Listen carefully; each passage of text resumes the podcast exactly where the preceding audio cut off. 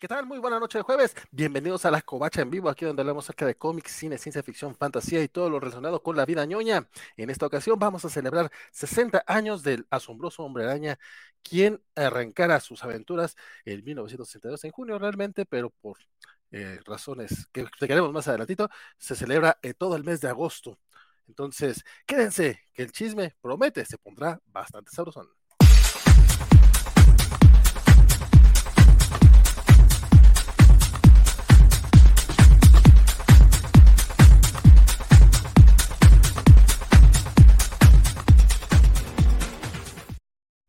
¿Qué tal a todos? Mi nombre es Valentín García, un gustazo estar aquí con ustedes esta, en esta nochecita.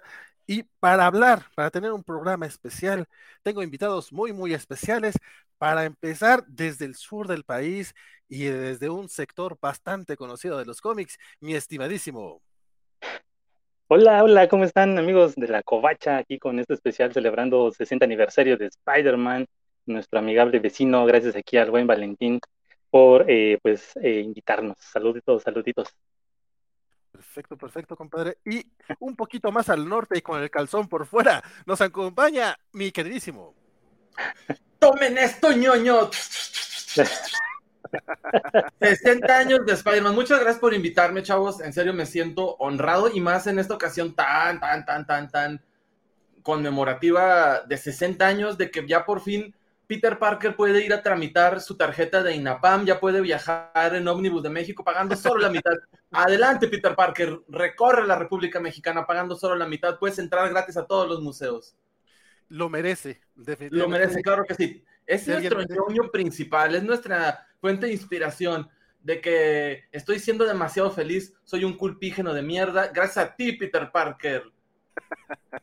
Oye, la verdad es que me acuerdo que cuando te, te, dije hace meses, así como que, oye, pues vamos a tener estos temas, a ver a cuál quieres participar, a del hombre araña. O sea, nosotros, nosotros básicamente dijiste, no, no, si, si es anime sí le entro, pero del hombre araña tú dijiste, sí, sí le entro como yo. Y pues qué gusto que estés por acá, mi querido Neto, mi querido Darklo. En un ratito más este, se sumarán un par de cobachillos al parecer, pero mientras empecemos, empecemos a hablar de, del hombre araña. Y ya que tú tocaste el tema, Neto, eh, cuéntame, tú dices que gracias al hombre araña, eres un. ¿Qué fue lo que dijiste? Culpígeno de mierda. No, perdón, culpígeno eh, extra, eh, muy culpígeno.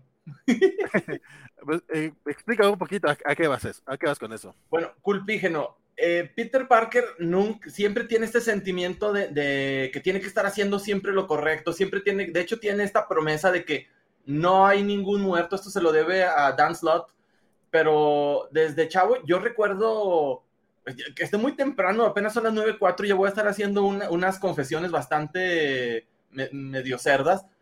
Cuando yo era un adolescente ya tenía mi colección más o menos grande de Spider-Man y eh, empezaba la cosquilla en la mano. Me daba mucha vergüenza hacer cosas indebidas en frente de los cómics de Spider-Man. Esto es una historia real. Culpígeno a cual más. Ok. Eh, a pesar de que hubiera Gwen Stacy o, Mary Jane de John Romita, señor. No, no, yo así mire, ay, tápense los ojos, tía May, no vea esto que estoy a punto de hacer. No, no, bueno, con la, tía May lo puedo entender, pero bueno, o sea, está, está interesante. Mi queridísimo Darklo, ¿tuviste, ¿tuviste alguna bronca similar o algo que nos quieras comentar ahorita que estamos arrancando todavía esto? ¿Cuál es tu recuerdo más, no, no culpígeno, pero cuál es tu, tu mejor recuerdo con Spidey?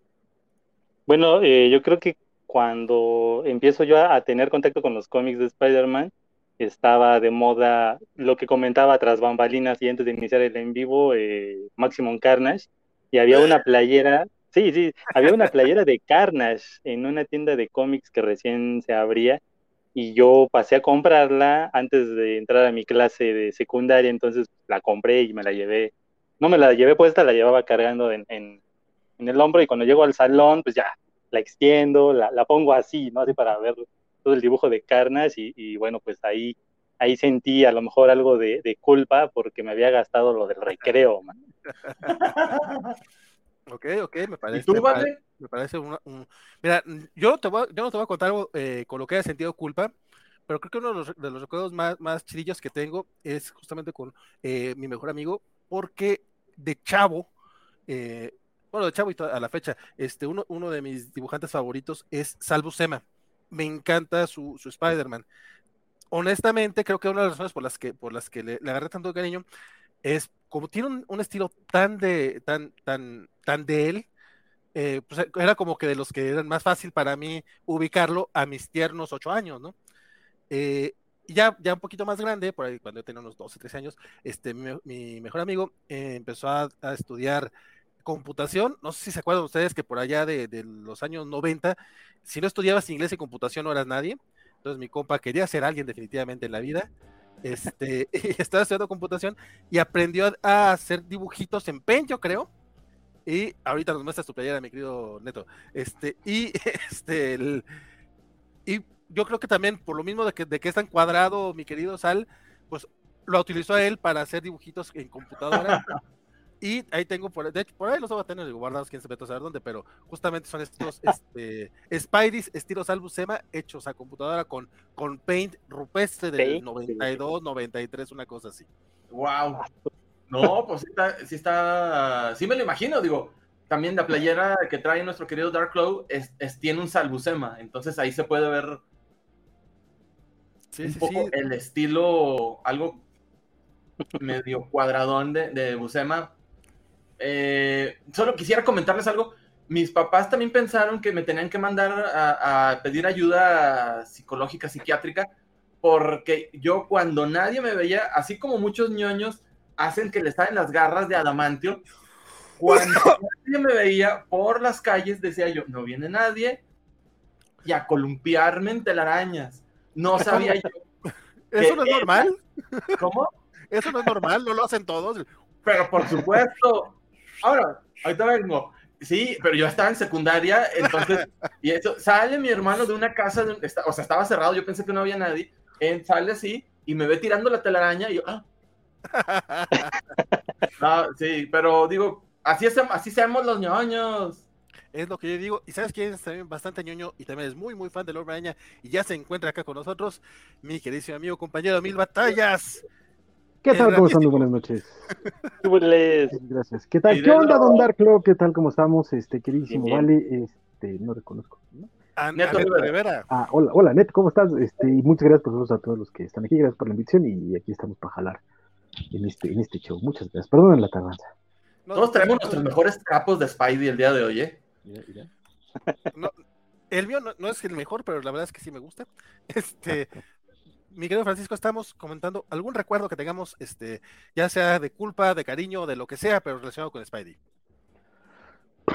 Híjole, pues es que siendo bien honesto, para mí Spidey siempre ha estado, ha estado conmigo. O sea, yo cuando empecé a leer era cuando justo, justo cuando arrancó novedades en, México a, sacar este, sacar el hombre araña, entonces, pues siempre me estuvo ahí conmigo y era, era parte de, igual que, que ahorita llegué a escuchar Igual que ellos también iban por la calle diciéndole piu, piu, piu. Este, porque pues es lo que es lo que hay, ¿no? Este, pero sobre todo, sobre todo, creo que eso, mucho, mucho de, lo que al día de hoy entiendo como, como, no sé si decirlo valores, pero sí como, como ciertas metas o visiones de vida están formadas por, por Peter Parker y sus cuitas y, sus historias y sus relaciones y, siempre, siempre, siempre he estado ahí. Para mí, por ejemplo, y, eso lo, recuerdo mucho, para mí era, nunca he sido particularmente atleta, aunque mi padre se negaba a entenderlo. Entonces hubo, un rato donde quise meterme a, jugar, a jugar fútbol y la única razón por la que acepté ir es porque al lado de las canchas donde entrenábamos había uno de estos locales de revistas viejas cuando terminaba el entrenamiento, el partido, no hacía nada nunca, este, aceptaba después de ya haberme visto sudar un poquito, irme a comprar mis cómics del Hombre Araña al puestito, y esa es como, como, mi anécdota, porque era la única forma en la que el me compraba mis cómics del Hombre Araña. Entonces, esa, esa es mi, anécdota. señor líder, señor líder. ¿Qué pasó? ¿Qué pasó? Ah, yo quisiera compartir también algo de, de, de mi niñez con Spidey. Mi, cómo me quedé enganchado con los cómics, cómo soy el señor ñoño que soy hoy gracias a Spider-Man y haberme quedado enganchado con unas historias fabulosas. Yo empecé, los primeros cómics que leí, mi primer cómic que me compró mi papá era de, de Zippy y Zappe, y luego Mortadelo y Filemón. Entonces me compraban muchos cómics, pero no me gustaban. Me empezaron a gustar los cómics de superhéroe con los campeones de la justicia publicados por, por Novaro, que era la Liga de la Justicia. George Pérez y luego, o sea, pero no había leído yo nada de Marvel. Entonces leí, para mi gran fortuna, empecé a, comprar cómics. Primero, eh, me, me, llamaron mucho la atención las caricaturas, los dibujos animados de los Cuatro Fantásticos. Super fan. Los veía, no me acuerdo qué días eran a la semana, pero yo los veía religiosamente. Entonces empezaron también a, salir, ya salían, pero me empezaron a interesar los, dibujos animados de Spider-Man, Spider-Man, Those Whatever a Spider-Can. Esta, serie de los 60s que yo veía en los 80s. Eh, entonces me llamó mucho la atención Spider-Man. Mi papá me empezó a comprar el primer cómic serializado que, me compró. Fue uno de Frank Miller, que era el número 242 de, de novedades. Entonces fue en ese momento cuando empecé yo a coleccionar Spider-Man religiosamente a comprarlos. Entonces ahí está, ¿cómo no? Con, su telaraña está horrible. Entonces eh, empecé este, esta gran afición de salir a cazar cómics porque llegamos en un punto en el que, Raxel, saludos a toda la mesa y usted también. Oiga, bueno, entonces estábamos eh, en los años 80, eh, no había cómics porque solo publicaban de, novedades y poco a poco fueron muriendo hasta que solo quedó el, asombroso hombre araña. Entonces, yo desconocía toda la historia de, de Spider-Man y poco a poco me fui haciendo de ella y ahora sí les quiero contar esta anécdota ya después de este recuento bastante tardado. Estaba yo me fui a comprar cómics, compré uno muy bonito con alguien va a morir en este cómic. No sabía yo quién carajo se moría, no había internet, no había spoilers, no había nada. Estaba yo, lo compré, tenía cita con el dentista. yo tengo esta afición de irme al final y ver qué es lo que pasa y veo que se muere Gwen Stacy, disculpen, spoiler alert, muy tarde. se muere Gwen Stacy no estoy bromeando, empecé a llorar ahí en el consultorio del dentista porque se había muerto Gwen Stacy. Se me estrujó el corazón, pero horrible, horrible, horrible. Dígame. Personaje al que no conocías. No, ya lo conocía porque ya había estado comprando. Ah, pero yo no sabía que se moría, o sea, yo solo pensé que habían cortado o algo porque los iba cazando, los iba comprando de manera aleatoria conforme los iba hallando en las tiendas de cómics usados, que había bastantes acá en Torreón. Y pues fue muy doloroso enterarme que se había muerto Gwen Stacy. Me imagino que sí. En un ratito más yo creo que vamos a platicar ampliamente sobre, sobre ese momento, porque es un, definitivamente es un momento importante dentro de la vida del hombre araña. Pero, muchachones, arranquémonos con el inicio de la era Marvel, este, de aquellos alocados 60. Eh, mi queridísimo eh, usted ha estado muy calladón hoy. Cuénteme acerca de, ese inicio de, de, Spidey, de cómo arrancó con Steve Ditko, qué historias te gustan, de qué, qué, qué, qué es lo que rescatas de, aquella época, digo, más allá del origen o de la eh, mítica frase, ¿no? Yo creo que desde que empieza uno a leer los cómics de Spider-Man, pues eh, obviamente uno, uno los cacha en el número en el que lo encuentra, ¿no? Como ya dijeron hace ratito, pero ya cuando tiene uno el material original, el de la primera aparición y todo esto, sí es, era, para mí era muy eh, impresionante ver eh, que el personaje se asemejaba a, pues a un adolescente real por los problemas, la escuela, las tareas, la vida familiar. Entonces yo creo que eso fue el gancho también a mí, eh, por lo cual me, empezó a agradar más. Este personaje. Y, yo creo que del, del, origen, de su primera aparición en aquel Amazing Fantasy, que ya era el último para, para ese título, pues creo yo que fue, fue genial que después tuviera su propio número para que tuviéramos muchas historias por delante. Y, yo me quedo con esa primera aparición, me gustó muchísimo el, el origen, ver su dinámica familiar, eh, la tragedia con la cual eh, sale la, frase mítica que pues solamente la dice el narrador, no la dice el tío Ben como ya actualmente se le, se le pues se le, se le confiere, ¿no? Pero bueno, creo yo que los dibujos también eran, pues en ese entonces de la época, muy eh, sencillos, pero también eh, con fondos muy realistas, el personaje tenía mucho dinamismo cuando se le veía columpiar, entonces eh, yo creo que de, su origen y de esos primeros números con, con Steve Dicto al, al, dibujo, pues sí, me, me gustan mucho sus primeros números de, de, aparición y ya en su propio número, ya de su propia línea, sí me, me agradó ver que empezaban a salir muchos villanos muy eh, coloridos, ¿no? Esos trajes muy este, visuales, todos ellos.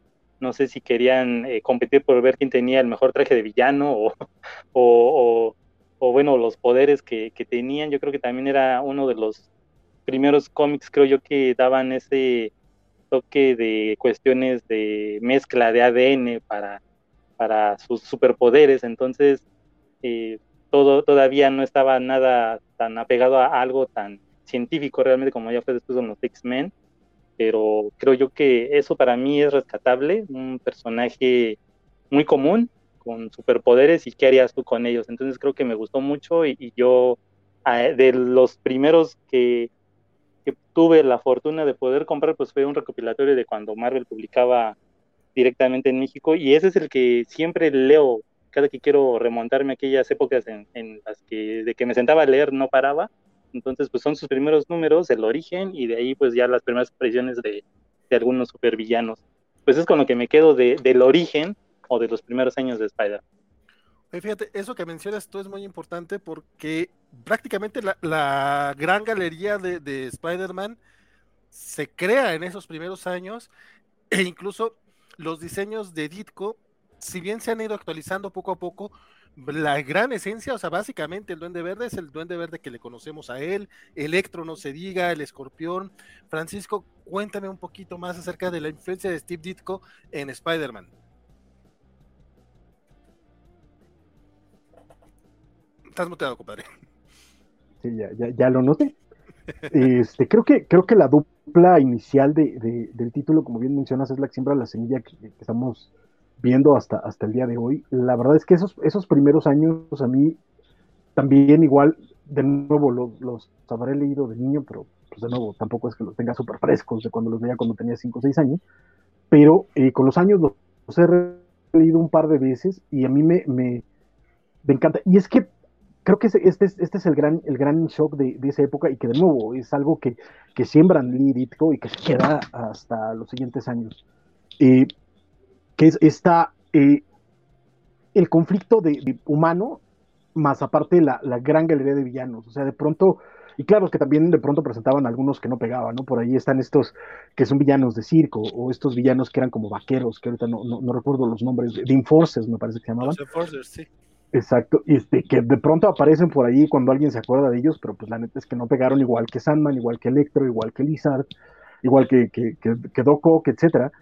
Pero un poco de nuevo quiero, quiero como que piensen en, la idea de, veníamos en 1960 y tantos, o en nuestro caso en 1980, este, de leer, pues básicamente DC, ¿no? Y, y, y, sin hacerlos menos, porque también los adoro, pero eran cómics muy, muy, muy, muy, muy escapistas, muy ligeros, muy, muy, este, muy de grandes ideas y de, grandes colores, etcétera. Y de pronto entrabas aquí y veías que este pobre carnal no tenía lana para, para, para, pagar sus cosas, tenía que trabajar, este, tenía que cuidar a su tía, de pronto su tía se enfermaba, estaba en el hospital y este carnal tenía que ver si detenía al villano o iba al hospital a, pagar la cuenta del hospital. Y todo esto son historias que ya estaban con Lilith, o sea, no es nada nuevo, no, no, no es con Seb Wells o con Dan sino ya estaban desde, desde el inicio y, desde la el ADN del personaje. Y creo que incluso al, ser niño, a mí me voló la cabeza, porque de pronto era como este rollo de esto se siente más tangible, se siente más cercano a, lo que vivo, a lo que, a lo que siento, a lo que está pasando, ¿no? Eh, y eso a mí me, me, la cabeza. Y de nuevo, creo que, que Ditko lo que logra hacer es crear esta por un lado, diseños extraordinarios para el grueso de villanos, de nuevo, tampoco es que hayan cambiado mucho con los años, siguen siendo la misma, la misma base, con, tal vez con alguna eh, eh, excepción, pero el grueso de los villanos que presentaron en los años siguen siendo iguales, o cambian de pronto y, y después regresan, pero también lo que logra hacer muy bien es crear un mundo creíble. De nuevo, estos conflictos se sienten reales porque la ciudad se siente real, porque los personajes con los que convive se sienten real y esto eh, y eso ayuda mucho a, a, los guiones, a las historias y a que te, totalmente te identifiques con el personaje.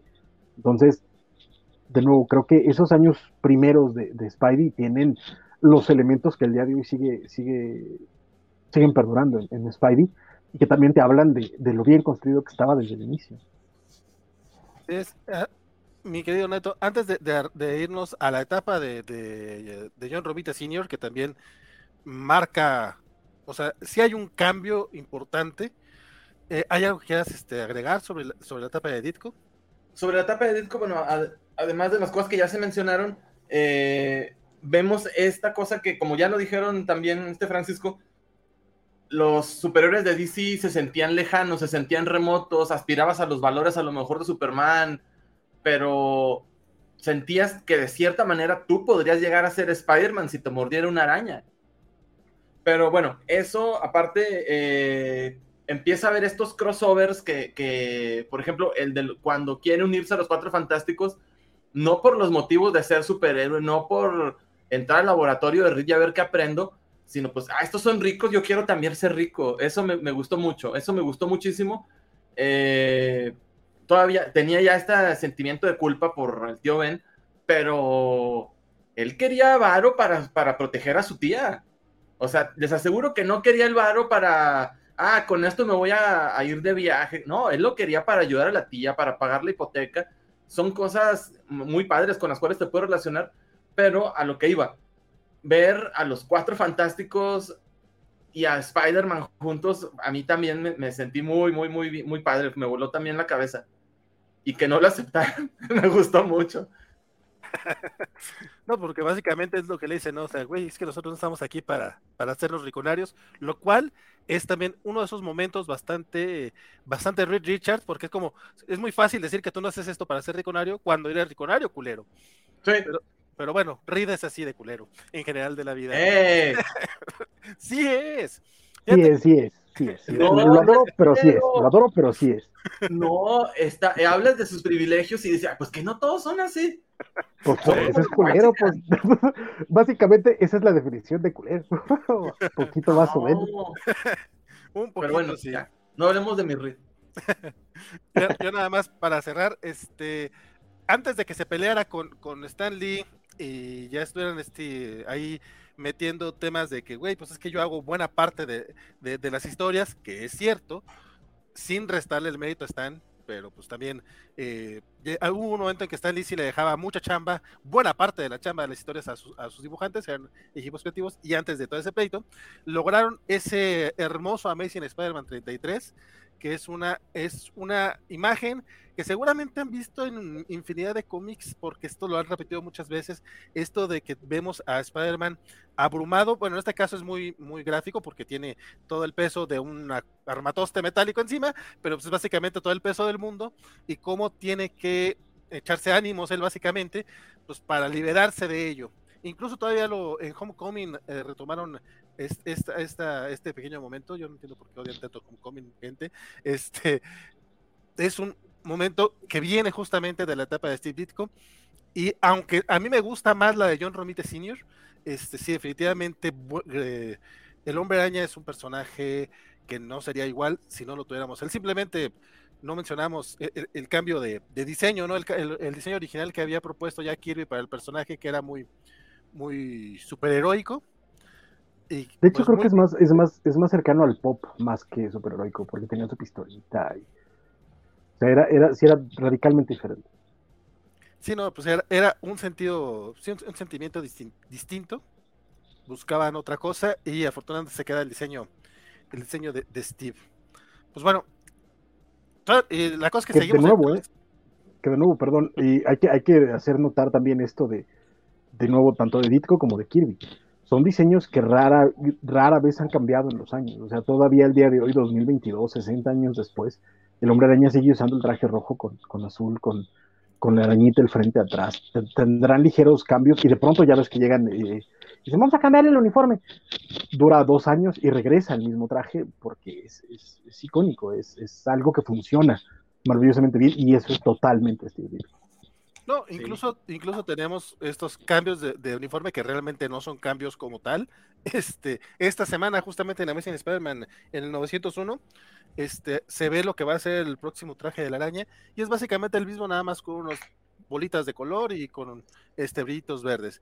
Pero sí, el, el, el pues que era como pulp superhéroe, algo curioso lo que, lo que buscaba eh, Kirby, ¿no? Qué curioso que jamás hayan hecho una historia con este traje. Curiosísimo. En algún momento lo harán. Este, pero bueno, Después, de, después del drama que hubo atrás, este, de Kirby queriendo que lo pusieran como co-creador de Spidey y, y todo eso, creo que nadie quiere recordar No. ese, ese traje después de ese esos drama. pedos. no. que quería que le pusieran co-creador de. Que no mame, o sea, digo, está bien que sí, pero que no mame. O sea, hizo, hizo la portada, pero no más, ¿no? La portada sí es de él, ¿no? La de la Amazing Fantasy 15. Sí, no señor, sí. Sí, pero sí, no, hubo, hubo un pleito, una de las grandes peleas de Kirby, de nuevo, recordemos que, que el hombre araña era la imagen de Marvel. O sea, cuando tú terminabas de ver una caricatura de Marvel, la que fuera, terminaba con el logo de Marvel y el hombre araña para, este, atrás brincando. o sea, e- era. No sé si lo sigue haciendo, pero era la imagen de Marvel por muchísimos años. Entonces Kirby nada tanto dijo, oiga, pues yo también lo creé. Este, sí, carnal, no, tú hiciste un diseño. Pues, pues bueno. Que mira, él- él lo creó a los Cuatro Fantásticos, a Thor, a, Capitán América, que en ese no estuvo para nada involucrado Stan Lee. Entonces, pues tampoco, tampoco de- como que ya era, ya era mucha ambición del muchacho. Bueno, si, bueno, si vamos a hablar de ambiciones, tengo el peluche de alguien que era más ambicioso. Pero bueno, el araña de John Romita, no, John Romita Jr., John Romita Sr. ¡Bú! ¿No te, no- no te gusta la araña Quítale, de, de- de Quítale, John quítale el senior, carnal. O sea, perdóname, solo hay un John Romita. Solo hay un John Romita. Y por eso su hijo tiene que llamarse John Romita Jr. Solo hay un John Romita. Yo, eh, yo he visto que le ponen Senior. Pero mira, Nel, está. porque, eso es porque su hijo, pero Nel es John Romita. Pero a ver, yo escuché a Neto hacerle bu, no sé si lo dijo por John Romita Jr. o por, o por qué. No, por, por Junior, por, o sea, a pesar de que a mí sí me gustan su- sus... Mira, los dibujos de, de John Romita Jr. pues son básicamente así lucen, todos los- así son las caras de, de los dibujos de, de John Romita Jr. Parecen tetrapack, son muy cuadrados, pero a mí me gustan, a mí me gusta mucho. Y si está lloviendo, me gusta más. Ya, entraremos a, a- ese debate de John Romita Jr. en, en- en- en los 80 y en adelante, porque el güey lleva más años que su padre dibujando el personaje. Sí, Sí, no, tiene 40 años ya. bueno, Sí, sí. Y John Romita, cuando toma control de, de- bueno, dice Cisaya, el dramatismo de Ditko es, una co- es otra cosa. Las tres viñetas de Amazing Fantasy 15 donde le pica la araña a Peter, uff, efectivamente. Pueden ver, nos saluda Gallada-111, también lo mandamos a saludar, Gustav. Bueno, cuando toma control, no creativo, sino de- del dibujo, cuando se hace el dibujante principal y que se hace una leyenda, realmente fue un gran momento en los cómics. Fue un gran momento. eh, a pesar de que si se fijan, no dibuja la ciudad, pone unas rayas y pinta de amarillo atrás. Nadie se queja de esto porque eh, te transmite realmente el dramatismo de que Spider-Man acaba de regresar. Y más vale que lo crean, hijos de la gran. Sí lo transmite, sí lo transmite, es un gran dibujante nos trajo momentos grandiosos como la primera aparición de Mary Jane, como una esta Gwen Stacy con sus falditas. Los cómics tienen esta gran virtud. Esto cuando es, es el 32 o cuál es ese cuando descubre la identidad de Peter. Es el 39, es el, es el primer número de John Romita, de hecho. Aquí es Sí. un- el chisme dicen, bueno, por según recuerdo, y aquí a lo mejor uno de ustedes me podrá corregir, o sea, el, el- el- la gota que derramó el vaso entre, entre Stanley y Steve Ditko es que Stanley quería que, que el Duende Verde fuera Norman Osborn y Ditko dijo, güey, ya fue mucho, o sea, ya, vete a la, a la para allá. Y, trajeron a John Romita Jr., que, a John Romita Sr., que ya había eh, dibujado al hombre Daredevil. Según yo, por ahí va el chisme, no sé si estoy diciendo mentiras. Desconozco. Pero bueno, continúa, mi estimado Neto. Ya se me fue el avión. No, no te digo. No, eh, pero sí, este es el, este es el primer número de, de, de- de Romita. De Y a-. Y a partir de aquí, él se va como 60, 70 números, si no estoy mal, este, creando lo que para mí es la imagen definitiva del hombre araña. Porque el, el, el araña de Ditko. Ya, ya al final ya, ya, ya era un poquito más musculoso y más superhéroico porque al principio era como muy flaquillo, pero el de Romita como que ya tiene este estilo muy limpio, muy definido y, y justamente de superhéroe. También ya es un, eh, ya es un eh, Spidey, bueno, es un Peter Parker que ya está en la universidad. Y le toca enfrentar, de hecho, durante toda esta época, ya, ya se podrá discutir si fue por Stan Lee siendo ya, ya como editor de Marvel o, por John Romita, pero tuvo muchos, muchos, muchos cómics involucrando temas sociales como disturbios en el campus, este, todo este tema de Vietnam, de hecho, se, discutía mucho lo de la guerra de Vietnam, en algunos casos un poco incómodo porque básicamente estaban en contra de la gente que estaba en contra de la guerra, pero bueno, ese es otro tema. Este, y rumbo al final de, la primera centena de números está esta mítica saga antidrogas, ¿no? Que fue el primer, los primeros cómics de Marvel que salieron sin el sello del código, del Comics Code Authority, que pues tenía como 20 años de estar esa cosa en, vigencia y les valió que eso, y vamos a hablar de drogas y vamos a criticarlo, a, bueno, hablarlo de manera muy directa. Y creo que es parte de lo que engloba la, la etapa de John Romita, no porque sea solamente él, obviamente eh, de la mano de Stan Lee, pero eso es lo que yo siento que es de lo, de lo más importante que vimos en, en, este, en, estas, en estos numeritos. Mi querido Darklo, de, de estos números, ¿qué, ¿qué te late? Pues ya fue eh, en una etapa en la que, pues como bien dices, ya se veía diferente el personaje, eh, tiene ya la imagen que yo creo es la que muchos vimos, o al menos a mí me tocó también tener más ejemplares con, con arte de, de, John Romita, y yo creo que lo que más me, me gustaba ya de esta versión es que sí ya eran, ya eran como que unas aventuras un poco más eh, en otro nivel, ¿no? Ya no es como los veíamos anteriormente con los primeros números de, de Steve Dicto, pero aquí ya los, los supervillanos son todavía más, eh, podemos decirlo así, más peligrosos. Se acercaba a este que vemos aquí que ya descubren su, su identidad y eso, pues, si mantenía esa cuestión de, de cuidar su, su alter ego por su tía May, por sus amigos, entonces aquí ya era más cómo, cómo iba a resolver ese problema, ¿no? De, ahora proteger más a su familia. Y creo yo que con la llegada también de Mary Jane, pues es otro elemento, ¿no? Que, que se agrega a, lo que era proteger también esta identidad secreta para que no salieran eh, lastimados sus, sus, seres queridos. Entonces, eh, yo creo que para mí esta época fue una de las mejores por todas las eh, historias pues clásicas ya en este momento de, de Spider-Man y aparte también porque se incluían más eh, villanos, creo que eh, de las que yo creo que tuvo con más eh, frecuencia que se encontraba, creo que era Craven, también ya, ya estaba el Kingpin, entonces creo que si hay algún número que a lo mejor recuerde mucho, pues yo creo que es este cuando, cuando ya está el Duende Verde descubriendo su identidad secreta, creo que también por ahí está una primera un primer vistazo a, algo como Spider-Man No More, que creo que la portada era roja con él de espaldas. Y, creo que, o sea, ya estaba así como que él también zafando, ¿no? De, de su, eh, su, su, identidad de superhéroe, porque ya era mucho, ¿no? Era mucha carga para él el estar eh, protegiendo a la gente y proteger a su familia y luego aparte sus problemas con la escuela o, o problemas económicos. Entonces, esto ya lo abruma tanto y yo creo que de ahí rescato eso del Spider-Man No More porque es el punto en el que pues ya Spider-Man se ve rebasado y, creo yo que eh, pues no, no había de otra para él como que dejar de serlo por un rato, ¿no? Y sí creo que también mantiene lo que ya dijo eh, hace ratito que de que pues el traje se mantuvo, no hubo cambios de, de un diseño a otro ya cuando entra John Romita. De hecho, fíjate que con John Romita yo lo veo más musculoso todavía que en los últimos números con Steve, y, da, da, también la apariencia de, ese crecimiento en el personaje, ¿no? Ya otra etapa de, su vida, ¿no? Como universitario.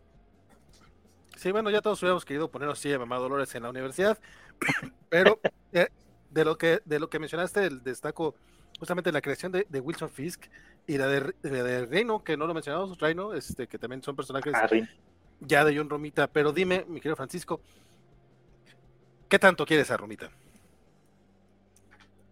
Con todo el alma, Padre Santo. Pues es que, eh, si quieras o no, el, gran referente de, Spidey, lamentablemente creo que más que Ditko es, Romita. Y, no es y no es en detrimento y, tiene también sus buenas razones. O sea, Ditko era, era un artista peculiar. Y como bien mencionas, de pronto su Spidey era muy flaco y era entendible porque esa era la personalidad de Peter en el momento en el que lo muerde la araña, era, era este tipo más bien eh, tirado a nerd, este, delgadito, que también eso es algo que no mencionamos. Había, había algo bien interesante en, Peter, que está desde el inicio, que es que a pesar de ser este personaje nerd y que sí de sufrir de cierto bullying, no era un personaje dejado, no era un personaje tímido, no era un personaje, este, eh, eh, como lo vemos ahora, ahora más el, el, cliché del nerd, como más torpe, más dejado, más en este rollo, sino que él también respondía y él también este, se le ponía tú por tú a Flash y a varios, incluso sin los poderes, ¿no? Y eso era bien interesante de Peter. Y eso es algo que potencia mucho este, eh, eh, John Romita. El caso de Gwen Stacy también es, me parece muy notable, porque aunque el personaje es creado en la etapa de Ditko, el look que todos tenemos en la cabeza de Gwen Stacy al día de hoy, las botas eh, largas, la minifalda, la diademita, es totalmente John Romita. Y ya ni hablemos de Mary Jane, que ella nada más era mencionada en la etapa de Ditko, pero le toca ya dibujarla a, Romita y creo que crea un personaje espectacular desde el primer vistazo que lo ves en, el, dintel de la puerta de Peter cuando le dice Face it, Tiger, you just hit the jackpot. Este, y, de ahí, y de ahí para el real. O sea, creo que mucho la, la gran ventaja que tiene Lee con Romita es que eh, Romita entiende, entiende muy bien qué es lo que se tiene que contar con Spidey y lo vuelve mucho más terrenal.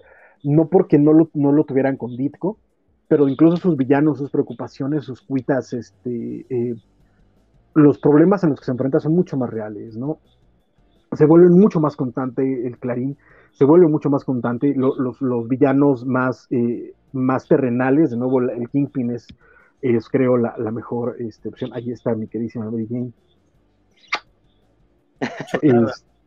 sí, como no. Este, y además es una gran presentación de personaje. Brutal, o sea, te, dice lo que te tiene que decir, no solo por ser pelirroja, sino la personalidad que le da es espectacular. Y este, y de nuevo, eh, empiezan, creo que Romita entiende que lo que estaba funcionando muy bien en el, en el Hombre con Ditko era, era los problemas personales. Ditko, Ditko si, si, lo vuelven a leer, era mucho más, este, no quiero decir fumado, pero poquito así. Entonces, sus historias, de pronto de nuevo, ya lo decíamos antes, ¿no? De pronto se enfermaba la tía, etcétera, pero eran mucho más enfocadas en los villanos, en la aventura, etcétera.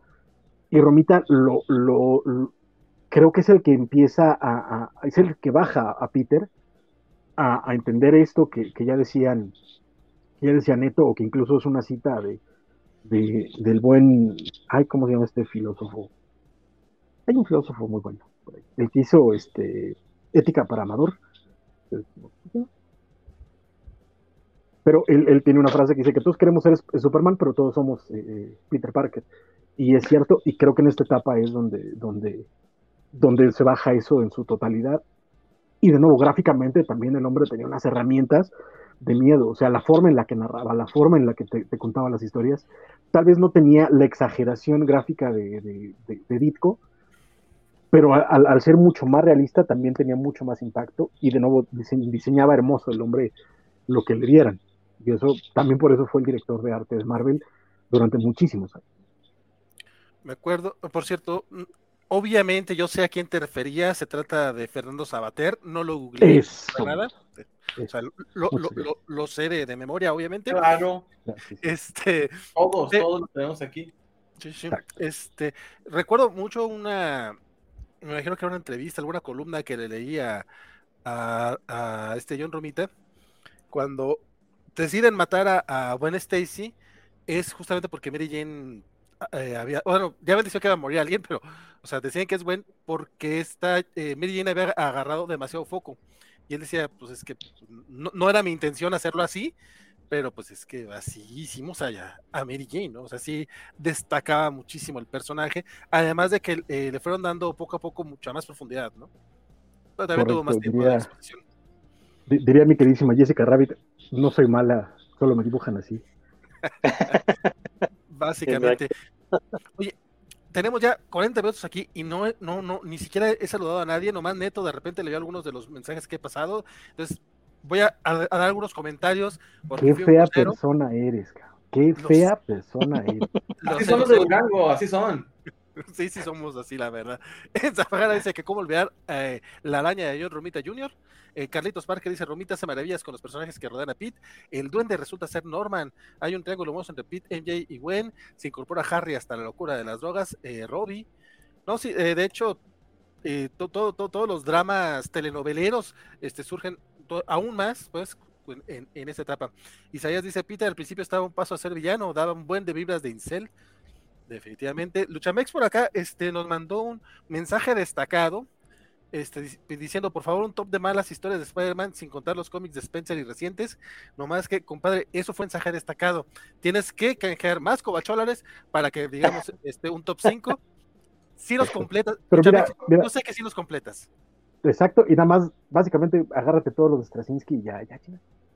Pero tengo, tengo, que estar, tengo que estar un poquito en contra de, de- Carlitos Parker o, responderle, porque no es cierto, ¿eh? O sea, de nuevo, si era tímido, si era, si era reservado, si era nerdo, pero no era tampoco tan, tan, no era tan incel. De hecho, la primera vez que conoce a Betty Brandt en, el Clarín, que fue su primer gran interés romántico, Betty ya, ya empezaba, ya luego, luego que lo conoció, le, le- le- le trepidaron los meniscos a mi querida Betty Brandt, al punto de que, de que decía, ay, pero es que es más joven que yo, pues sí, pero te, te mueve, te, te- te suda la chancla, ¿cómo no?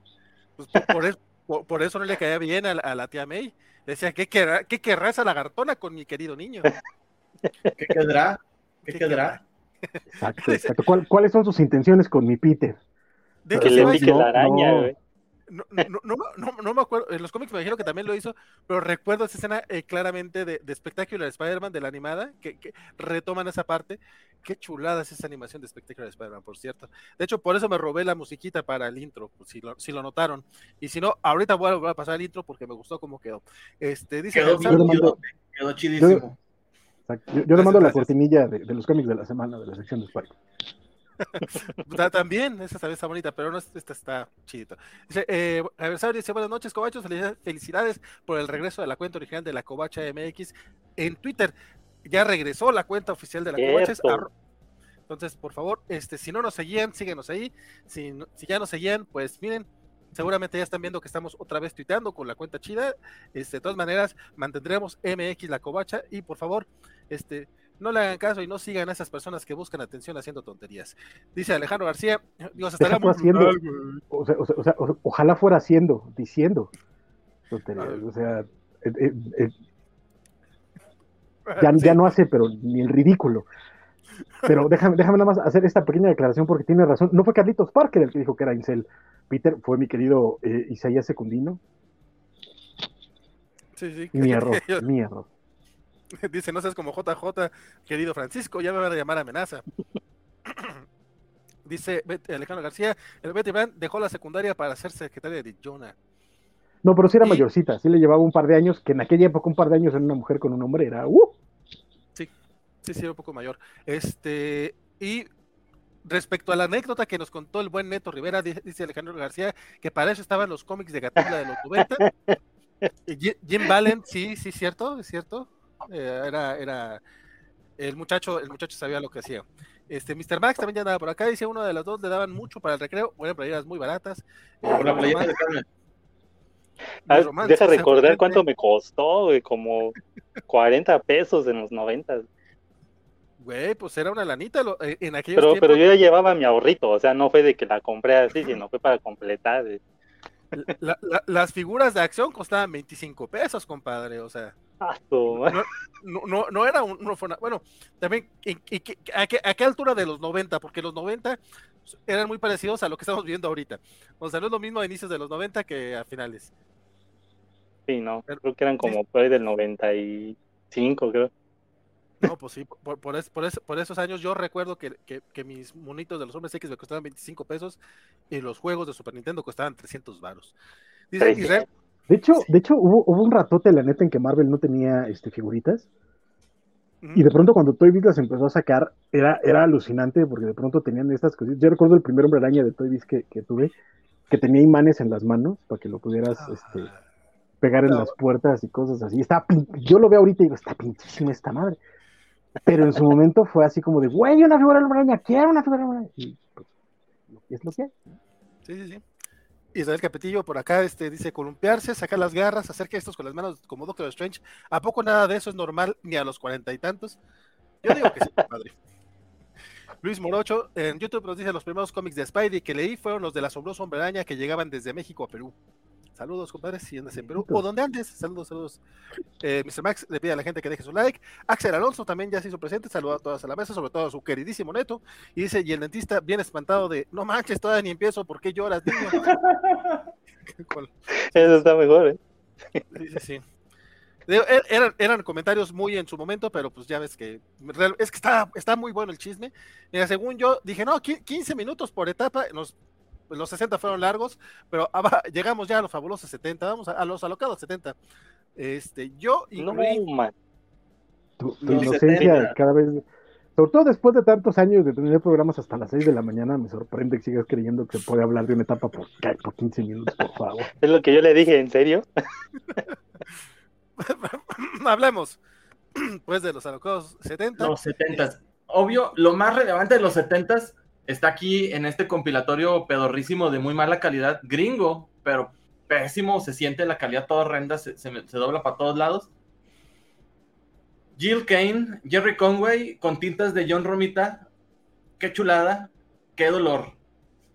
Creo que es lo más icónico. Y lo que iba a decir antes, que cuando se me fue el avión, porque ya estoy viejito, era que los cómics, sobre todo los de Marvel, tienen esta maravillosa característica de ser fotografías de los momentos, eh, de las cosas que se viven. Lo mencionabas la guerra de Vietnam, lo mencionabas eh, los primeros contactos con, aceptando que, que, la juventud se drogaba.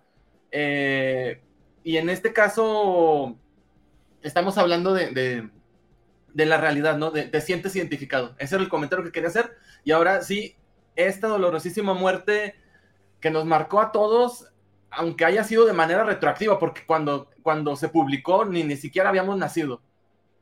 Pero a todos nos ha impactado porque, al menos yo, de, cuando empecé a comprar estos cómics, me enamoré de, de, me gustaba, la verdad, se me hacía más sexual la Mary Jane, pero mi corazón lo tenía la Gwen Stacy. Fíjate que eh, en mi caso no es así. Yo, yo, soy una persona que no tiene corazón, eso lo, eso lo saben todos aquí en la covacha. Este, yo empecé leyendo con Mary Jane, o sea, yo a Gwen Stacy no la conocí casi casi nada más para casi nada más para que la mataran. Este, ya se hablaba mucho de lo que había impactado en, el Hombre Araña y para mí es eso, o sea, el, recurso narrativo. Ya cuando ya hice relecturas, cuando ya me, ah, ok, va, ya entiendo un poco más el cariño, pero la verdad es que nunca he sido muy fan de, de Gwen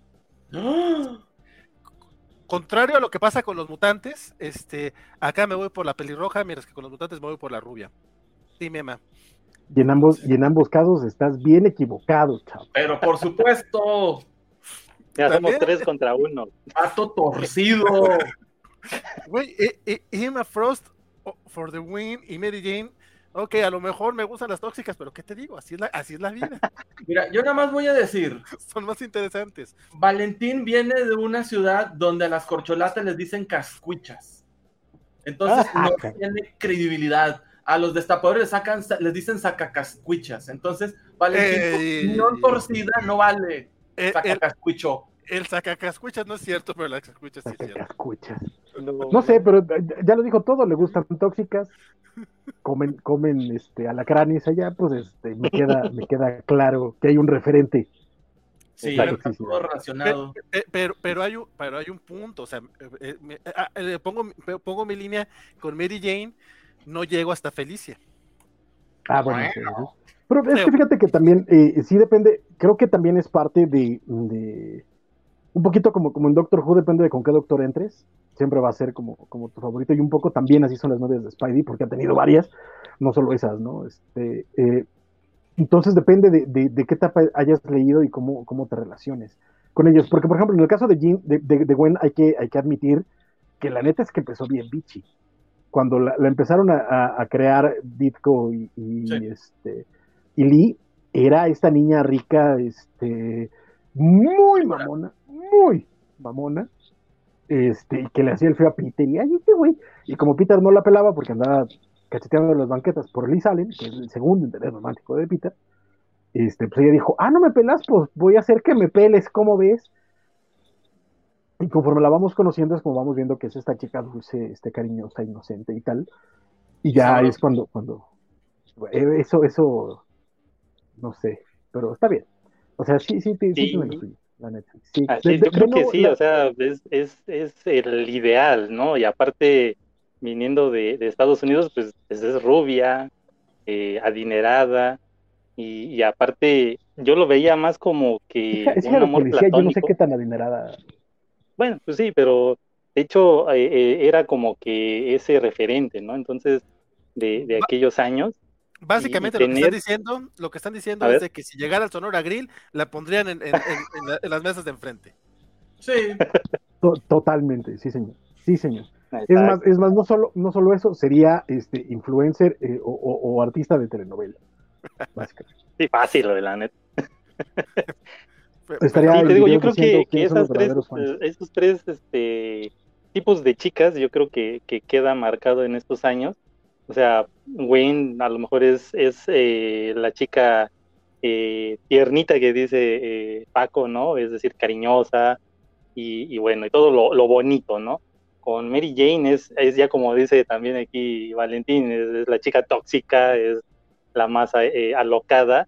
Y cuando llega que- con, Dije que a mí me gustaba tóxica, no que Mary Jane lo fuera. y, y cuando llega, cuando llega Felicia, sí, es, ¿eh? es algo así como que más salvaje. O sea, pinche Peter fue de menos a más, güey.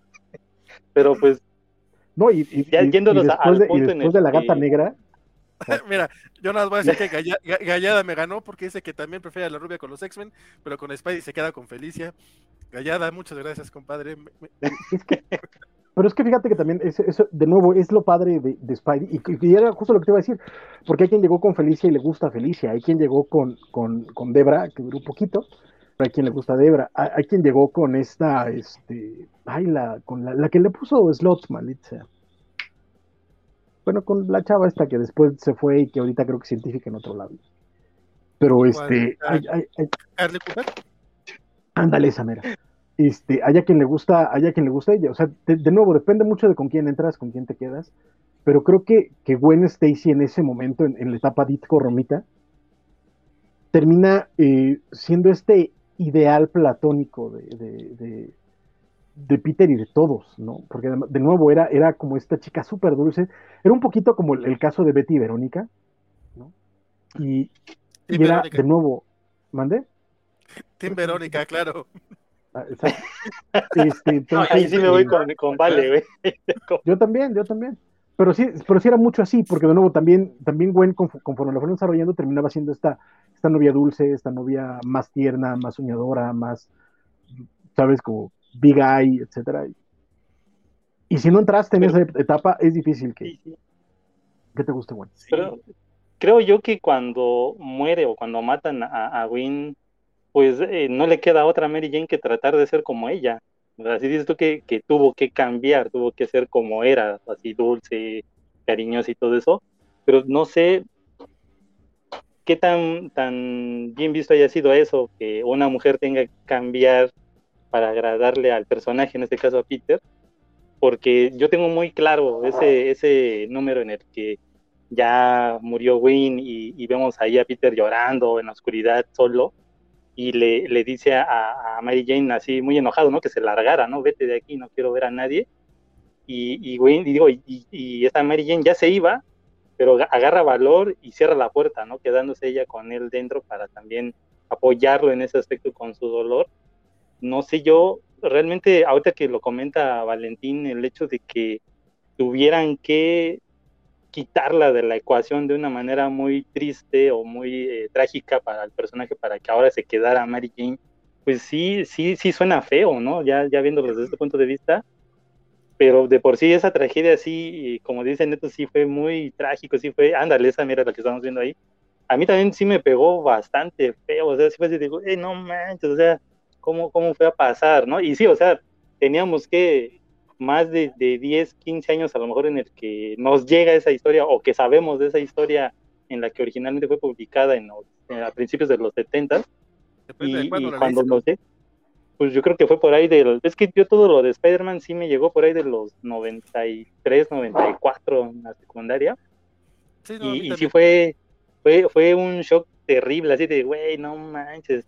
Y luego ver que ya estaba este personaje de, de Mary Jane para apoyarlo, pues es, es, es, es como que el cambio, ¿no? Así de, de vamos a ver cómo va ahora a, a hacer su vida eh, después de este terrible suceso.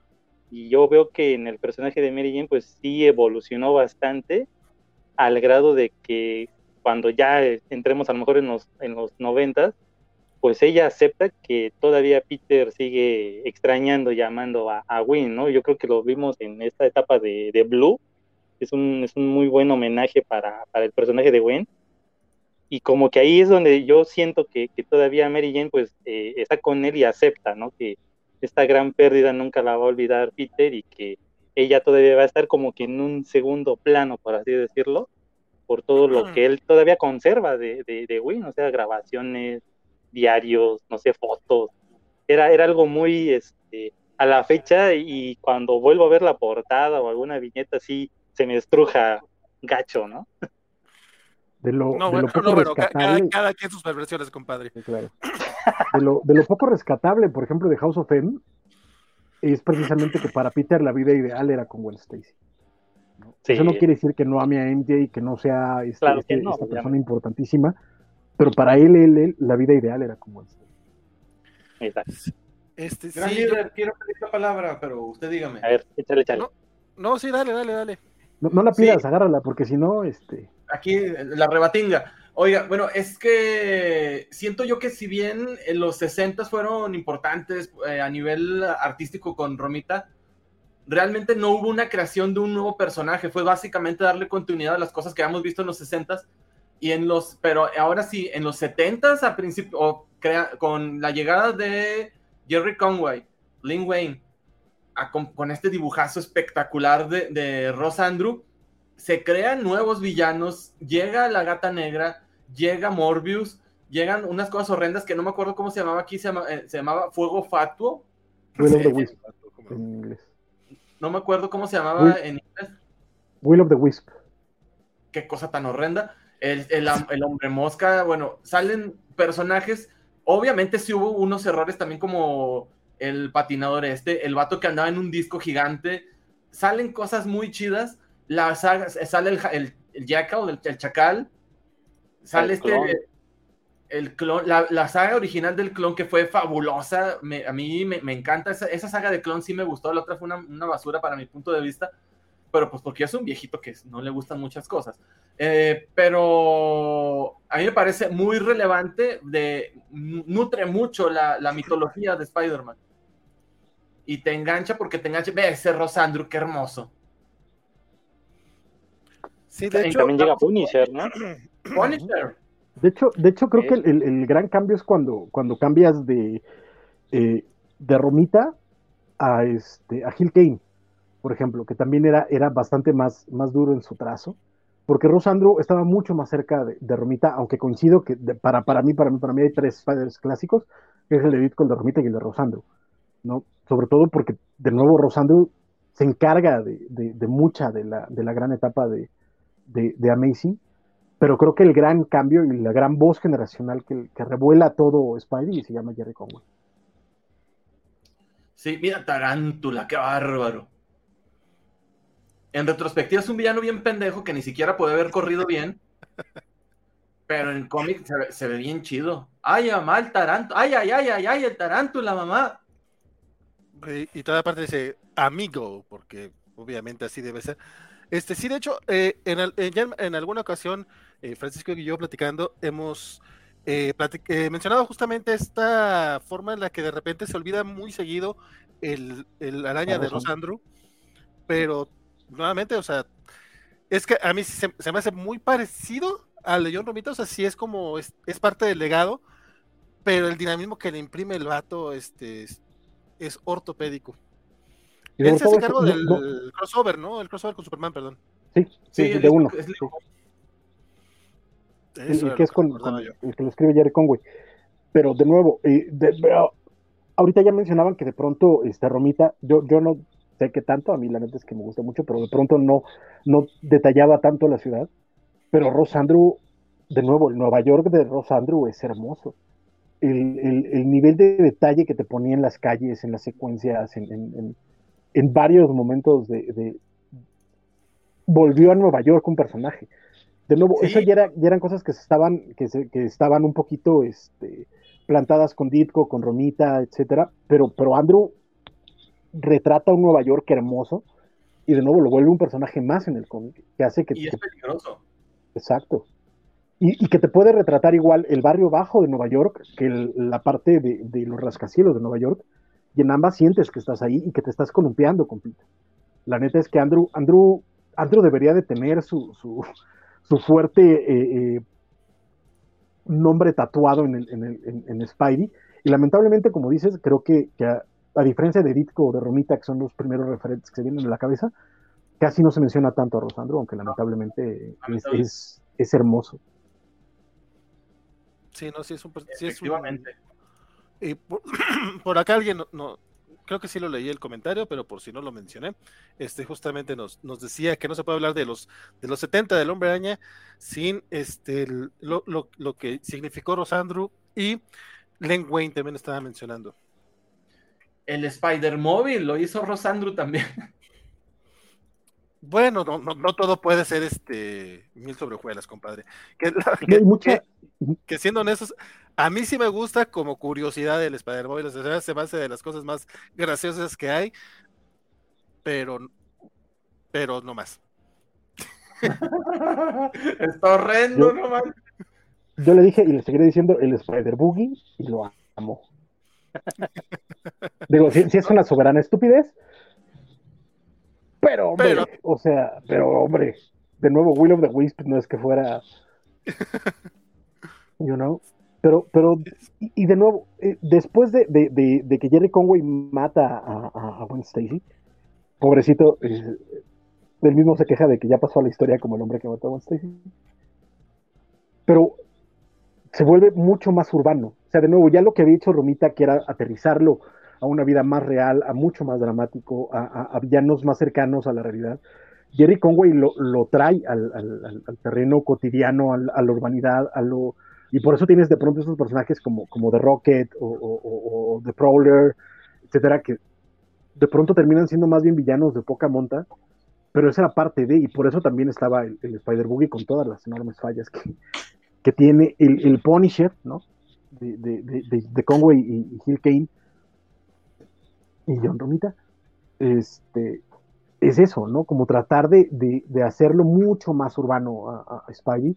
Y de nuevo, por eso también funciona también que, que Nueva York sea, sea el personaje. Te me estás trabando un poquito, un, mi un, estimado. Sí. Y se nos fue. Se nos fue. Oigan, pues no sé, ¿quieren hablar un poco más de los 70s o ya nos pasamos a los 80s? No, yo digo que ya vamos este, a llegar a los 80, que la verdad, este, bueno, a menos de que Francisco quiera cerrar con algo en los 70, sino ya para entrarle a los 80. Va, va, va.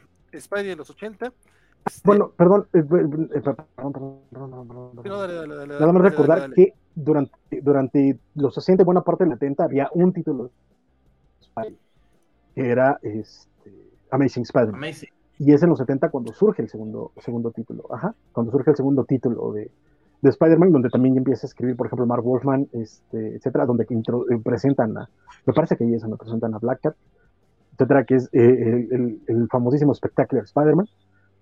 Entonces, te habla también de la, de la popularidad del Hombre Araña, en una época en la que además Marvel de pronto tenía que empezar a cerrar títulos. Dicen, vamos con, con un segundo título de Spider-Man, y eso también es importante, porque pues todos reconocemos Amazing como, como el gran título de Spidey, pero de pronto en espectacular empezaron a abrir líneas eh, narrativas bien importantes.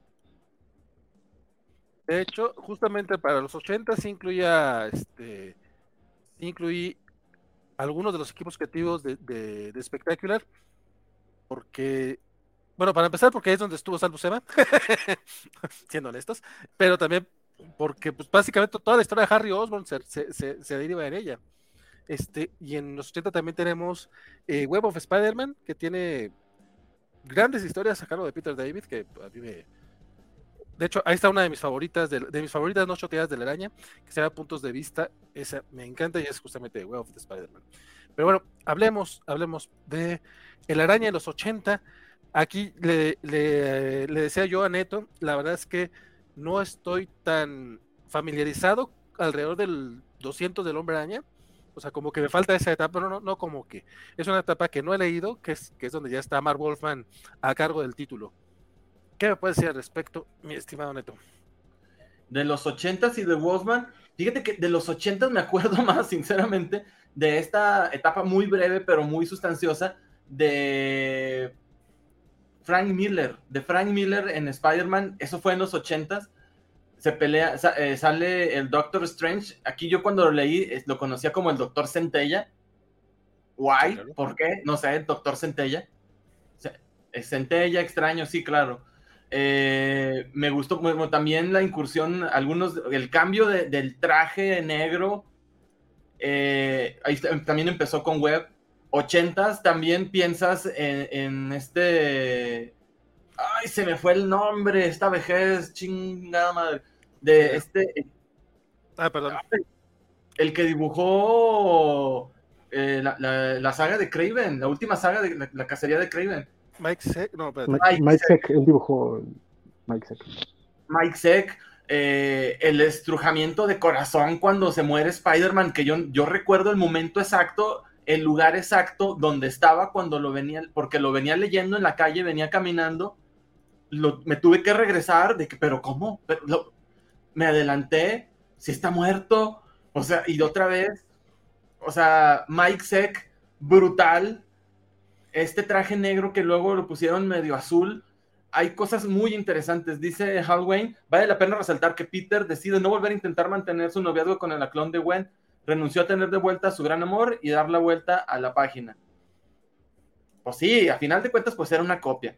Y también el mejor escritor, Roger Stern, lo comparto. Este, el Hobgoblin, Madame Belladonna, eh, unas historias fascinantes de, contra el, buitre y después de que otra vez era un personaje ya olvidado, lo regresan como un anciano ya a punto de morir sin miedo a nada porque ya no tienen nada que perder. Los ochentas fueron una etapa también, sí, igual, como ya mencionaron, del, del Doctor Who, es tu mejor etapa si empezaste en los 80, yo iba a la par, iba leyendo conforme conseguía, yo iba leyendo los cómics que se publicaban en los 80, pero iba agarrando cosas de los 70 y de los 60 que, iba cazando, iba compilando. Entonces, para mí, las dos tienen la misma relevancia, la misma potencia eh, y la misma, el mismo lugar en mi corazón. Este, el azar, aquí le decíamos el azar. Chance, ¿cómo no? Sí, este el nuevo traje de Spidey que no sabíamos bien por qué era esta magia, por qué se podía transformar, podía transformarse e-, en, otra ropa, podía... Pasaban un montón de cosas. Realmente los 80 también tuvieron un montón de, cosas buenísimas. Eh, ¿Fue en los 80 cuando llegó McFarlane o fue al final de los 80? Fue al final de los 80. La segunda mitad. La boda desde Peter Parker con Mary Jane o sea, pasan un montón de cosas padrísimas en los ochentas, todo relevante. Eh, tiene estos crossovers con, con, X-Men, tiene esta, aquí entra también, bueno, hablando de, Stern, eh, nada, de, nada puede detener al Juggernaut. Son dos numeritos, pero que a todo mundo lo tenemos, tenemos como referencia. Y sobre todo porque aquí en México a los X-Men los dejamos de ver publicados de Jack Kirby y Stan Lee y de repente salen ahí unas figuritas y, o sea, pero ¿cómo? Este es haciendo yo comparaciones, pero ahora, ¿quién es esta? ¿Por qué es negra? ¿Por quiénes son? O sea, haciendo mil conjeturas porque salen ahí cuatro dibujitos de las caras de los hombres X. Yo no, insisto, no había internet, no había... Di un brinco yo de, de Jack Kirby a, los ochentas, a, los hombres X de, de, de, de de, este, de Claremont. Pero esos dos números, Madame Web, o sea, padrísimo, no, no, no, ya, si sigo platicando entre que mojo algo, a lo mejor son mis lágrimas, a lo mejor es otra cosa, mejor ya no quiero hablar. Don Darklo, este... Yo creo que... ¿A, ti cómo te tocó esta época? Pues eh, yo creo que no tengo también mucho referente de, de esta etapa, pero sin duda creo que la que sí pude leer y, también se me quedó muy grabada fue la de El chico que coleccionaba Spider-Man. Es, es, de esta época, sí, no, no manches, también. Ganadora de Eisner, ese, título, ese cómic. Es melodramático ese ejemplar que lo recordé, y o sea, ya lo había leído en esas compilaciones que traían eh, en Marvel Directo, y cuando sale la animación de los noventas, eh, hacen una adaptación, pero con una niña. Entonces fue así como que dije yo, wow, este, este yo lo, yo lo he leído. Y entonces me voy al, al, a mis cómics viejitos, y sí, ahí estaba en este recopilatorio. Y sí, o sea, es, es uno de esos títulos que sí está, está llegador, está, está potente, porque pues es, es un chico ya con, con, cáncer, le revela su identidad, le explica lo del el fluido de, de su lanzatelarañas. No, hombre, es algo eh, muy genial. Eh, eh, bueno, yo creo que a lo mejor si eh, me hubiera tocado una lectura a una edad como la que se refleja ese niño, igual yo habría tenido muchas preguntas como él, ¿no? Hacia Spider-Man, así de cómo te colombias, este, por qué decidiste ser superhéroe, todo esto, ¿no? Entonces, es, es, un cómic, yo creo que muy, pues a lo mejor, mmm, no sé, emblemático por todo esto que se re le revela a este chico. Y de ahí en fuera, yo creo que otros de los que ya, como ya mencionó Neto, ¿no? Pues la, la última cacería de Craven, eh, se celebra el número 300 ya para estas fechas, ¿no? De los 80, del 300 de Spider-Man. Y yo creo que todos estábamos impresionados con el traje negro después de la Secret War que pues seguía siendo un enigma. Hecho, Entonces, ajá. de hecho, en México nos llegó mucho antes de la Secret Wars. Sí, ¿no? Con novedades, creo, ¿no? Uh -huh. Uh -huh. Ah, está sí, el pues... Goblin, ¿no? Que también te crea, creo que en estas fechas. Este es Hobgoblin. De, de Stern, ese fue de Stern. Exacto. Sí, sí, el Goblin ya es de los 90. Este, de hecho, Roger Stern es mencionaba que yo no estoy tan familiarizado con la parte de, de Mark Wolfman de los inicios de los 80, pero para mediados de los 80 es cuando entra Roger Stern, y ya son cositas que están un poquito más cercanas a mí. Francisco, yo sé que están todavía más cercanas a ti, compadre, cuéntame. Es que yo sí tenía la edad de, de, del niño que leía El Hombre Araña, o sea, sí, sí, ese cómic me llegó en el, en el, momento justo, además. Pero fíjate que, que, un poquito, como también tratando de hablar de, las diferencias de, estas etapas, en los 60 a pesar de la revolución que significó el universo Marvel, en particular Spider-Man, esta idea de nuevo de este, de este superhéroe humano, etcétera, con, con problemas eh, eh, reales, digámoslo así, estos cercanos a la realidad, seguía manteniendo mucho una, una, un aire inocente, en parte por, la, por las carencias eh, literarias de, de, de, Lee, y en parte también porque, pues bueno, era esa época de los cómics. Jerry Conway empieza a sofisticar un poquito la, la, la, narrativa, porque también es de los primeros. Cuando él empieza a escribir Spidey, creo que tenía como 17 años, o sea, era un chavito, pero ya, tenía, ya venían con esta intención de, de, sofisticar el medio, de empezar a sofisticar la, la, manera en la, que, en la que se hacían los cómics. Y Jerry Conway siguió muchos años evolucionando fuertísimo.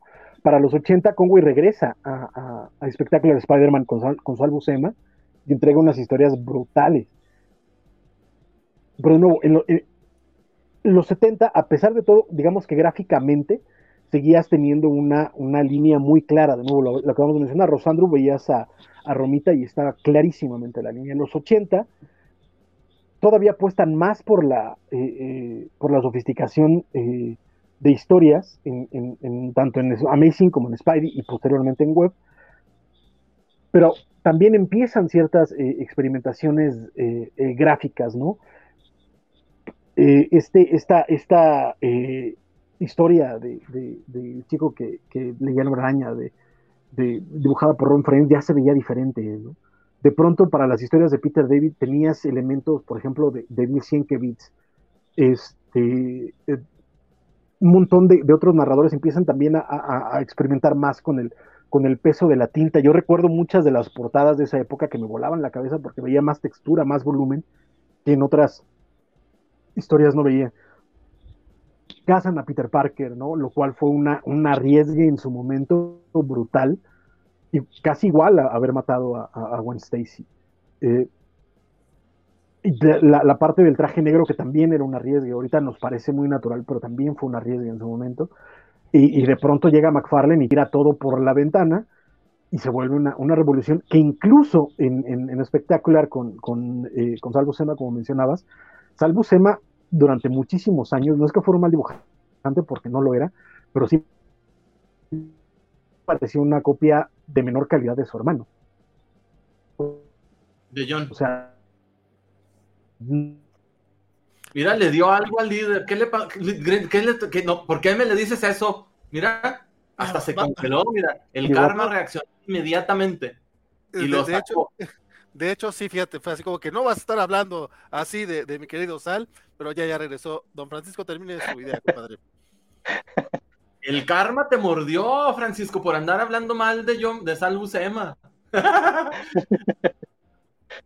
Mira, y se vuelve a congelar, como que, iba, como que iba a tener réplica, pero dijo el karma, no. Sí, no. Ya, no sé, ya no, ya no sé en qué me quedé yo. no soy yo. Eh, te quedaste justamente donde estás diciendo que, que Sal Buscema era un asco y que lo odias. Jamás, jamás en mi maldita vida diría eso. Simplemente es que no, pero es que si tú agarras, de verdad, si ustedes agarran un cómic de John Buscema y lo comparan con uno de Sal Buscema de los 70, sí hay una diferencia, hay una diferencia abismal. Y en los 80 Sal decide, ¿sabes qué? Voy a buscar mi propio estilo y es donde de pronto se vuelve más cuadrado, se vuelve más tosco en el trazo, pero también se vuelve espectacularmente mejor. Entonces, eh, de nuevo, hay, hay, mucho en este. El, simple arriesgue de la historia de, de, la última cacería de Craven de, de, de Matthias y, Mike Seck, que de pronto el editor, que me parece que fue Jim Mosley, ya, este, dijera, ¿sabes qué? Vamos a hacer este crossover, en vez de contarlo exclusivamente en, Amazing, después de que se casa, vamos a romper los tres títulos y vamos a publicarlo en, Amazing, Spectacular y Web. Fueron dos meses que tenías que comprar los tres cómics, eso también fue un arriesgue eh, enorme en ese momento. Y de nuevo, ya mencionaba Neto, de pronto tenías estos, estos cómics de, dibujados por, por Frank Miller o escritos a veces por Frank Miller como en, en, Spectacular, que fue como toda la saga de, bueno, no toda, pero varios números de la saga donde aparece Carrion, eh, Carroña, que era esta, este clon mal logrado de, del Dr. Warren, de, del Chacaltro, que tenía muchísima fuerza, ¿no? De pronto hacía también unas portadas muy locas, tienes este, este anual de Amazing con, la, con el crossover de, con, con Doctor Strange, donde se pelean de estas locuras contra Dormammu y el Doctor Doom.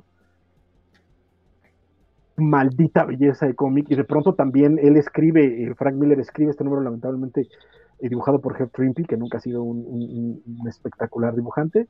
Pero es que es este crossover con todos los seres urbanos, Daredevil, eh, Luke Cage, Iron Fist, Moon Knight, contra, contra Purple Man, contra Kilgrave y que termina siendo, siendo muy buen, muy buen cómic. Pero de nuevo, e-, eran estos momentos en los que de pronto estaban tratando de experimentar con la línea y con el personaje y a ver hasta dónde lo pueden llevar. Y de nuevo, todo culmina con la llegada de, de McFarlane que tira toda la ventana y redefine toda la, línea gráfica de Spider-Man por muchísimos años. Incluso el primer Bagley hacía todo lo posible por, por, por ser este por ser McFarlane. Porque el hombre llegó y en tres números redefinió cómo se tenía que ver Spider-Man. sí, oye, otra cosa que se nos está pasando, hubo una muerte importante también en los ochentas que fue la capitana Jean the Wolf. Jean the Wolf, sí, sí, la, gran saga de Peter Davis. Así es, este asesinato fue muy relevante en su momento. Si le preguntas ahorita, por ejemplo, no sé, a alguien que empezó a leer los cómics en los noventas o en los 2000, y esa quién es. Pero fue una muerte importante porque era una aliada grande de Spidey y la matan y, saber quién y la manera horrenda en la que la mataron fue espantosa, fue espantosa realmente. Se ve el escopetazo, se ve brutal, se ve, miren, lo recuerdo y se me pone la piel de gallina, no estoy bromeando, de, de recordar ese escopetazo horrendo y ahí cierra el cómic. Mira, no es broma, o sea, tengo la piel de gallina de recordar ese momento espantoso. También hay otra cosa espantosa, era que aquí en México como se estaban, se estaban publicando al mismo tiempo, Amazing, Spectacular, Web, e incluso el... Marvel Team Up. ¿Cómo se llamaba uno de... Marvel Team Up. El, Team Up. Estaban unas publicaciones eh, en un cómic extra grande de doble. Por ejemplo, esa de la historia del niño que coleccionaba Spider-Man no tuvo la portada. Estaba en la parte trasera. Ese estaba no, frente. Eh, no, ese, ese sí fue, ese todavía alcanzó a ser de los números sueltos. Cierto, cierto, Pero, por ejemplo, la saga de Craven sí venían de dos por número y te perdías de una portada que además era un portadón. Portadón. esa era la, gran pérdida. O sea, sí lo tenías de manera inmediata, no tenías que esperar como los gringos una semana. pero, porque para saber qué pasaba, pero te perdías de las portadas. Yo hasta que no compré el compilatorio vi las portadas esas hermosas. Eh, pero también te rompía mucho el ritmo estar publicando el team up porque tenía un dibujo deficiente, casi siempre tenía un guion pobre, débil. A veces te encontrabas joyas, pero a veces te encontrabas cosas de que tú, querías, tú querías la continuación del Amazing, tú querías la continuación del Spectacular. Sí, pero yo no hablaría tan mal de, del Chris Claremont y John Byrne de los 80 que hicieron muchos de los números de Marvel Team. Pero, pero, sí te entiendo. El, problema es que te, interrumpían la narrativa y aún así creo que, que Novedades hizo un buen trabajo. ¿eh? No, sí, sí. La, queja era la, pérdida de portadas, básicamente. Sí, total. Y, de que de pronto que de pronto te recortaban las historias porque no cabían en, un cómic, entonces te empezaban en un cómic, eh, te publicaban la mitad de otro, de otro, de otro número y el siguiente número tenías que empezar por la mitad del, otro cómic. Pero eran, eran estas ediciones historias raras. Porque es que además hay que, hay, que, hay que entender, y esta es la parte que sí me gustaría también un poquito explayar, los 80 en México fueron muy distintos a, Estados Unidos. En, México, Novedades empieza a publicar eh, eh, El asombroso hombre araña en 1980, como cómic, eh, como single issue, semanal. Semanal. Exacto. Y lo lanza con otros tres títulos Marvel. Había otros, pero los tres títulos principales eran Fantastic Four, Avengers y Daredevil. Ajá de nuevo también estaba este, Pólvora y Puños y, Spider-Woman, pero a vale, Entonces, tenías estos cuatro, estos cuatro títulos y de pronto llega la, crisis de los 80, que fue este, este momento en el que de pronto dejamos de usar los pesos para empezar a usar cientos o miles de pesos. Y eso, ¿mande? No, que, fíjate, o sea, este ya valía mil pesos. O sea, pasabas, pasamos, hubo, un golpe inflacionario brutal a, 1984, 85, y eso obliga a que se cierren un montón de cosas. Es la gran muerte de Novaro, y entendamos esto, Novaro era el monstruo editorial, o sea, no era, no era Camite, no era este, no era pinche Fortaleza, o sea, Novaro era, era era el Panini de, en Europa, de, México y de Latinoamérica. O sea, era un monstruo editorial. O sea, era, era este, este, este brutal conglomerado. E, e, era, un, era un nivel Televisa editorial. Y cerró por esto. O sea, se fue a la por esto. Novedades sobrevivía porque Novedades era, era publicaba un periódico, era el periódico Novedades. Y de ahí sacaba otro tipo de, publicaciones, como las de Marvel, también sacaba la novela semanal, etc. Pero en ese momento estuvo, estuvo, tuvo que parir chayotes. Y por el puro número de ventas, decidió seguir sacando el hombre araña. Entendamos que esta crisis tumbó a todo DC, casi tumba a todo Marvel. Cualquier cantidad de industrias se cerraron, pero no logra tumbar Spidey. La decisión que toma Novedades para, para sobrellevar la crisis es que en vez de sacar el single issue semanal, va a sacar un tomo más grueso, dicen ellos que el doble, pero no es cierto porque el single era de 32 eh, páginas, el doble era de 48, o sea, le alcanzaba para poner los, los, dos números de 24 publicados en Estados Unidos, pero poco más, y cuando se iban a más tenían que hacer esto de cortar los cómics. Y empieza a salir quincenalmente o catorcenalmente este tomo de, de, dos historias, que es lo que comentaba Neto, que de pronto era un número de, de, Amazing y un número de, Marvel Team, un número de, Amazing y un número de Spectacular. Un número de Spectacular y un número de Web. Les valía, honestamente les valía. Pero trataban de mantener cierta, cierta continuidad porque, y esta es otra mención que quiero hacer, el que verificaba todo eso se llamaba Remy Baskin, que era el, el editor en ese momento, aunque en los créditos aparecía como adaptador o algo así, el editor era, era Remy Bastin, que sí sabía de lo, que estaba haciendo y lo que estaba trabajando. Pero pues bueno, tenías, tenías las limitaciones de, la industria. Y no es hasta 1988 cuando las cosas empiezan a emparejarse en, la economía mexicana, que surge Editorial Vid, y Novedades decide, pues vamos a sacar un título complementario, deciden sacar El Hombre Araña Presenta, que es donde tenemos ya las Secret Wars, leemos a los X-Men, a los Cuatro Fantásticos, etc. Sí, pero durante muchísimo tiempo, la dieta del comiquero nacional era un número cada 14 días de, de, la sombra Araña. Y no había más. Es correcto. pero eran hermosos, porque de nuevo eran, eran estas etapas de los 80 que ya tenían mucha, mucho juguito, mucha, mucha cocha bonita. Sí, esa portada, mira, ese, ese Doctor Octopus es de John Byron, por ejemplo. Fíjate que yo, esta etapa eh, no me tocó a mí directamente, le tocó a mi hermano mayor.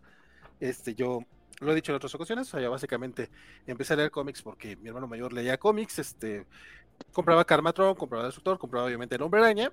Este, yo los primeros números que ubico de esta época son alrededor del 450, 4, o, o 400, 450 por ahí, justamente la, etapa de Roger Stern.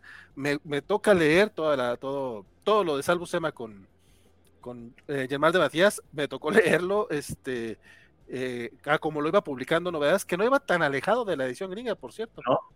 Este, me, acuerdo mucho que para celebrar el número 500 lanzaron el Spider-Man 1 de McFarlane, pero como estaba tan pegado al gringo, solamente publicó el primer número y continuó como 6, 7 números después para poderlo terminar. Pero. Correcto pero a mí no me tocó el impacto de la crisis que tú mencionas, Francisco. O sea, No, no, a, muy poca gente que nos esté viendo seguramente le tocó uno porque ya está viejito. Sí, a, mí sí me tocó. Sí, exacto. Ya, ya, jugamos en el mismo equipo, mano. Nosotros ya estamos más cerca del INSEN que de, que de la Comic Con. Así pero, pero eh, era eso, y, y, es, y es parte de por qué también Spidey es tan importante para los mexicanos. Porque durante mucho tiempo fue, e, era lo que teníamos a la mano y, se juntaba con una gran época de, creación. Entendamos que en los 80, y nada más por tirar un puñado de nombres, estaban escribiendo el título Mark Wolfman, Denny O'Neill, Roger Stern, James de Matallas, este, Jerry Conway, Peter David. O sea, tenías un puñado de escritores que el, que menos mascaba chicle, carnal. O sea, estaba, estaba, era brutal. Y pues, ¿cómo no ibas a amar al hombre araña en ese, en ese momento, man? Cosas solo cosas maravillosas, solo cosas maravillosas nos, nos pasaban. Eh, eh, con ¿Sabes qué otra limitante Teníamos otra limitante muy cañona, que era el tamaño de la máquina de escribir, el trabajo maravilloso que hacía Delfina Fuentes. Si era Delfina Fuentes. Sí, sí. sí Delfina Fuentes, que era la adapta hacía adaptación, porque era la traducción literal, bueno, la traducción del cómic original si escribías a mano, puedes escribir un montón de cosas, pero con la máquina de escribir y la tipografía que manejaban en Editorial Novedades, era una letrononona del número 14, que cabía muy poco, cabía muy pocas cosas. Seguramente nos perdimos un montón de, detalles argumentales, pero hacía tan buena adaptación que jamás yo lo sentí de que no tiene sentido algo. Luego ya entra J.R. Holguín, que JG, JG JR, yo estoy pensando en John Romita, en JG eh, también empieza con unas traducciones muchísimo mejores, con una adaptación también, o sea, se sentía más carnita en los cómics. Eso también es que justamente, exacto, es que justamente eh, eh, parte de la, de la gran ventaja que teníamos de tener a Remy Bastien como, como editor en novedades es que él empezaba a jalar a la gente que eran fans. O sea, Delfina Fuentes era traductora y no era mala traductora, de hecho ya lo, dice muy bien Neto. Nuestro problema era ese, que, pues la tipografía y la tecnología no nos daba para más, entonces obviamente se perdía un montón. La gente que se está quejando hoy en día de la, de la traducción, yo entre ellos, con toda la razón que pueden tener, no mames, no vivieron los 80. O sea, leer Novaro y novedades era, era perderte la mitad del cómic. Pero aún así, como dice Neto, pues, pues lo leías. Pero por ejemplo, J.G. Holguín llega a novedades porque él ya era fan de cómics. Y, había otro, no me acuerdo, Gustavo, creo, Gustavo, Gustavo Rubio, no me acuerdo, pero el, que tradujo, creo que el crossover, se llama Gustavo, Gustavo algo, el de, Superman, Spider-Man, Gustavo algo, no me acuerdo, pero se llama Gustavo, pero también llega porque él era fan de cómics. Este, Martín Arceo llega a novedades porque es fan de cómics. En fin, o sea, un montón de la gente que trabajó en esos años en, El Hombre Araña termina llegando porque ellos ya eran lectores de cómics y amantes de eso, y empiezan a, de nuevo teníamos la, la, la, era Marvel, que era esta columna de, de Holguín, que se uh. publicaba tanto en Amazing como en, como en, como en El Hombre Araña Presenta, y donde nos contaban todas las historias que no leíamos porque pues no las publicaban en México. Ok, yo nomás voy a hacer mi comentario, jodón.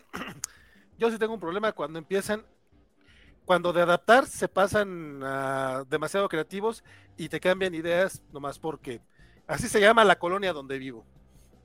y lo que y lo que presuman de eso, pero bueno. e- en general Pero fíjate, pero fíjate que eso casi no pasaba en novedades, ¿eh? Eso ya fue ya en fue otra, en otra, en otra casa y, y- y- sí, pero es que ya no estaba Remy, o sea, ya, Cuando se fue se fue un poco a la mierda todo. ya les valía pito. Sí, porque además Re- Re- Remy doble- dobleteaba, ¿eh? Eh, Él estaba de editor en, en- en- novedades y cuando abrieron Vid le echaron un fonazo de oye, carnal, vente. Pero no duró mucho tiempo en, en, en, Vid. Eh, do- donde sí estuvo Remy fue en, en Marvel directamente cuando publicaban aquí en. México vía Intermex. Sí, pues sí. es que era, era el contacto directo con Marvel, de nuevo, o sea,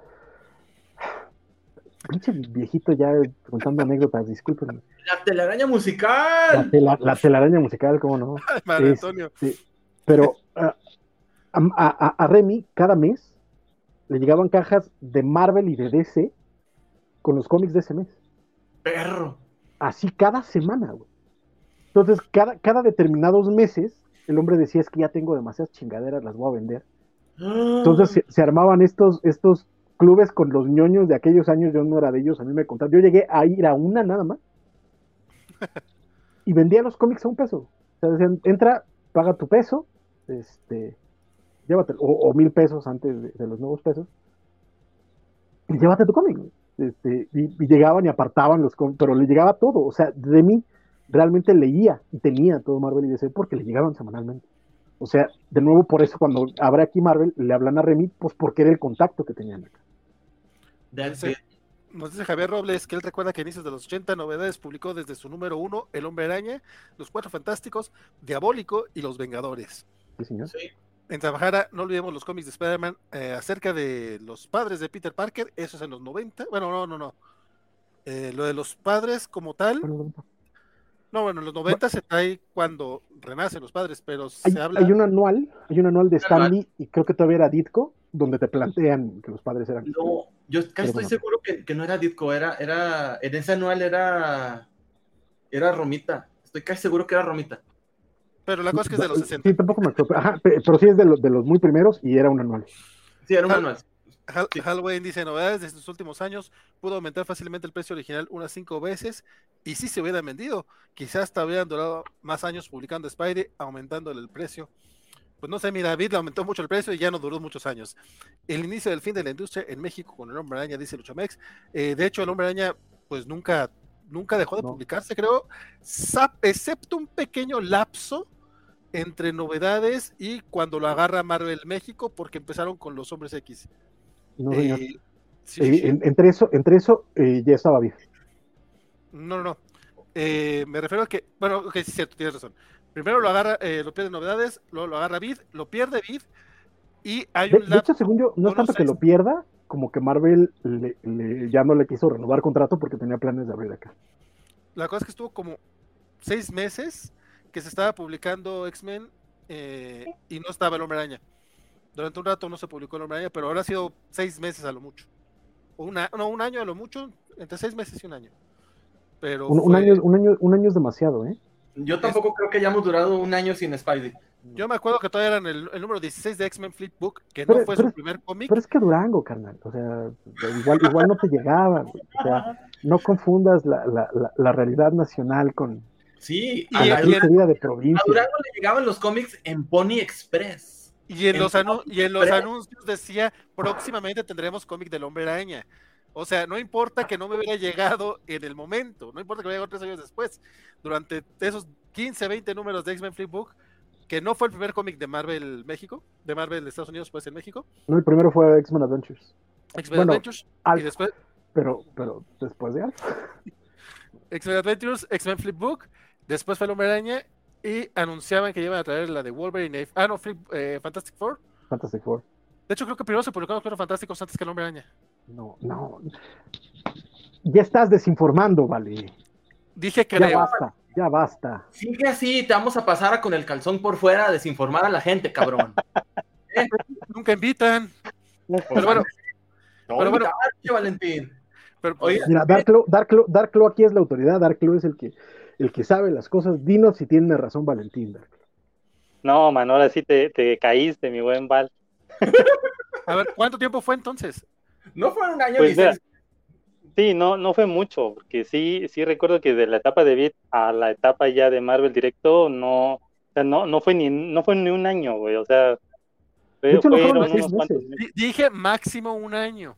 No, Dije- no, no. dijiste eso, Valentín. No, porque mira, estaba, dije- estaba dije- de boga dije, eh, la serie de los X-Men de los noventas y dije, también la eh, de Spider-Man, entonces dije- aprovecharon para tenerla luego, luego. Dije De hecho, seis yo, para- meses y un año. De hecho, según que- yo, para, para el 5 de X-Men Flipbook, que hay que recordar que Ya era estaba quincenal, Spider. no, no estaba anunciando, ya estaba saliendo Spider.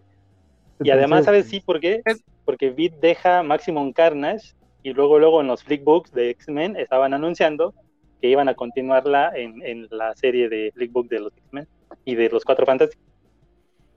Es más, es más, es nomás porque no tengo el dato ahorita a la mano, pero Pero ahí está googleando, mírenlo. Ahí está googleando para caer en su error. o- Bueno. o- obviamente estoy googleando. Mientras que el líder desinformador busca en Google, déjenme, voy a hacer un, un back, un, un- me retrocedo poquito. ¿Saben que Tuve un flashazo, así un flashback que estuvo bien cañón. Se me revolvió el estómago porque en esa serie de, la muerte de Jean the Wolf le disparan a Betty Grant. Se supone que, que le disparan un escopetazo y ahí se acaba el número. Se me revolvió el estómago en ese entonces y se me volvió a revolver ahorita de la sensación. Lo reviví y me volvió así de, no, Betty, no. Que de, Sí, verdad, lo- lo- los 80, tal vez era porque eran muchos títulos o, o muchos singles a, a lo largo de poco tiempo, pero la neta es que tuvo una época gloriosa, o sea, de- neto, nada más los, los sectores que dije, y además tenías un montón de, de dibujantes. Ahorita no recuerdo quién era el dibujante de- durante la época de la, de la muerte de Jim the Wolf, Yo tampoco. pero, pero qué bueno era, o sea, y no era, no era tradicional, sino mucho más, era bastante más tosco, más tirado al cómic indie, pero hacían cosas buenísimas. De nuevo, estos, estos títulos donde de pronto quieren meter a Peter al, al, al manicomio, de hecho lo meten al manicomio. No, no recuerdo si hizo, hizo algunos interiores, pero ustedes no estaban lejos. Las portadas de 100 bits estaban hermosas. Rick Buckler, Rich Buckler. Rick Buckler, sí. No recuerdo nada más de él, Sí, pero qué hermoso estaba. Estoy viendo la portada. Uf, uf. Y sí. de contra uf. Y recontra. A ver, Valentín, ¿ya, ya, ya, ya, ya corregiste tu error, Jonel? No, todavía no. No, bueno, creo que no sé si quieran agregar algo más. Dark Cloud no ha hablado casi nada en este segmento de los ochentas porque dice que De los ochentas, de los ochentas. yo creo que el, el- el final, cuando toca a McFarlane tener este el, el título, yo creo que recuerdo ya más los encuentros que tiene ya con Eddie Brook, cuando ya tenía el symbiote y, y se veía así entre sombras, que, Sí. que alguien estaba entrenando, que estaba este, tirándole, no sé, a, a fotos de, de Spider-Man o de Peter. Y Y, yo, ándale, no, hombre, la sí estaba brutal. Esa, yo creo que esos dibujos en esa época yo los veía también como unos dibujos muy grotescos, así de que, wow, ¿quién es este monstruo? Se va a poner pesado. Y, y yo creo que también tengo muy marcada la, viñeta en la que llega a la casa de, Peter y, abre la puerta a la tía May y, sale Eddie. Hola, ¿puede Peter salir a jugar? Así como que, güey, no manches, ya sabe todo. Y ya obviamente por lo que él tiene el simbiote, pues tiene todos los recuerdos y, sabe todo de, de Spider-Man. Entonces, creo que las peleas que, que tiene con Peter en la playa, eh, cuando cree que vence por fin a, a Peter Parker Spider-Man, yo creo que me quedaron muy marcadas porque eso sí me tocaron leerlos con títulos de, de novedades. Y, y creo yo que eh, fue, fue algo también como que para reintroducirme con el personaje, porque yo tenía ya los cómics de, de Marvel México, pero encontrar algunos de novedades y releerlos fue así de que, oye, qué chido que, que todavía estén estos cómics circulando, que todavía circulaban un buen, y, y leer esas partes que yo no tenía todavía hasta ese momento así frescas, las leía y decía yo, tengo que buscar más de, de este personaje de, de Venom, porque sí se, se me hizo muy interesante cómo después de ser el traje, se convierte en un villano y, y vaya villano, o sea, de ahí ha sido una pesadilla para el personaje central, para Peter, y aparte siendo aliado en algunas otras historias, entonces creo que también convertirlo ya después en una especie de, de bueno, él quería ser un héroe, ¿no? En otra ciudad, eh, me pareció muy interesante, sí, pero, pero sí, yo recuerdo mucho las historias de, de McFarlane ya de finales de, esto, de esta década, con esos enfrentamientos de Venom y Spider. Que fíjate lo, lo curioso y lo fuerte, lo importante que es Venom, que creo que Mm. desde, o sea, Spidey siempre ha tenido una gran galería de villanos, pero un Némesis, creo que solo el, el Duende Verde de, de esa primera etapa con, con- con Norman y Venom. ¿no? Y eso que Venom es relativamente reciente, eh, hasta eso, ¿no? Yo no sé, eh, a ti Neto, que creo que tú y yo somos contemporáneos, creo que, que Darklo, ya- no quiero hablar de los 80, porque dice, yo soy más chico que ustedes, pues, yo no tengo por qué leer cosas viejitas. Pero no sé a ti, pero a mí me, me costó mucho entrar a, a McFarlane. La primera vez que vi un dibujo de él fue como de, híjole, te- not te- my thing. ¿Qué es? Parece espagueti. ¿Qué mierda es esto? Pero ya para el final, yo ya estaba, o sea, cada vez que veía un cómic de él me emocionaba más. Sí. Sí, me desilusionó un poco el tono más oscuro en Spider-Man a secas. Sí, su título Pero- no tiene salvación, pero en Amazing, híjole. En Amazing hizo unas cosas fabulosas de cuando, cuando mudan a, a Mary Jane a, y a Peter a este departamento enfrente de- del- del Parque Central. O sea, esa parte McFarland ya, o sea, porque de cuando sale con este Shams, eh, el azar, a cuando ya viven ahí de casados ahí eh, en el departamento ese, ya había yo pasado la, la curva de aprendizaje de transición de aceptación y ya era mi Spider-Man. Pero en el principio era de, o sea, veías a Buscema y veías a, a, a McFarlane y decías, ¿por qué Buscema no dibuja todo? Sí, no, o, o- o peor, te- tenías en la cabeza a Ross Andrew. Sí, Y ¿y ¿Y este güey de dónde salió? ¿Qué está haciendo con mi Spidey? De pronto, ¡guau! Sí. ¿no? A, a mí me pasó como de, este, este no es mi Spidey, ¿qué está haciendo este güey aquí? Y como dices, de pronto, esta portada donde están afuera de- del edificio con un Santa Claus, sí. que les está cayendo la nieve y Peter está como deprimido en las, en las escaleritas, este, ¿es Peter o, o- o es Mary Jane? No me acuerdo. Pero esa, esa portada me, me revienta, me, me encanta. Sí. Y ¿Y termina luego, ¿cuándo es el, el cambio de McFarlane a Eric Larsen y cuándo entra este Bagley? ¿En, no- en noventas? Sí, en los 90. sí. Ah, por ahí del 92, 93. No sé si quieran acotar algo más, agregar algo a los 80, si no ya nos pasamos a los 90 porque nos faltan un friego de años y pues uno es viejito y yo ya quiero cenar, ¿verdad? No, est- estoy de acuerdo, estoy de acuerdo con eso. De hecho, eh, Darklo ya fue a cenar algo, a mí no me engaña. Ese pequeño momento No, que de repente, desa- ese momento que de repente desapareció de escena, a mí me parece No se me cayó la señal. Este, no, Yo, pues, yo sigo eh, queriendo saber si ya corregiste tu error, Valentín. Este, no, hay, no hay nada que corregir.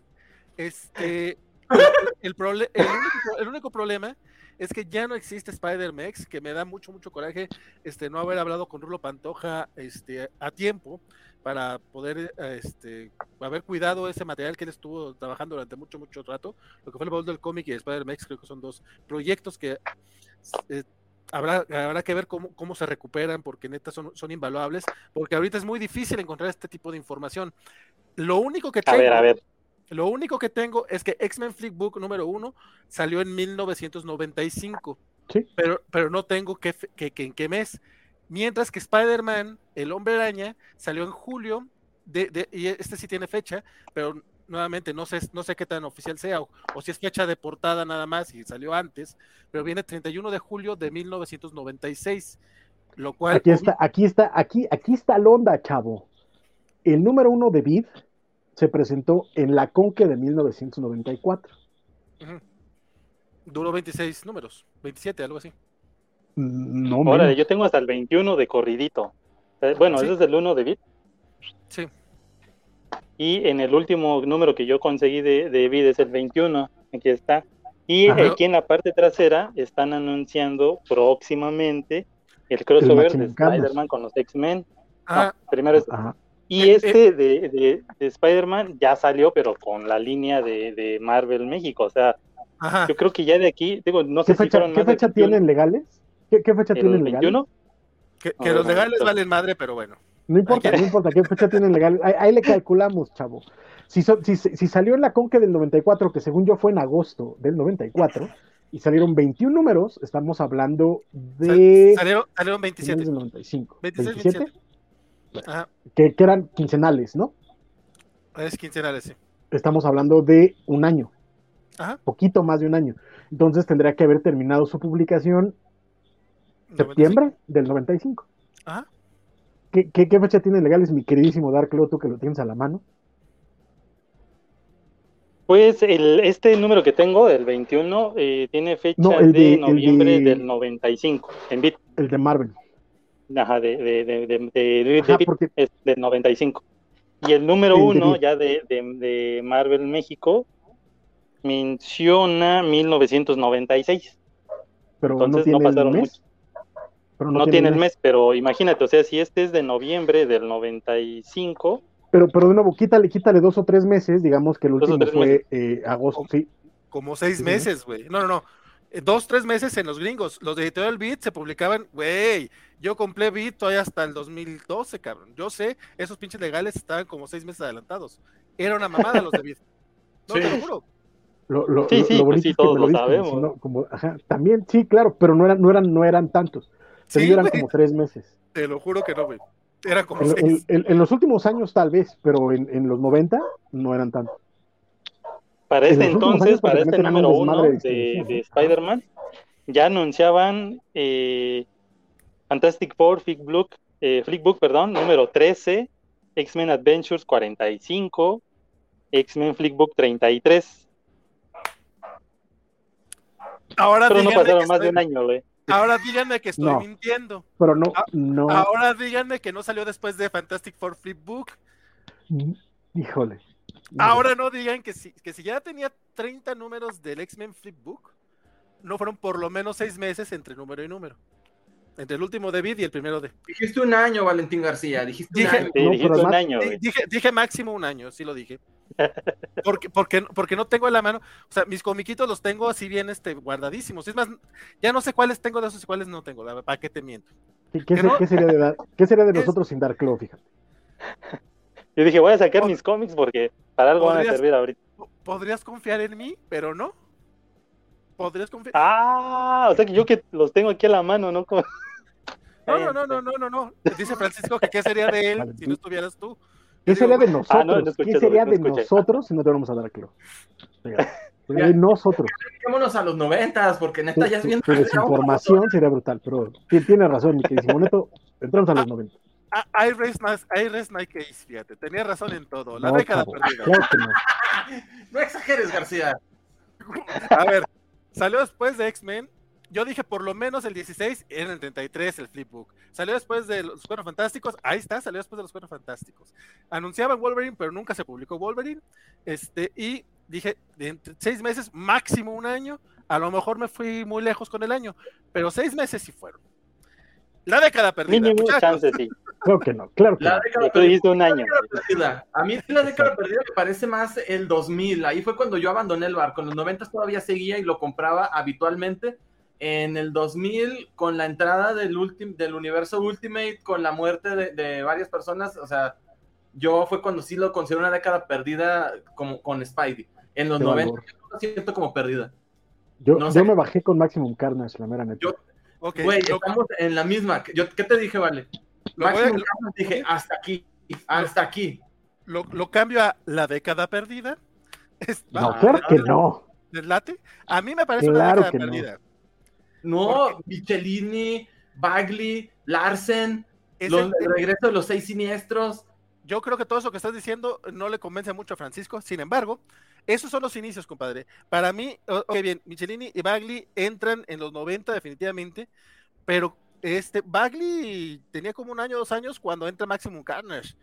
Y la neta, ya esos inicios, incluso estos comiquitos que nos estaba mostrando el buen Darklo, que aquí llegaron en el 96, pero son cómics del 93, 94, o sea, son un poquito más, más viejitos.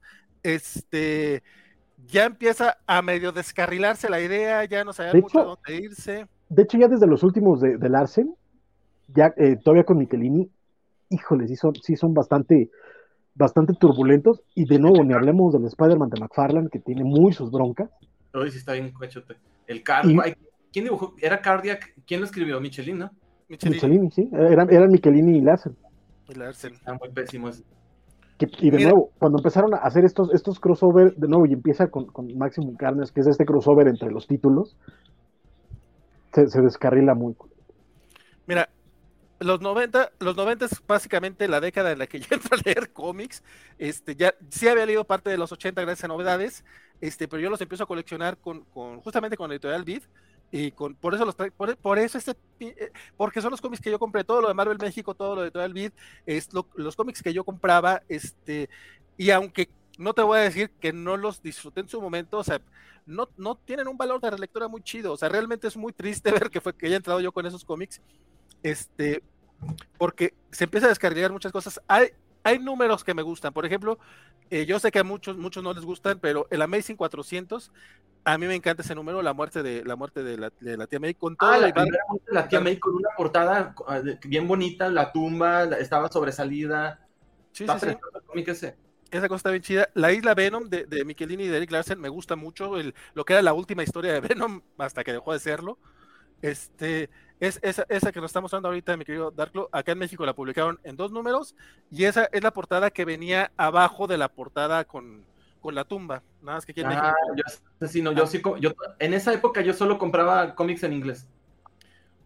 Y, y hacías bien, entre comillas, porque también ya, pero, pero qué bueno que ya empezó a hacer todo el cambio. Digo, a mí me tocó eh, leerlo completamente. Este, y después viene Howard Mackie. Howard Mackie estuvo cinco años en el Hombre Araña sin hacer absolutamente nada. Ya me acordé, no, sí, no. Llega, llega Ben Reilly, eh, retoma la saga del clon, Mira, a mí me, encanta el traje de Scarlet Spider, pero Ben Reilly como el hombre araña nunca me ha gustado. Ni a mí. Este, después, para tratar, después de cinco años de desmadre, el hombre araña vendía porque era el hombre araña, pero realmente las historias iban por el desagüe. Este, regresan a Norman Osborn y regresan a Peter Parker, porque dicen que él realmente es el verdadero hombre araña y no Ben Reilly, porque Reasons, nos dicen que la, que la tía May había sido una actriz la que se murió, una sarta de estupideces para poder regresar a la tía May. Este, hay una cosa que se llama la reunión de los cinco, que ya no me acuerdo qué era lo que hacía. Pero... Es que ya no me acordaba de nada de eso. ¿Le puede ¿Eh? quitar, por favor, los signos de interrogación, joven? Por supuesto, pues es lo que te digo, es una década perdida. O sea, lo de Straczynski podemos criticarlo, pero son cosas que se sostienen. Ah, caray. Ah, caray. Se, mantiene, lo de Morroom, se mantiene, o sea, vamos, lo retoman, o sea, no digo que se sostenga como. Ah, bueno, pero también, también retoman la cardia, güey, o sea, también retoman lo del clon, o sea, eh, eso no quiere decir absolutamente nada. Lo del clon sí, pero la reunión de los cinco no, por ejemplo. Todo lo que hizo John Byrne con Chapter One. Guácala, no, hombre, ya no me acordaba de eso. Valentín, duré años en terapia para olvidarlo. ¿Por qué vienes a recordármelo? Perdón, compadre lo siento mucho, pero le hablan a John Byrne, quien ya había revitalizado originalmente a los Cuatro Fantásticos, a Superman, este, nos había entregado chingonerías con los Hombres X, con She-Hulk, o sea... Y que, para, y, que para, que para ese momento ya venía de, hacer su trabajo independiente, que también era bastante bueno, que es Next Los Next Men, claro. Este, y en medio, y, antes de eso, su último trabajo en Marvel, que habían sido tanto Sensational She-Hulk como, como Namor, habían estado bastante buenos. De hecho, cuando anuncian que él iban a soltar Spider-Man, todos estábamos emocionados hasta que leímos el primer número de Chapter One, fue así como de en la madre. Ya no sabía dibujar a Spider-Man porque cambió radicalmente. no sabía dibujar nada. no, desde She-Hulk a los últimos números de, de Next Men ya estaba ya en picada, pero así. Era muy triste el caso de John Byrne, sobre todo porque pues, le vimos las mejores épocas. Pero, güey, este, me acuerdo mucho de un, eh, de, un artículo que le hicieron en Ultimate Reports, una revista española, que le, llamaban este, La barba con ego o el ego con barba, algo así, y sacaban viñetas de, su chapter one burlándose de, las proporciones de un duende verde con una cabezota y cosas así. güey, o sea, sí es cierto, pero no me he dado cuenta de muchos, muchos de esos casos.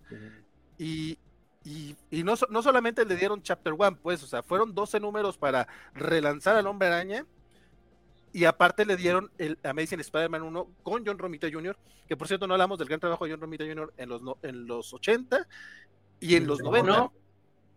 Hablamos un poquito del Juggernaut. Ah, sí, cierto, el Juggernaut. Es que, es que tiene muy, buenos números. Ya en los 90 empieza a cuadrarse, pero a mí me sigue gustando un chingo. Incluso Desde los 80, ¿eh? Cuando, cuando le dan cuando le dan el título de New Universe de Starbrand, es cuando empieza a jugar con, con el estilo. Qué cosa tan horrenda, eso? Y, y ese es de los de los chiditos, o sea, la verdad es que en interiores John Barnes estaba muy muy perdido. Está de la, está de la fruta. Su reinvención de Electro que duró dos segundos. Este, su, gran cambio de que en vez de un microscopio le regalaban una computadora. Ah, Puede sí. ser. Sí, sí, sí, o sea, eh, tristemente todo lo que hizo John Byrne eh, a finales de los 90 con el Hombre Araña, este, pues se olvida, se olvida porque no, no fue bueno y Marvel-. Marvel tiene la muy buena, ojos, los ojos. pues tiene la muy buena política, creo yo que es muy buena política de, de que si no funciona, pues simplemente nos hacemos güeyes y como que no existió, ¿no? Entonces, eso, eso me parece muy, muy sano. Don Oye, cierto, ah, perdón, sí, vas tú. de, de John Byron, ya había ¿Se acuerdan cuando se hizo millonario Peter Parker que trabajaba en un laboratorio con un señor pelirrojo de barba? Este, sí, sí, sí, claro. Con este Maxwell, Max. Sí, bueno, pues John. Byrne ya había sacado esa misma historia, no sé si se acuerdan.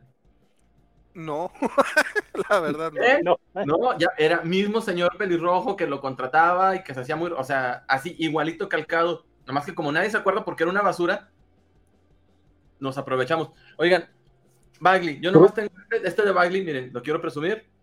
Ah, claro, claro, claro, claro, claro. Este, déjame, te pongo en. Tienes un original de Mark Bagley que te, que te hizo en la última mole. En la mole de 2019, digo. Ahora nos basaremos. eh, Ok.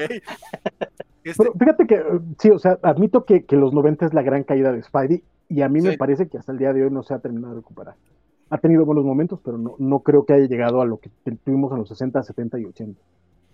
Pero también hay que reconocer que en los 90, en medio de toda esa cantidad abundante de estiércol, de pronto había cosas bien interesantes. Y en los 90 sale eh, The Child Within, que es esta última eh, saga de- escrita por Jerry Conway y digo por James de Matthias y Sal Buscema, donde cierra la historia de Harry Osborn, donde cierra la historia de, de nombre rata, Vermin. de Vermin. Vermin. Este. Vermin.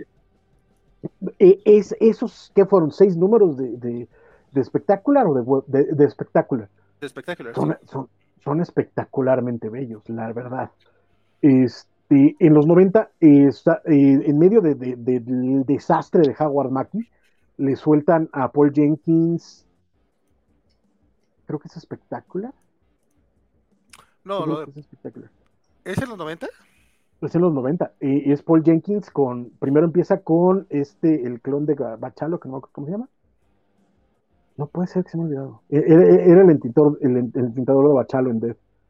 Buckingham. Buckingham. ten- de hecho, ten- tenemos una reseña de, de Within en, en la covacha. Me acabo, me, ac- me acabo de acordar, eh, googleando, este, a cargo del buen Dicky. Por si quieren echarle un ojito a esa historia, la verdad es que es muy, muy buena. Buenísima. Y bueno, en me- en medio de eso estaba, estaba Paul Jenkins, primero con Mark Buckingham y después con, con Humberto Ramos. Es lo primero que hace Humberto Ramos ya en un título de Spidey eh, a finales de los 90.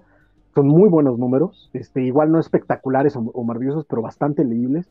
Paul Jenkins le echa muchas ganitas al título y no son, no- y no son malos. Em, ¿Qué más teníamos por ahí? Espérame. Fíjate, eh, la, la- la bronca es que son como muy, muy a inicios y a finales ambas historias. Entonces, Sí, Es, es que en medio fue todo crossover. sí, sí, sí. Sí, no, eh, pero sí, eh, todo esto de Paul Jenkins, con, sobre todo lo, lo- lo que hizo en Peter Parker Spider-Man, porque después les, dieron el título de espectacular. Ah, perdón, ya lo dijiste. Les relanzaron Spectacular Spider-Man con. Paul Jenkins y Humberto Ramos, y ahí no estuvo mal, pero estuvieron más Pero los antes, antes de Humberto estaba con, con Buckingham, con Mark Buckingham. Y también eran muy bonitos nombres. De nuevo, De en medio de, en medio de la cantidad de estiércol parecían oro. ¿no? Pero Hay, hay unos comiquitos de Sam Kidd en, en Peter Parker de Spider-Man, pero creo que son ya esos ya son del 2000. Eh, son los de Reborn. Sí, no, son de 2003. Este. Sí hay algunos momentos, o sea, sí hay algunas cosas en los 90, pero siento que sí, en, ma- en mayor medida eh, se perdió un poquito, pero no sé qué piensas tú, mi querido Darklo, que tú también comenzaste a leer cómics de los 90, básicamente. Bueno, a coleccionarlos. eh, ajá, pero pues eran historias de los 80. pero bueno, sí, creo pero que sí, pero sí, sí, sí, no, sí, o sí. sea, había un poquito de todo, o sea, nuevamente tienes, Sí. todo- tienes ahí a la mano los flipbooks. ah, tengo a la mano algunos. Fíjate que recuerdo, yo tengo la razón.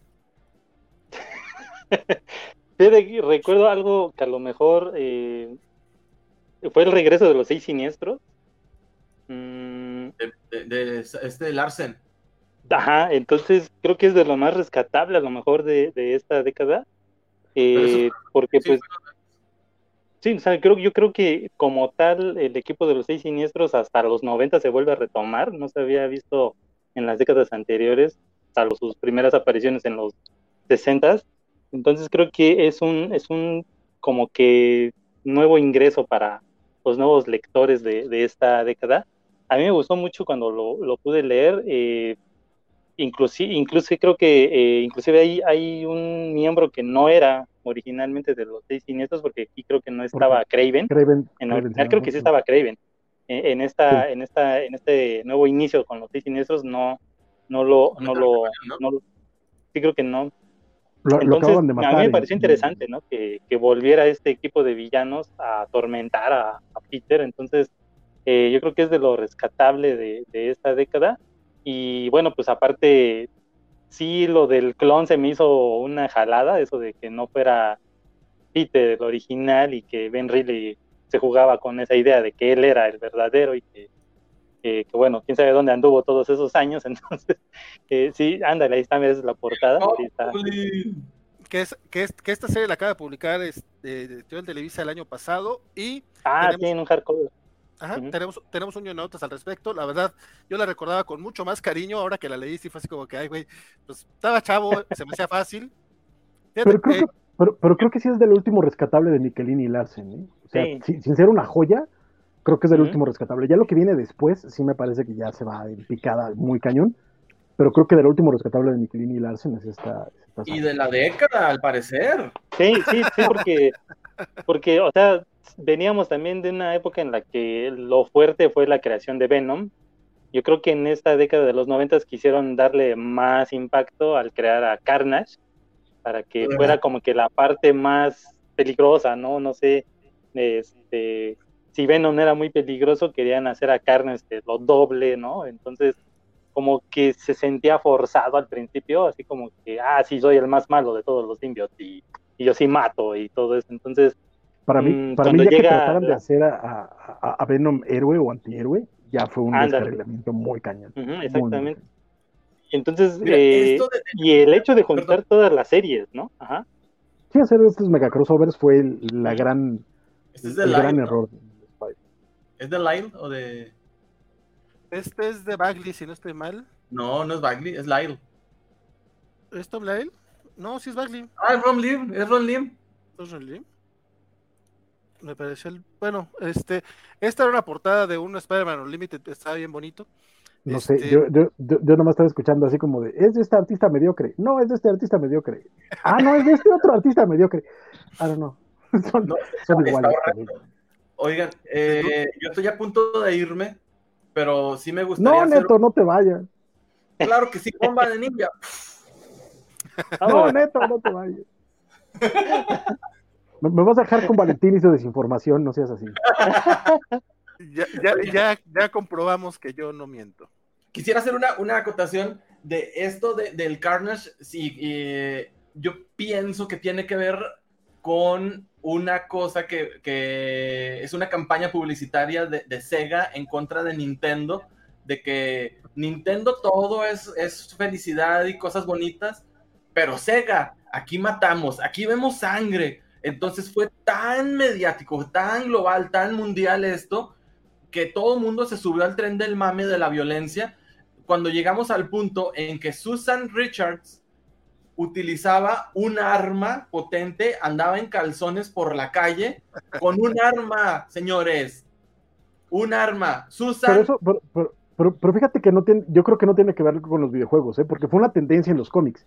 A partir de, de los 80, cuando empieza todo este, este desmadre de, de- de Alan Moore y, y- y Grant Morrison y tal, como que de pronto toda la banda dijo, lo de hoy es ser maduros. Y lo malo es que muchos autores bastante mediocres entendían maduro por violento, porque también fue la época de- del cuero negro, de, de las cadenas, de las armotas, donde De las- Punisher, Ghost Rider, este, ajá, y toda esta banda era, era, era, eran los populares, entonces todos se subían a ese, a ese mame. Y cada vez estaban haciendo más violentos, más, más lo que, lo que le decíamos en algún momento, grim and gritty, porque esa era la intención, pero mm, yo creo que no fue un pedo de, de- de externo, sino que los, fue un rol interno de los cómics que de pronto los editoriales malentendieron el fenómeno de Watchmen. No es posible. de, Ay, de eso. Eh, es, La antorcha humana trae una, un- trae una chaqueta de cuero, compadre. Sí, ¿No? eh, era la época de- del, del cuero, las armas y las cadenas y los estoperoles. Ay, los 90. Fue, ajá, fue, fue como la, la, la, este, la adolescencia de los cómics, ¿sabes? Donde vamos a revelarnos a usar cuero negro. Sí, horrible. Bueno, entonces, Oye, a, Ernesto, a mi punto de vista, perdón, dime. a- antes de que te despidas, compadre, demos la bienvenida a Spider Games para que, para que tú puedas decir, yo me voy porque ya entró Games. ¿Saben qué? Me largo, entra Games, me largo ALV. Relevo lagunero, relevo lagunero. Largo lagunero. Ah, no, para acá, para acá. Y, y lo- y luego nos quejamos de Durango. Pero bueno. Don ¿Por, don- por qué no es la don- misma zona, carnal? no, No, estamos a No. 300 kilómetros de distancia. don Alejandro García, alias Spider Games, entra a la mesa. Entro a la Buenas mesa. noches. Pero antes, saludes si quieren, por, antes ya me voy, mire. No les dije esta playera dibujada por Efraín Malo, artista chapaneco. Ay, Sí. me canso. Que es Muy el bonito. Peter, el Es un Peter Peter B. Parker. Parker. Peter Cuarentón Parker. Eh, Spidey, Spidey, este ícono de Ben, ¿really? Ay, ay, ay. No, no, Había no, escrito algo Raxel acerca de mí. Seguramente era que, que- que soy bien chidori. A ver, ¿qué dijo? No, no, no, no, no lo vi, pero ahorita, ahorita, ah, acá, Pode- podemos ver el fotograma en el que Neto reprime el vómito al escuchar lo de Chapter One. Oigan, bueno, Spidey es importantísimo a nivel internacional, no nada más, no nada más Estados Unidos, no nada más Norteamérica, que somos Canadá, Estados Unidos y México. Es un fenómeno, es, una, es un personaje reconocible, no sé si al mismo nivel que, que Mickey Mouse y, Super Mario o, Superman, pero es reconocido en todo el mundo. Si viajan, si tienen la oportunidad de viajar a, a la ciudad de, de Nueva York, sobre todo de Manhattan, pueden ver que realmente es la mascota de, de, la ciudad, de la ciudad, al parecer, la más importante económicamente del mundo, eso dicen ellos. Es una, una figura que ha sobrevivido a lo largo de los años, a pesar de los noventas, a pesar de, de, John Byrne, a pesar de Mackie. Ha tenido momentos gloriosos, pero siento yo que me bajé del barco cuando no lo toleré. He intentado durante muchas ocasiones volverme a subir. Me subí con este Dan Slot porque manejaba ciertos elementos que me gustaban mucho. Sin embargo, como ese señor nunca sabe cómo terminar las historias, siempre me terminó de, con, una, con, un sabor agridulce. Entonces, siento yo que ha tenido buenos momentos, pero no ha regresado a la grandiosidad. Si, ha si se ha mantenido es porque tiene unos colores fabulosos, porque hace, tiene campañas de, de mercadotecnia muy chida.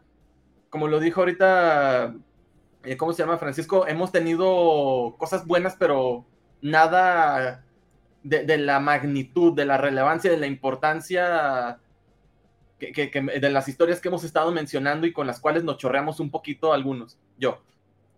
Eh, siento yo que, que, en gran parte es por esto, yo lo he mencionado ya en mi programa con el calzón por fuera. Si no ven con el calzón por fuera, ese es el momento de empezar a verlo, amiguitos. Eh, lo he mencionado esta tendencia de que a huevo quieren que todas las historias sean de seis números para que las vendas tú en un trade paperback. Esta intención de que, ok, ya voy a desarrollar mi historia, de que, ah, nomás que no puedes utilizar a este personaje, ni a este, ni a este, ni a este, porque viene el crossover del evento de verano, entonces te coartan como, como escritor. Dije, pues entonces, ¿qué me van a dejar escribir? Eso yo me supongo, quiero pensar que eso es lo que está pasando con, con los escritores, no nada más de Spider-Man, sino en general de la industria. También lo que dice Jerry Conway, que, que, para mí es ley ese señor, después de tantas historias tan maravillosas y a pesar de que ya está chocho, sigue diciendo cosas muy ciertas. No podemos alargar tanto los periodos de vida de los personajes. Dejen ir, ya déjenlo ir. Porque ya no podemos contar historias eh, sí se puede, pero ya queremos ver cosas nuevas o saquen historias unitarias. Mantener una continuidad durante tantos años nos lleva a pendejadas como que Gwen Stacy cogió con Norman Osborn y tuvo unos hijos, pero que realmente no eran los hijos, sino que era, era una ilusión de, misterio, pero que realmente era una actriz que porque, o sea, nos lleva a ese tipo de estupideces. Déjenlos ir ya, por favor. Hagan unas series unitarias, hagan unos Ellsworth que hasta el momento creo que podría ser la salvación. pero Spider-Man tiene un lugar importante en mi corazón, en el de todos los ñoños, me supongo que en alguna, quien lo ha leído unas historias chidas de Spider-Man lo lleva en su corazón porque se siente representado, porque se siente identificado, porque hay resonancia emocional. Ya me emocioné, ya me voy. Oh, pues apenas te emocionas y ya te nos vas, compadre. No te vayas, Neto. Les agradezco un montón que me hayan invitado. Eh, Spider Games, a ver, primero enseñemos nuestros trapitos que traemos porque Games... Ah, caramba. También, a ver, a ver, ¿qué traes tú puesto, Games? Y no me refiero a tus calzones. Yo traigo mi camisa de gala de Cholo. De Spider-Man 1, la película, en la cual no tiene sentido que dispare telarañas orgánicas por las muñecas, sino que tendría que tirarse pedos de telaraña para que fuera orgánico. Como Timmy Turner lo hizo. Exacto. No, no, no, sé, pero yo creo que un güey que se trepa por las paredes tampoco es que tenga mucho sentido de inicio. Pero ahí sí tiene pelos en los dedos. Como tiene pelitos en los dedos. Ah, verdad, ah, verdad, ah, verdad. bueno, chicos, les agradezco un chorro. Público conocedor, sigan a la covacha y pues ahí está toda la programación. ¡Ahí nos vidrio, chavos! Gracias, gracias, Muchas, gracias, muchas gracias por caerle, compadre. Saludos a todos por allá. Oye, me cayó muy bien Neto, mano. Es muy, muy buena onda. Quizá porque somos contemporáneos. Eh, también eso puede, eso puede ser cierto. Fíjate que de nuevo, ah, perdón, terminando nada más, ah, ah, presenta al buen Spider-Games, disculpe es que Don Gámez no se ha presentado y aparte, pues estamos terminando los 90, quería ver si tenía algo que decir antes de arrancarnos con el nuevo siglo. Bueno, así rápido, los 90 fue donde yo empecé a leer Spider-Man en forma cuando estaba en secundaria. Este, con la primera. Nieto, eres más chico. ¿Qué edad tienes? Yo, 40 años. Soy un chavo. En secundaria en los 90, no seas mentiroso. Sí. Así funciona. Ajá. Con la primera, la primera saga de Beat, bueno, la primera vez que le tocó. Recuerdo que me, me gustó mucho un, una serie, un arquito pequeño que se llama En cuanto a un arma. Tanto es así, o sea, no es algo superheroico, es una historia vil de un niño que se siente, que le es bulleado y que encuentra un arma, o sea, sobre... Es una historia de esas que piden para apoyar a la policía y que las drogas son malas y que la policía y los criminales son malos y bla, bla, bla. Pero fíjate que a mí me gustó eso de que un superhéroe como Spider-Man estuviera en un lugar tan mundano como es la calle. O sea, no es un Superman que, ah, es, es un pájaro, es un avión o es mi suegra. No, es, es alguien que lo, puedes tener aquí en la calle. Eso me gustó mucho del Spider-Man que empecé a leer en los noventas y quizá ya después conociendo lo de ñoño y nerd y bulleado, pues uno se identifica siendo ñoño y nerd y bulleado en la, en la, primaria. Precisamente ese. También es así que en la prepa escribí un, un ensayo al respecto sobre ese cómic y el profesor me dijo, oye, pero puedes escribir sobre cosas más trascendentes. Lo, es que esto para mí es trascendente, o sea, que un mensaje así sobre el control de armas, sobre no ser narcotraficante y, y bullear, te lo manden a la gente que está sufriendo todo eso, a mí me parece que es muy importante el mensaje y cómo lo pueden hacer llegar. Porque siempre han existido esas campañas de, de la televisión y personas que nunca les hacemos caso. Pero en cambio, si ves a Spider-Man que te dice, oye, es que hay otras formas de hacer las cosas y yo te entiendo que te bulleaban y pero agarrar una pistola y disparar a alguien no es la solución. Yo creo que es muy, muy importante que eso llegue a manos adecuadas yo, yo eh, me da mucho gusto, compadre, que le haya leído porque me suena que estabas a punto de ir a hacer algo muy, muy feo. Qué bueno que leíste ese cómic. Sí, me ha ayudado mucho, ¿eh? eh digo, la, la eh, vida. lo malo es que pues, terminaste desahogándote, convirtiéndote, convirtiéndote en cobacho, y pues unas por otras, unas por otras, que a mí me da gusto que, que, que haya sido lo menos peor. Fíjate que, que Gámez no estaba en mi quiniela de, del cobacho que nos va a matar a todos. acaba de entrar, acaba de entrar. Siempre somos los más callados del rincón, que nadie espera. No, no, no, pero, pero, leyó en cuanto a un arma. Fíjate que a mí e, e, e, ese, ese, esa historia de dos numeritos nunca fue mi favorita porque tiene un dibujo bien culero. Sí. Este, y me acuerdo muy poco, o sea, realmente casi casi desbloqueaste recuerdo ahorita porque ni ni la tengo aquí en, la memoria. Pero... Fíjate que, fíjate que ya en los 80 o 70 había habido un número también antiarmas de, de, de, de Spidey, nada fue un número. No sé en inglés, lamentablemente no, lo he leído en inglés, pero en español se llamaba Por esta arma, que básicamente es por esta armas de morir. que era eh, Spidey eh, cazando una pistola y a cada, cada página terminaba con una viñeta de en este momento alguien está usando un arma, o sea, en este momento tal policía está a punto de disparar, en este momento un niño está descubriendo el arma de su papá, en este momento, sabes, como había estas, estas viñetitas que redondeaban el tema, está bello. Pues bueno, con eso, eh, Francisco, ¿ibas a decir también otra cosa acerca de los 90? Sí, nada más, de nuevo, es que se me olvida, porque es que de nuevo, en la cantidad de estiércol que sí era, era considerable, nos olvidamos de un montón de cosas este, importantes. De nuevo, después de la saga del clon, James de Matalla seguía en el título. De hecho, durante la saga del clon, los únicos cómics que podían leerse, así como en la saga de Batman, los únicos que podían leerse eran los de Alan Grant en paz descanse. En Spidey, los únicos que podían leerse, no eran buenos, pero podían leerse, eran los de James de Matallas. Pero cuando termina la saga del clon, él se queda en Spectacular y hace este un par de numeritos bien interesantes, este, ya cuando termina todo y Peter regresa a ser el hombre araña y tal, hay un numerito que se llama creo que Reflections, dibujado por Luke Ross, que ese numerito solo me parece que rescata mucho de, de los 90, pero también hace un anual, eh, creo que ese, este fue en Peter Parker o no me acuerdo en cuál, este, donde te cuenta, eh, te hace un recuento de la primera historia de Craven, que está hermoso el pinche cómic, y no recordar que después de la, de, la, de, la, de la, primera mitad, vamos ya para la segunda mitad de los 90, teníamos un título hermoso, espectacularmente hermoso, llamado Untold Tales of Spider-Man, de Kurt Busiek y, y Pato Leaf, uh -huh. que era brillante el pinche. Y ya nomás. Y ese, ese Untold Tales de, de Busiek, de los que costaban 99 centavotes, de dólar obviamente, está bien chulo, lamentablemente eh, no, no, lo he leído completo, pero los ya está, son, lo son están editando ahorita, en, lo están editando tanto en Complete Collection como en Omnibus. Sí, el Omnibus luego baja y lo veo y digo, ahorita, ahorita, ahorita, ay, se me cruzó hasta otra cosa como comprar calzones y esas cosas importantes, ya sabes. comprar calzones no es importante, güey, para eso usas pantalones. Sí. A veces. Úsalo un día, un día, dale la vuelta, luego al revés. Mira, donde no se rompa en la parte delicada, ya estás del otro lado. Uh -huh. No, ya, ya, ya, ya hacen falta, ya hacen falta, es cierto. ¿Era Spider Games, el es Ramírez de la Covacha? No, no, no. Yo no, no tanto, no. Luego te, lo, luego te, cuento quién es el Ramírez de la Covacha. Exacto, el, el, el, el que tiene ahorita los, los votos en, en, la quiniela es Jorge. y él, de hecho, él votó, él votó por sí mismo. Él votó por él mismo. Luchamex dice, guay, me sorprende, me gustaría que, que lo volvieran a hacer. No, no, no, supe a qué se refería. María Antonio dice, crisis de identidad, cuando Peter asume cuatro identidades bastante olvidables. Es que nuevamente sí estaba muy, muy triste el asunto. Axel Alonso, ¿por qué tan elegante, Gámez? Dice, hoy es el aniversario de Spidey, muchacho. Por cierto, uh -huh. Estamos en el programa este 10 de agosto porque por alguna razón Marvel eh, lo tiene como el día en que salió el Amazing Fantasy 15, que no es cierto, salió en junio. Este, y yo no está bien raro que, que el Spider-Man Day sea el primero de agosto y no el 10 de agosto, que es cuando tiene la fecha, este, la, la, la fecha de publicación. Porque y es el cumpleaños del Peter Parker de Tom Holland.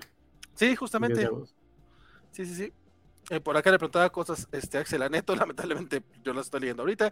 Si, si quieren ver qué feo pega eh, lo extreme en los cómics, vean el arte de Herb Trim en Fantastic Four Unlimited, nos dice Isaías, ¿no? eso estuvo triste, compadre. Los eh. 90 eran tristes, carnal, en general. Axel, Axel Alonso dice, Ben, ¿really? Estuvo bueno. este, por acá, el Luchamex. Sí que ya mencionó por aquí a, a, a, América Chávez, pero se me está perdiendo su comentario. Algo dice Humberto Ramos, en sus inicios con Spidey era tremendo el tamaño de los de las frentes, de las caras que dibujaba. Este, sí, no soy particularmente fan de, de, del Ramos en, en espectáculo de Spider-Man, pero cuando lo agarran a Amazing me gusta muchísimo. A mí, a mí, a mí me gustaba mucho más en espectáculo, fíjate. ¿Sí? Eh, la, la, la, saga de, los, bueno, los numeritos de Venom, los de Doc Ock, y los del de verde. No, no, eh, ahora sí que. Digo, cuestión de gustos, mira, últimamente, para, pero. Para gusto dos colores, como dice mm. Biscochan. María dice: cuando Mary Jane muere en un accidente de avión, pero nomás eh, la había raptado un fan. Nomás. Sí, que ahí, que ahí el Peter andaba persiguiendo ahora una prima de Gwen Stacy. Dice Isaías, no olvidemos que en los 90 también intentaron meter a su propio Spawn en Maximum Carnage con Nightwatch, con Nightwatch o que Judas Traveler existe. Ay, que, hay que tratar de olvidarlo, dice Halloween, una, una mugre, eh, los dibujos de John Byrne en, uh, dibujando a un demacradísimo Spider-Man, lo peor fue su Chapter One, que lo bueno fue que nadie le hizo caso. ¿Qué, qué, qué, qué, qué que decirle un poquito? Chapter One era muy mala, era, era pésima, era horrenda. Pero el güey además estaba dibujando Amazing, que escribía Howard Mackie. o sea, o sea era, era, como lo peor de dos mundos. Chapter One ya estaba del culo. El Amazing de Mackie Van, híjole, si era para sacarte un ojo. Que aparte fue el primer relanzamiento de Amazing Spider-Man, o sea, el título lo terminan y lo relanzan con, con ese. Güey, si van a relanzarlo, ¿para qué dejan a Howard Mackie chingada madre? Pero bueno, vamos cerrando los 90. Bernardo Ortega dice el que nos va a matar a todos es Jorge, y va a ser porque alguien va a decir que no importa que un hobbit o un elfo sean negros. Por cierto, Bernardo Ortega preguntaba que si a inicios de los 90 todavía podías este, comprar comiquitos siendo niño. Este sí. Sí, o sea, sobre todo aquí, bueno, al menos aquí en México, este. Yo los compraba niño. Exacto, o sea, sí, sí podías ahorrar este, en la semana y luego irte a comprar tu Spider-Man, tu X-Men sin mucho problema. No, Sobre hecho, cinco pesitos costaba el Spider-Man de Vid y 15 los, los TPBs, los recopilatorios de evento, no sé, 15 pesitos. Sí, sí, sí. Va, va, va a sonar bien ojete porque era el salinato y, y, el salinato es una cosa bastante grotesca. Pero de 1990 a 1994 ¿no? se vivía en jauja en este país. Empezaron a abrir la, las tiendas de cómics y lo he contado muchísimas veces. Yo salía del bachilleres y me iba a, a la tienda de cómics todos los días y me compraba uno o dos cómics, güey. O sea, estaba a tres, a tres pesos con 50 el dólar. En las tiendas te costaba cinco pesos por dólar. Era la época en la que un cómic normal te costaba un dólar. O sea, te costaba cinco pesos un cómic. Me daban para gastar como 20 pesos. Obviamente me compraba uno o dos comiquitos y me regresaba a mi casa. O sea, no me compraba torta, pero no importa, oye, me compraba mis comiquitos. Sí, no, la verdad es que sí hicieron épocas fáciles para entrar a coleccionar. O sea, muchos dicen, no, es que antes entrabas, no importaba que fuera el número 300 cigarra, sí, compadre, pero también antes no te costaba 100 pesos entrarle a, a, a leer un número uno, compadre. Que además, esa es otra cosa interesante de, de, de, lo que hablábamos antes y que creo que es el caso de Dark Claw. En esas épocas, el cómic... No, pero es que el cómic, el cómic viejo no costaba, de hecho te costaba más barato que el cómic nuevo. Entonces, y, y a cada rato caían cómics viejos en, en, los puestos de cómics atrasados, de, revistas viejas. Entonces era muy fácil ir una vez a la semana a tu puesto nuevo y te encontrabas varios números viejos del Hombre Araña y los podías comprar con relativa facilidad. Ahorita, después de, de todo este mame de, ay, es que son coleccionables, este, ya los quieren vender en millones de pesos, pinche uno de novedades, pero a nosotros nos, nos costaba 50 centavos, un peso, un, un cómic viejo de novedades, los primeros números del Hombre Araña. Y no era, no era difícil hacer de, de, de, colecciones completas a base de ir a, a, a puestos de revistas viejos. Sí, aquí en la, las ferias de libros de las plazas donde vendían todo, todo eso, encontrabas de novedades a 10 pesos. Deja tú, luego encontrabas en 15 varos, 20 varos, este, de estos retapados de 5. Yo ahí me leí El Rayo de Joe, con Joe Quesada, este, me leí este, algunos de, de Armagedón 2001, que, cosas que no llegaron acá a México. Sí, los de 5. Véngase, sí, están sí, muy, sí. muy chidos. Dice, no, así, así, así, me leí también este, B de Vendetta, Swamp Thing y Watchmen, de los retapaditos de 5, que además estaban traducidos preciosamente. Yo sé que a Valentino le gustan, pero a mí me encanta la traducción. En general, pero ya, ya, ya, no fui más, más directo con el tema de las traducciones porque mira, ¿para qué? Fresco 91 19.1 dice, buenas noches, Cobacho, solo quiero decir que Mark Bagley no sabe dibujar adolescentes. Francisco te diría algo más. No sabe dibujar. No, no es cierto, no, no es cierto, sí sabe dibujar, nada más no es muy bueno. Dice Luchamesky, qué barato, dice acá entre 85 a 125, eso me ha pasado estos meses. Este... Sí, ahorita sí ya. Pues, no, bueno, hay, gente, hay gente que te quiere vender el número uno de novedades en 15 mil pesos, güey, bájale tantito de huevos. Deja tú, compadre, hay gente que, bueno, también me callo porque luego involucra. suéltalo, suéltalo, Valentín, suéltalo, sácalo a pelear. Saca el chismecito en el que me echo unos sándwiches, o yo escucho. no, no, no, no, involucran temas sensibles que ahorita no tiene caso retomar, pero yo nomás digo, si a, si a, mí me pagarían, este, ¿cuánto eran? Como 200 mil varos por 80 cómics, me cae que no creo que sea un mal deal, pero bueno. Exacto, no, no, no estarías diciendo que te vieron la cara. Pero igual, igual tú no, pero igual tus amigos sí, güey. Sí. Bueno, ay, te compas, a compas. Dice Neto, acabo de irme, pero ya los extraño, nomás que extrañaba más no sentir hambre. Necesitaba cenar. Don Neto, si, si después terminas y, y estás este, algo empapado por acá, estaba, nos estaba diciendo Urban Axel que están leyendo los Wells. Si quieres caerle para, para ese chismecito, bienvenido. Pero bueno, vamos arrancando el nuevo siglo, mismos pecados, así, así fue como quise este, hablarle a la, a la década entre el 2000 y 2010. Nuevamente, las décadas son de 10 años, pero aquí les cuento como si fueran de 11. Y aparte, este, no necesariamente que sea tan justo. eh, en, en, esta, en esta década, yo estoy destacando a Michael Straczynski, a Dan Slott, a Fred Van Lente, a Mark Wade, a Marcus Martin, a Mike McCon, a John Romita Jr. Creo que son de los. John Romita Jr. está en los 80, en los 90, en los 2000 y en los 2010. Se le puede criticar lo que quieras a ese vato, pero Y en mira, los 2020. y en los 2020, sí, sí, en los, de hecho en los 2010 creo que no está, ¿cierto?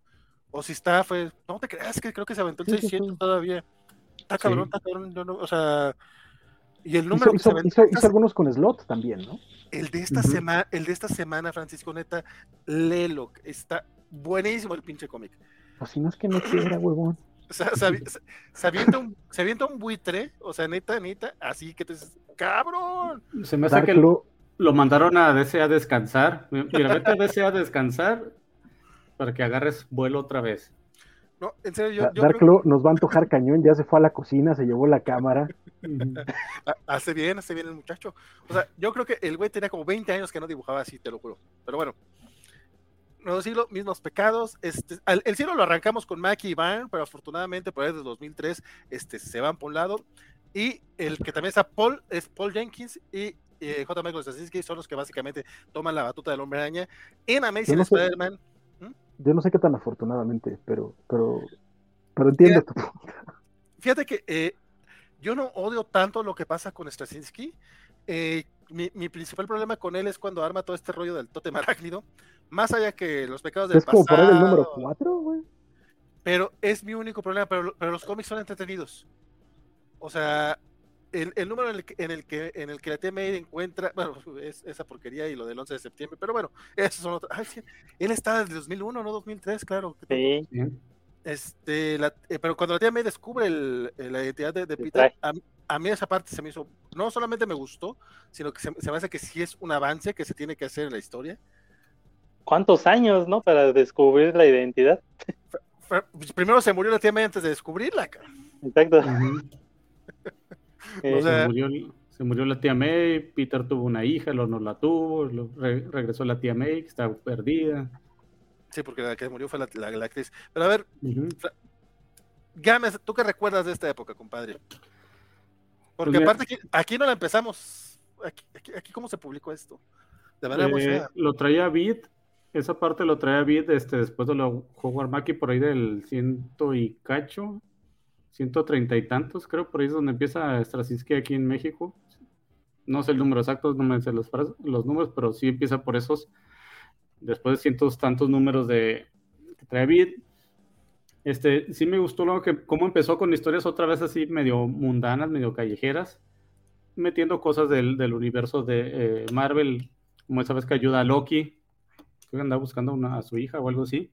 O sea, ciertos diálogos como ese, ese clásico donde Peter ya está agotado y en la, en la chimenea recostado y Dios, pues, hace el parín, hijín. No, ya sé que no me vas a hacer el paro, pero bueno, de perdido lo intenté. Pero sí, o sea, cuando mutamos a eso del tótem, o sea, yo lo sentí muy, no sé por qué se fueron con eso, siempre he renegado cuando Peter le quieren meter cosas de magia o sobrenaturales, porque cuando ha actuado con alguien que hace eso, sí, sí se ve como que no está en su ambiente. Él trata de hacer lo que puede, pero no es su ambiente, porque él, es ciencia, son cosas exactas. No es como la magia no se puede explicar, yo que así lo ha dicho y pues entonces se siente fuera de lugar. Entonces cuando le mete su origen, que es algo totémico, que es uno de varios, y sale Ezequiel diciéndole, yo fui primero y yo me hice rico y tú puedes hacer lo mismo y como que no, no cuadra con el origen del personaje, porque pues Peter Parker, aunque sea carrilla así, no es Flash para que le pase lo mismo a uno cada generación. O sea, Peter tiene que ser alguien como nosotros que hace lo que puede y se equivoca y sí, y no sé si lo mencionaban, pero su origen es de un supervillano, o sea, nomás que sus, sus tíos lo, le dieron ciertas bases para que él, y aparte que de ser pobre no lo dejó ser supervillano y se puso a trabajar, no tuvo tiempo de pensar por estar tan chavo. Entonces yo siento que eso es lo que más debe mover a una historia de Spider-Man, más que algo sobrenatural, totémico, que te diga, es que tú eres un elegido ahora en esta época. Eso sí, no... Yo creo que concuerdo contigo, Valentín, nunca fue algo mío y se sintió muy, muy fuera de lugar. Francisco, ¿tú por qué odias tanto esta, esta etapa? Cuéntame. Porque está bien mal narrada, carnal. O sea, a mí me sorprende porque Straczynski venía, por supuesto, de Babylon 5, de hacer grandes series de televisión, grandes guiones. Era supervisor y guionista en, The Real Ghostbusters. Y en cómic, unos años antes había hecho esta, esta maravilla, porque realmente es una maravilla que se llama Supreme Power, era muy bueno. Y, este, y cuando llega Spidey, la neta es que yo tenía todas las ganas, porque además, bueno, era John Romita Jr., este, portadas de Campbell, etcétera. Y pues yo entraba, yo entré con ganas y me encuentro con unos cómics en los que no pasa nada. O sea, las cosas pasan porque te las platican. Y es bien triste. O sea, este número que es que está bien chido de, la tía May, este, descubriendo el, el origen de inicio me pareció una, idea brillante, pero cuando le ejecuta, no hay drama, no hay conflicto, todo se resuelve platicando. Y eso es, y en general, o sea, cuando descubre que es el tótem, lo descubre platicando. Y eso es algo constante, todos los números, y, el acabose es el número del 11 de septiembre, que es como de, güey, neto, te pagaron por esto, cabrón. Y de ahí para el real, o sea, para mí es muy torpe la, ejecución de, de, Straczynski, aunque creo que que John Romita Jr. le estaba echando muchísimas, muchísimas ganas, hasta que ya no le echó ganas. Pero los primeros números creo que sí, sí, sí había con qué. Y esa, y esa es la parte que a mí me, me complica, porque creo que Straczynski, por un lado, comete el error más grave que puede hacer en un cómic de Spider-Man, que es enfocarte en Spider-Man y no en Peter Parker. Y eso es algo que pasa mucho a lo largo de, de, de, de su, historia. Y segundo, que es tratar de hacer a Spider-Man una historia de, del Chosen One, un camino del héroe. Ah. Y Peter, y Peter no es Luke Skywalker, Peter no es Harry Potter, Peter no es este, no es el Rey Arturo. Peter es un hombre que decide hacer lo correcto porque eso fue lo que, lo que descubre en su vida, el sufrimiento, lo que le enseñaron sus tíos, y es lo que trata de hacer. No es un elegido, no es un héroe, o sea, no, es un héroe en el sentido de, de estas, del camino del héroe este, cambeliano, es alguien que decide hacerlo. Y eso es lo valioso de Peter. Y cuando tratas de meterle un destino, no tiene sentido. Y, terminas ahogando al personaje en algo que no, que no es suyo. Por acá Valentino nos dice que él siente que mucha gente malentiende lo del tótem, porque al final del primer arco el mismo Peter dice que no importa si es un tótem o no, él va a hacer lo que deba hacer. Pero es que el problema es ese, se termina siendo no importa si es o no, igual que Harry Potter, al final del día yo no importa si soy el elegido o no, este, pues tengo que hacer esto, ¿no? Pero ya le cargaste ese peso y pierde la, urgencia del personaje. Sí, este, a mí este, este arquito del, del, cumpleaños a mí sí me gustó y tiene, tiene un final bastante bonito. Pero bueno, dice Jorge Villarreal, la verdad tiene razón Francisco, ese número del, del 911 no me cuadra, eh, no me cuadra ver al Doctor Doom llorando. Ah, no, ese es un momento súper ridículo, la verdad. Sí, ese es como, toda la vida quiero destruir este país, pero mira, ahora les tumbaron un edificio y lloro. ¿cuántos, edificios no ha destruido el Doctor Doom en, Estados Unidos? ¿Cuántos? Todavía si llorara el Kimping de que le tumbaron el negocio, él sí llora, pobre gordito, pero el Doctor Doom, ¿qué? Es que le ganaron la idea. Eso, de pobre gordito me sonó condescendiente. De parte de los gorditos de la covacha, decimos, no somos pobres. Estamos jodidos, pero no somos pobres. O sea, o sea, sí estamos pobres, pero no por estar gordos. Estamos, no somos. Halloween, dice, Straczynski llegó en un momento en que urgía volver a ver a Spidey levantarse a pesar de las madrinas que recibía, incluso en su vida civil. Este, Sí, después este, este, de hecho Straczynski también duró como cinco años en el título, o sea, estuvo muy, muy ¿No más? ¿Sí estuvo más? Sí, pues hasta Civil War, ¿no? No, hasta, hasta One More Day. Hasta One More Day. La madre. Este, que ese es otro, otro de los de los grandes momentos de, del hombre araña en, en esta etapa. A mucha gente, a mucha gente le puede disgustar, a mucha gente la puede, puede, puede gustarle. Este, yo como soy una persona que no tiene corazón, claro que a mí sí me gusta. Me gusta One More Day y me gusta Brand New Day. O sea, me gustan los dos, aviso. Este, entiendo por qué a muchos no les gusta, incluso pues, es que sí está muy tonta la razón, a fin de cuentas, este, el punto es básicamente lo que querían era rejuvenecer al hombre araña y creyeron que eh, la manera de rejuvenecer era quitarle el, matrimonio, básicamente, y ponen como pretexto el hecho de que tenga que salvar la vida a la, a la tía May para hacer un trato con Mephisto. Por acá ya Lucha Max estuvo este, externando eh, su odio hacia Joe Quesada por esta decisión. Este, pero a mí, no solamente el arte de Quesada, que está espectacular en esta saga, este, la historia nuevamente está chida. Digo, a lo mejor el resultado, lo que sucede al final, puede molestar, pero a mí sí me gusta la manera que escribe Stasinski.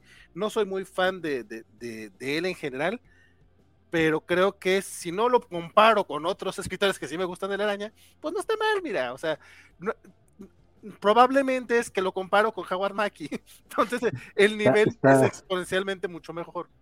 Está bien chido que Vale dice, mira, si como caca y no la comparo con todo lo demás que he comido en mi vida, no está mal. ¿no? No, no, no, no, Es, que has, es que has comido caca más apestosa también.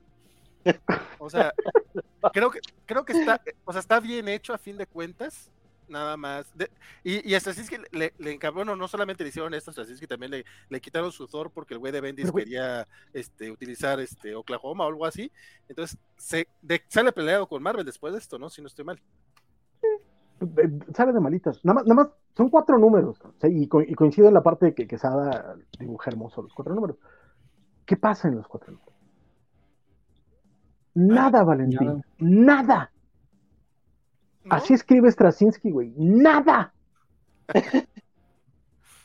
eh, nuevamente. Hacen un trato con, con, con Mephisto que hubiera podido hacer tres páginas, Valentín. Eso es todo lo que pasa. Sí, creo que lo mejor de esto es el que se dio en Sensacional antes de cuando Peter habla con Dios sobre el asunto de la tía May. Creo que hasta eso está mejor en un solo número. Ay, verga, es que en aquel tiempo también tenemos a Pat Fraction en Sensational Spider-Man. Sí. Y ese anual con Mary Jane está bien chido. Así es. Sí, sí, cierto. No, no me acordaba de ese de Matt Fraction. Qué bueno que me lo recordaste. No me acuerdo del número que tú mencionas en particular, pero sí me acuerdo que estaba en el título y que también no estaba tan peor. Pero es que aquí, o sea, a mí lo que me molestó mucho del One More Day es la razón y que tuvieran miedo de, ¿sabes qué? Está bien, ¿quieres separarlos? Bueno, divórcialos. No, no, no, es que es que es un superhéroe, no se puede divorciar. ¿Por qué no? Peter Parker es lo más mundano y cotidiano de la vida de los superhéroes obviamente se puede divorciar y nadie le va, lo va a ver feo porque es la representación de uno, de la vida diaria del lector. Compadre, estos días ha estado hablando mucho de los divorcios. ¿Está todo bien Sí, o sea, el cuarto Ya participas más, ya llegas a todos los programas. Sí, hay algo raro ahí. Algo me dice que tiene, que tiene su cobija ahí en su silla de gamer. Me, sí, está me, me, me, preocupa, hemos hecho algo mal. Es culpa nuestra. Siempre, allá? yo todavía, todavía no me voy a ir, me falta un rato más. Este. No, pero eso, es lo que voy a hacer. Es Peter Parker siempre ha sido como identificas porque es algo mundano muy parecido a ti. Entonces yo creo que si lo hubieran divorciado no hubiera pasado nada. Hasta los lectores ñoños divorciados, ah, mira, ya me puedo identificar otra vez con Spider. Pero no somos mundanos, ¿eh? Exacto. Somos menudos, pero no mundanos. Pero, pero fíjate que a, mí, la neta es que incluso, incluso la resolución no me hubiera molestado con un único cambio, y, lo he dicho muchas veces, que Peter recordara. O sea, dale, dale, dale el peso del dolor a Peter, dale el peso del rompimiento a Peter, dale la responsabilidad a Peter de no volver a buscar a MJ porque peligra la vida de su tía. Eso es Spidey si, si, hubieran hecho ese, ese, solo cambio, One More Day hubiera tenido mucho sentido, a pesar de que a mí también, igual que a Valentín, me gusta mucho Brandon. Sí, porque la, ah, a Mary Jane y de no la borran del mapa no sé cuántos años. Sí, de, hecho, cuando por fin regresa Mary Jane, sí fue así como que. Uh, y, regresa primero en Iron Man. Sí, de hecho, ah. Bendis la usa en Iron Man porque nadie la está usando. Arturo Guti dice, vale, tratando de salvar algo del ron de Straczynski. Sí, pero el PRI robó más. Isaías, yo le tengo algo de cariño al ron de, de Straczynski porque justo después de ver Spider-Man 2, mi primer cómic de superhéroes fue uno de, de, él, pero ya en retrospectiva sí tiene un buen de puntos bajos. Nuevamente, yo también te puedo decir que algo de cariño le podría tener a lo de Bueno, no es cierto, la verdad es que no. Este, yo Luchamex, todo enojado, en, en, con mayúsculas nos dice, maldito yo Quesada con el trato de Mephisto, con Spider-Man y lo de Miss América en su primera versión que mató Mephisto en 2005 y peor en Civil War, solo vemos el cadáver sin funeral.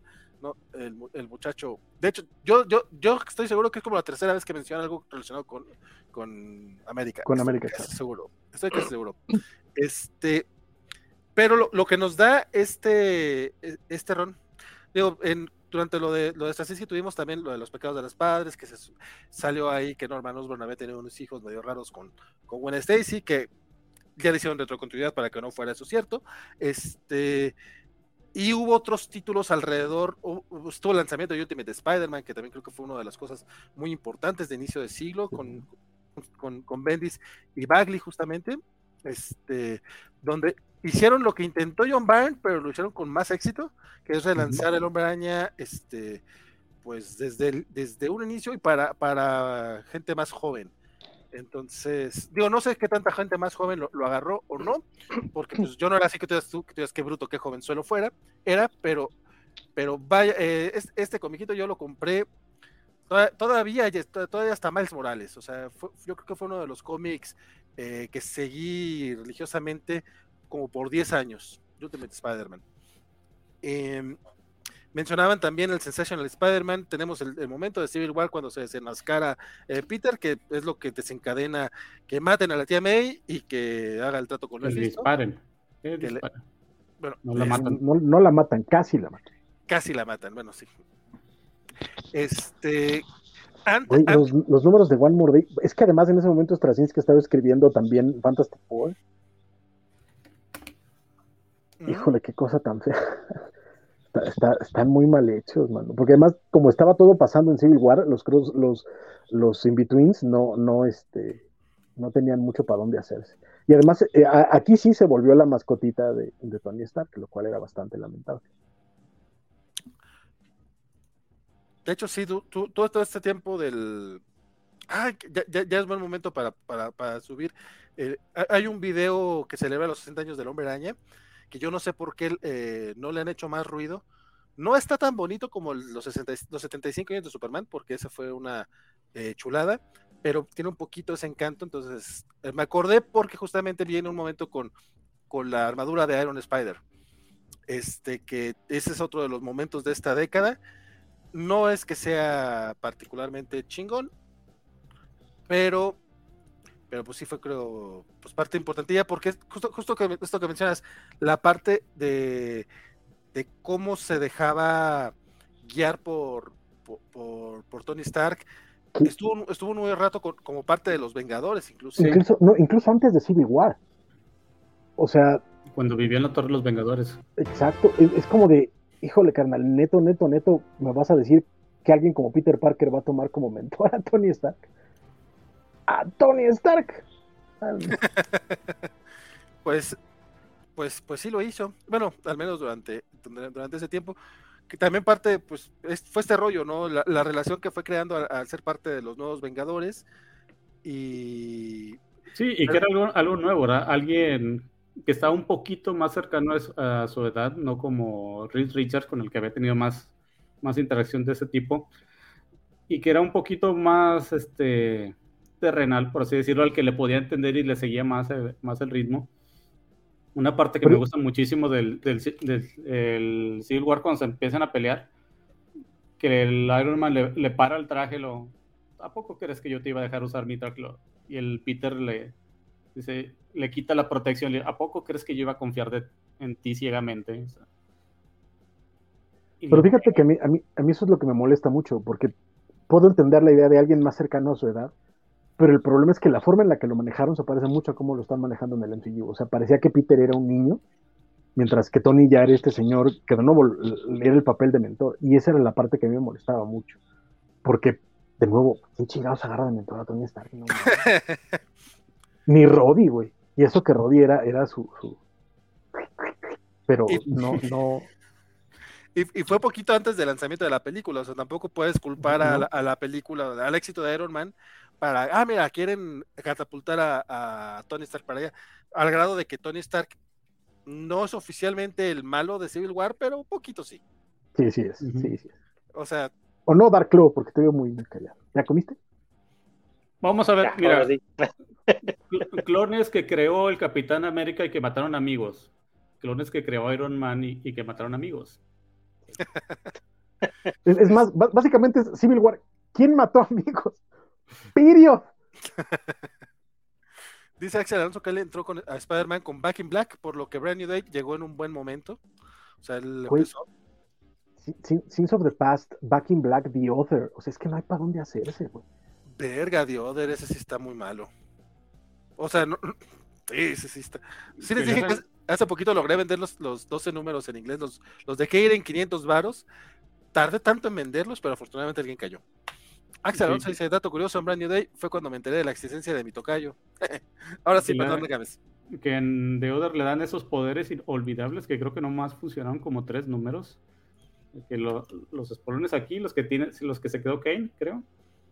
Y tenía otros poderes como que ya ahora podía cargar cosas en la espalda, como, como que su poder de adición estaba en la espalda también.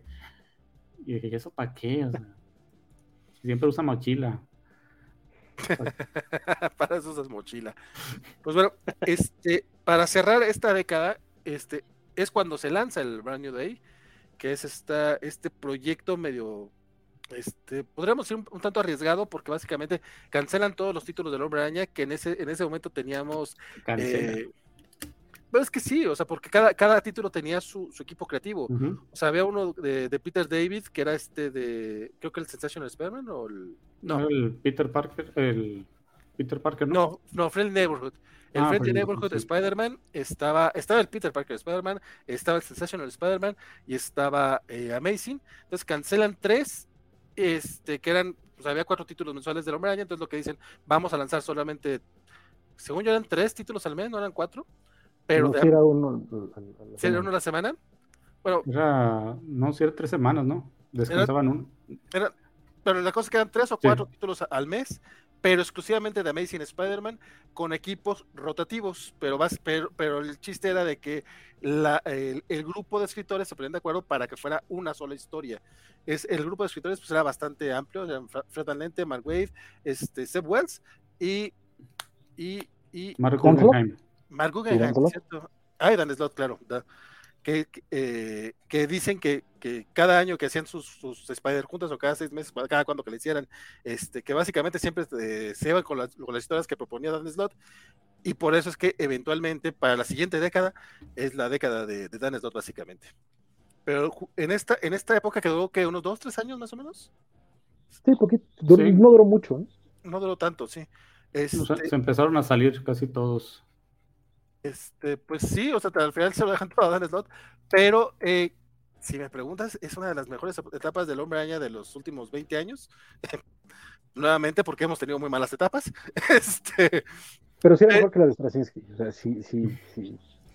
Había cosas, había cosas chidas y otros, por ejemplo, el, el Freak, ese villano raro que crearon, que a mí me, me daba mucha cosa y me desesperaba. Que era como no sé, lo que lo era una especie de Doomsday que no lo podías matar y cada vez se hacía más poderoso y se hacía inmune a lo que lo mataba, lo que lo mataba algo así.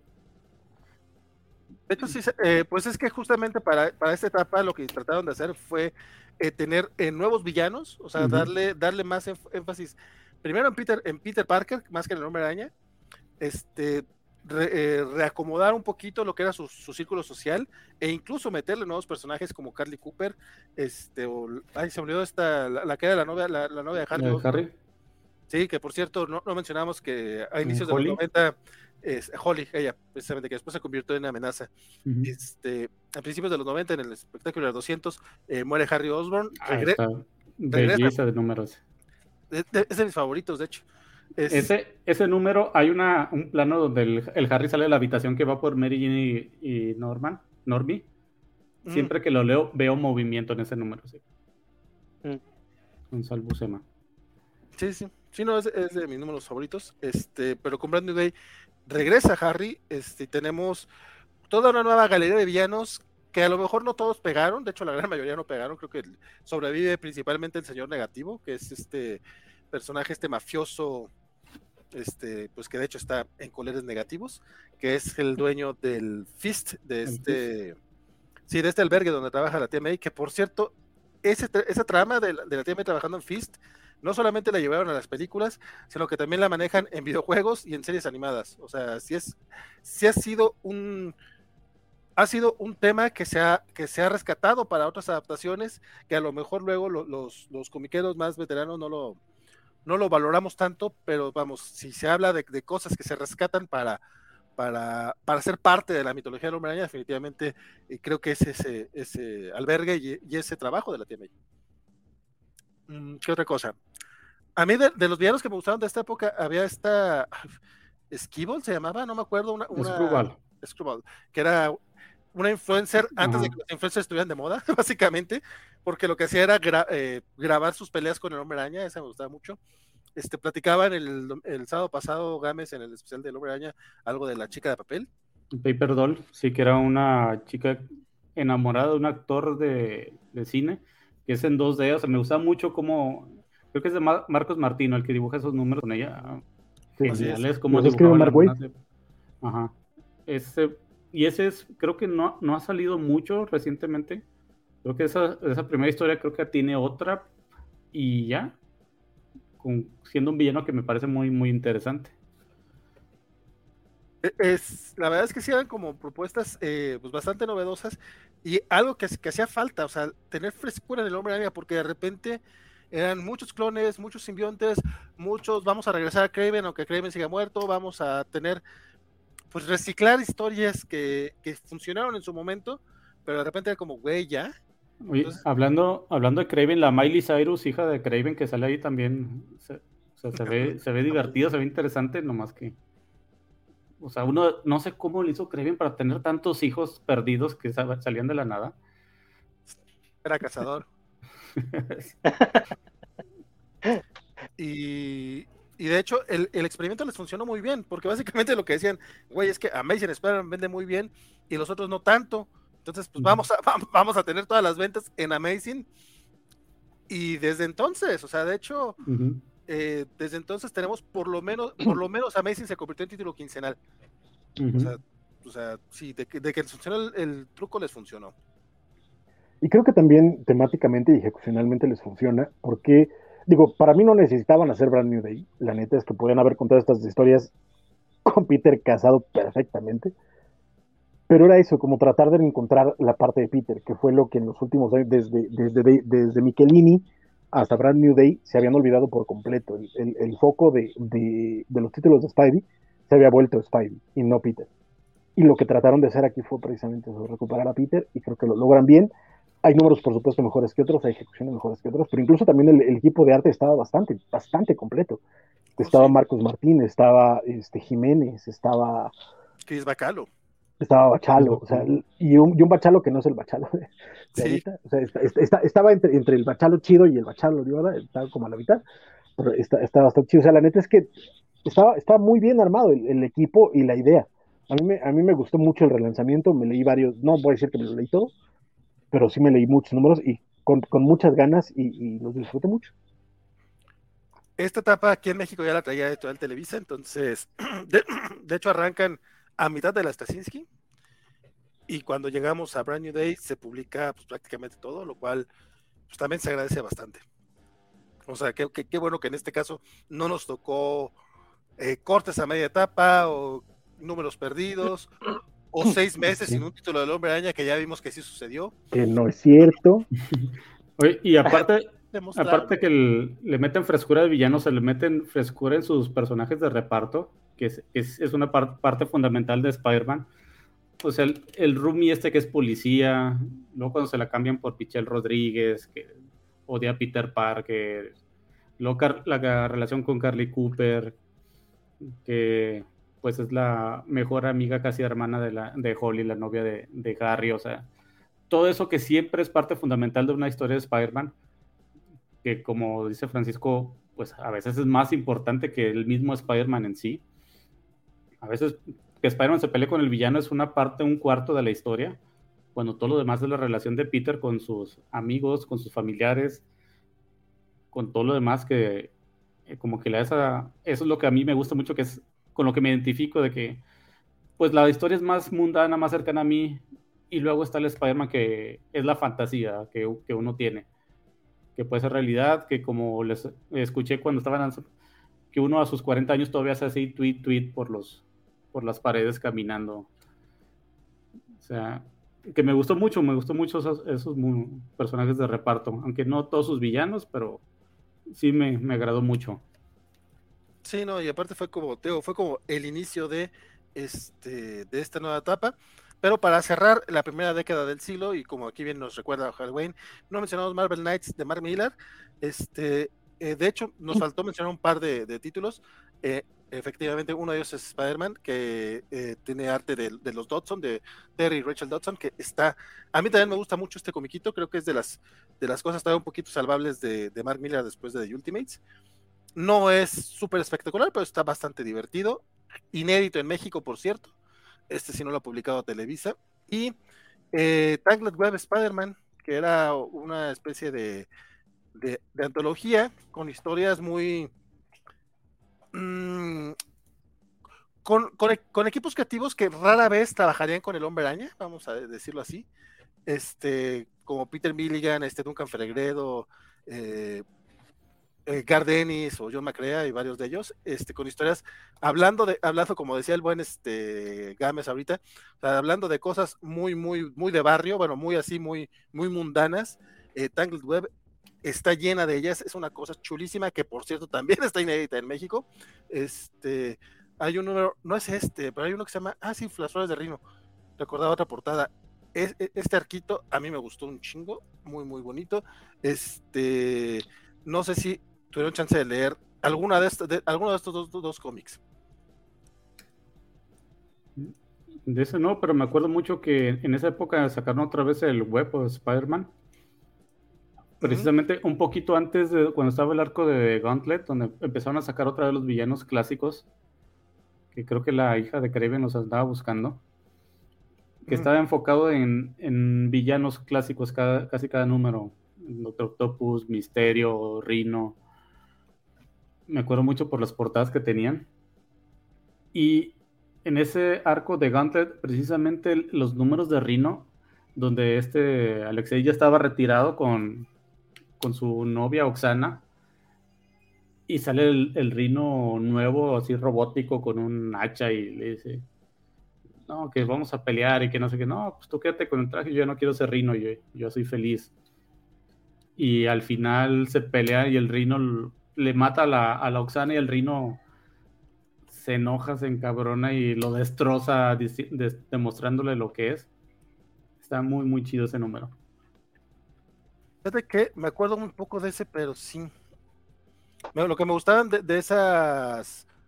De, esos números eran las. Había unas portadas de, la, de las caras de los villanos, que curiosamente ahorita no estoy encontrando, pero estaban bien chidas las portadas.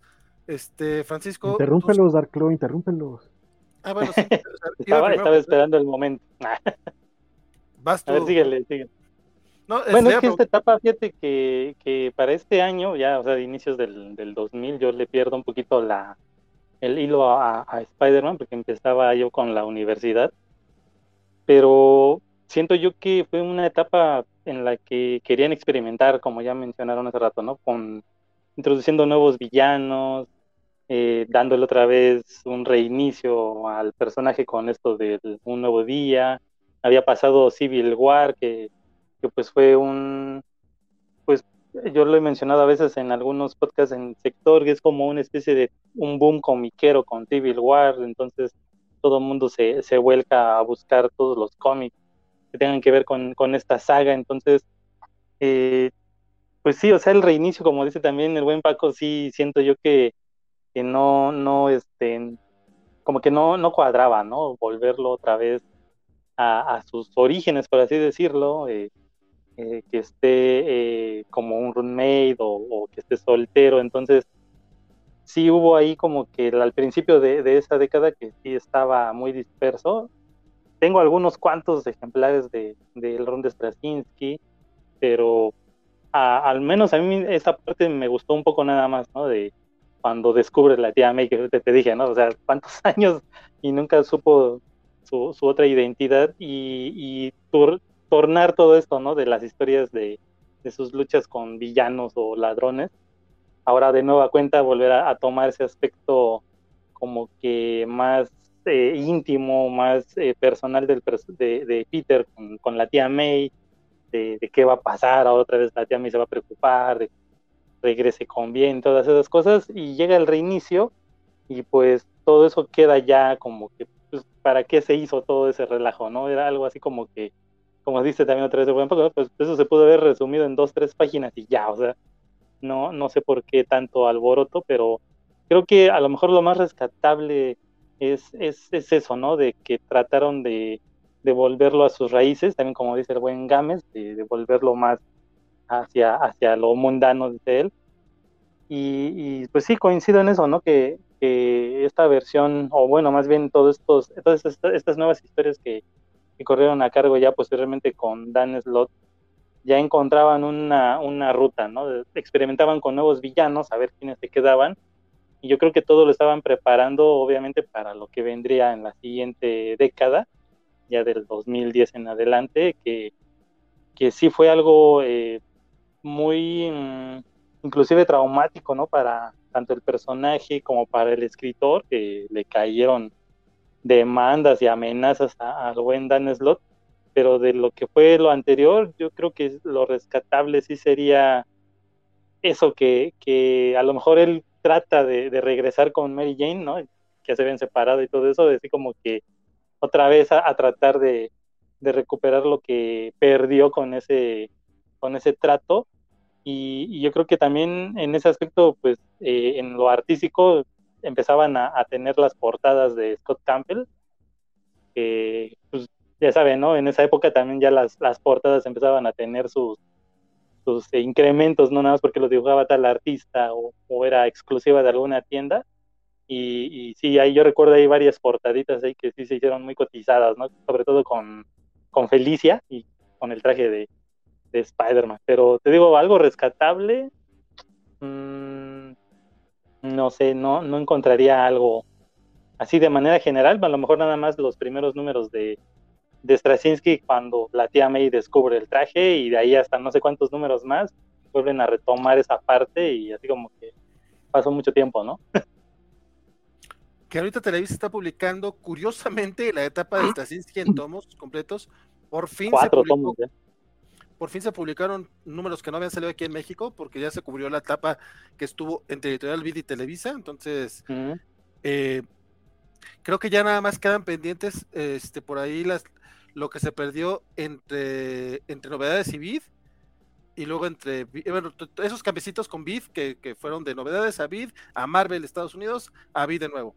Ahí hay como algunos bloquecitos que están incompletos todavía, eh, pero mira, por lo menos ya el hombre ya creo que hace, hace el cómic eh, que, se, que, se, ha publicado pues, más completo aquí en el país, probablemente. Pues.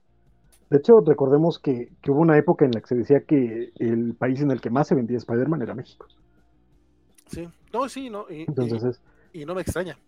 Exacto. Y quiero, y quiero mencionar que, que, de los 2000 nos está faltando el que a mí me parece el mejor cómic de Spider-Man. Eh, ¿Cuál es? ¿Cuál es? Vamos, no, no, no, no solo de, de, esa época, sino en mucho tiempo. Que es Spider-Man Blue, que es esta miniserie de Jeff Lowe y Tim Sale. Que es ah, sí, ya lo hablé. Entonces, de nuevo, los 2000 es una vez más, en medio de la cantidad exuberante de porquería que nos tuvimos que fumar, este, surge esta, esta, esta miniserie y pues se vuelve una, una, una, maldita belleza y un clásico en toda regla. Y a mí me parece que es de las mejores historias de Spidey en general. Híjole, ya se fue encuerada de Spider Gamis y, y, se está vistiendo ahorita. Bien, hace bien, hace bien. Bueno, sí, Spider-Man Blue pues, entra como pues, de las minis, pero sí, definitivamente es una cosa bastante chula. También tenemos ya un Yoyonautas dedicado a, dedicado a ello. Este, pero, eh, pero no, no, no nada del Hombre Araña de Miller ni del Tanglet Web. Y De hecho, creo que ambos son bastante, bastante. Sí, creo que, creo- sí, correcto, creo que son buenos, pero es que en medio de eso, de nuevo, tenías un montón de, de cosas raras. Este, y, y de nuevo, el- un poquito para mí la comparación de todo eso me parece que Spider Blue es la que se lleva las palmas en, ese entonces. O sea, no, no digo que no, no, haya, no haya estado bien el Marvel Knights de, de, de Miller y Spidey, porque sí lo estuvo, la neta, y de nuevo, los dos son siempre son, son un placer verlos. Este, también por ahí había, había otro par de, de- de cositas que, que salieron a la par. Pero es que creo que los 2000 para mí son Spider-Man Blue. Pero ahí es, es un poco de trampa porque no son los 2000, son los 60, nada más contados de manera muy bonita. Pero salió en los 2000, señor. Y no es cierto porque todo lo que está eh, pasando ahí es un recuerdo durante los 2000, fíjate. Pero bueno, de, por cierto, de Team Sale, que también, que en paz descanse, este año hemos perdido gente muy valiosa en el mundo de los cómics este, de estadounidenses. Eh, cerramos así este milenio, muchachos, qué, qué, qué, pena con ustedes, sobre todo con, con Dark Claw, mira, como quiera Neto dijo, ¿saben qué? Esto es estúpido, yo me voy de aquí. Este, pero arranquemos pues eh, la, década de Dan Slott, este, nuevos, nuevos y superiores días entre universos arácnidos. Este, este, número este, este, nombre no me gustó, la verdad estuvo bien pinche. Le voy a poner nada más la era de Dan Slott. Porque mientras a lo mejor en el, no, no a lo mejor, mientras el Ultimate Spider-Man, Brian Bendis era el que estaba partiendo el queso y presentaba a Miles Morales y la chingada, este Dan Slott este, básicamente se hizo cargo del título del Hombre Araña y empezó a jugar mucho con, con, con la idea, con, con, todo lo que era Spidey, incluso, mm, incluso al no utilizar a Peter Parker en, en Superior Spider-Man, nos habló de la importancia que es Peter Parker en el Hombre Araña, porque Dan Slott, si algo tiene, es que es bien pinche ñoño y que ama al personaje.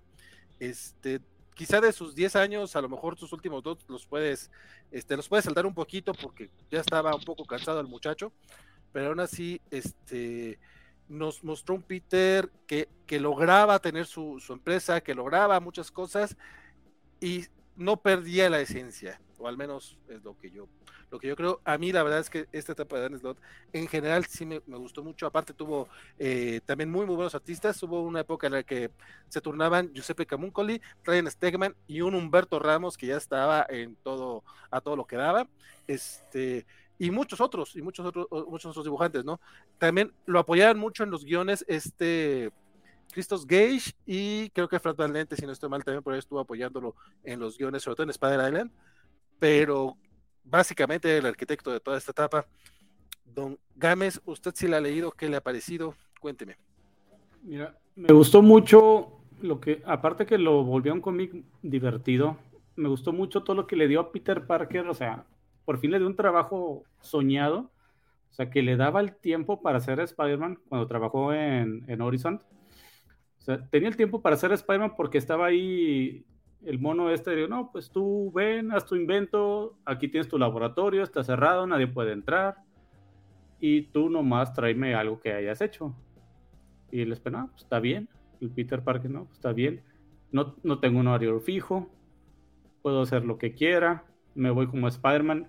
Y ahí el ingenio de Peter de que, ¿sabes que Con Spider-Man necesité esto, unos una tecnología de cancelación de, de uh, audio externo, lo utilizo para hacer audífonos. Necesité este, este traje de cierta forma, pues hago mis, mis trajes de Spider-Man con tecnología de aquí, que luego uso para vender este, patentes. Que ahí me gustó porque hubo como dos, tres cambios de, de traje, pero tenían sentido. O sea, tenían un uso, no era simplemente cambiar el traje por cambiar. Que, por ejemplo, el traje este de, del estilo, el negro, con las rayitas verdes, o sea, tenía un sentido. El otro, el antibalas, que era más o menos, pero con, con cuellito naranja, o sea, tenía sentido para la trama de lo que estaba trazando. No era solo un cambio de imagen. Y no, no duraron lo necesario, era dos, tres números cada uno, pero, pero me gustó mucho cómo le daba eso y los, este, los secundarios que utilizaron de la, del mismo de los laboratorios Horizon la chava esta que era su competidora, el, el, gordito que era que estaba haciendo su equipo de, de viaje del tiempo. O sea, todo, todo eso que, le metió me, me, gustó.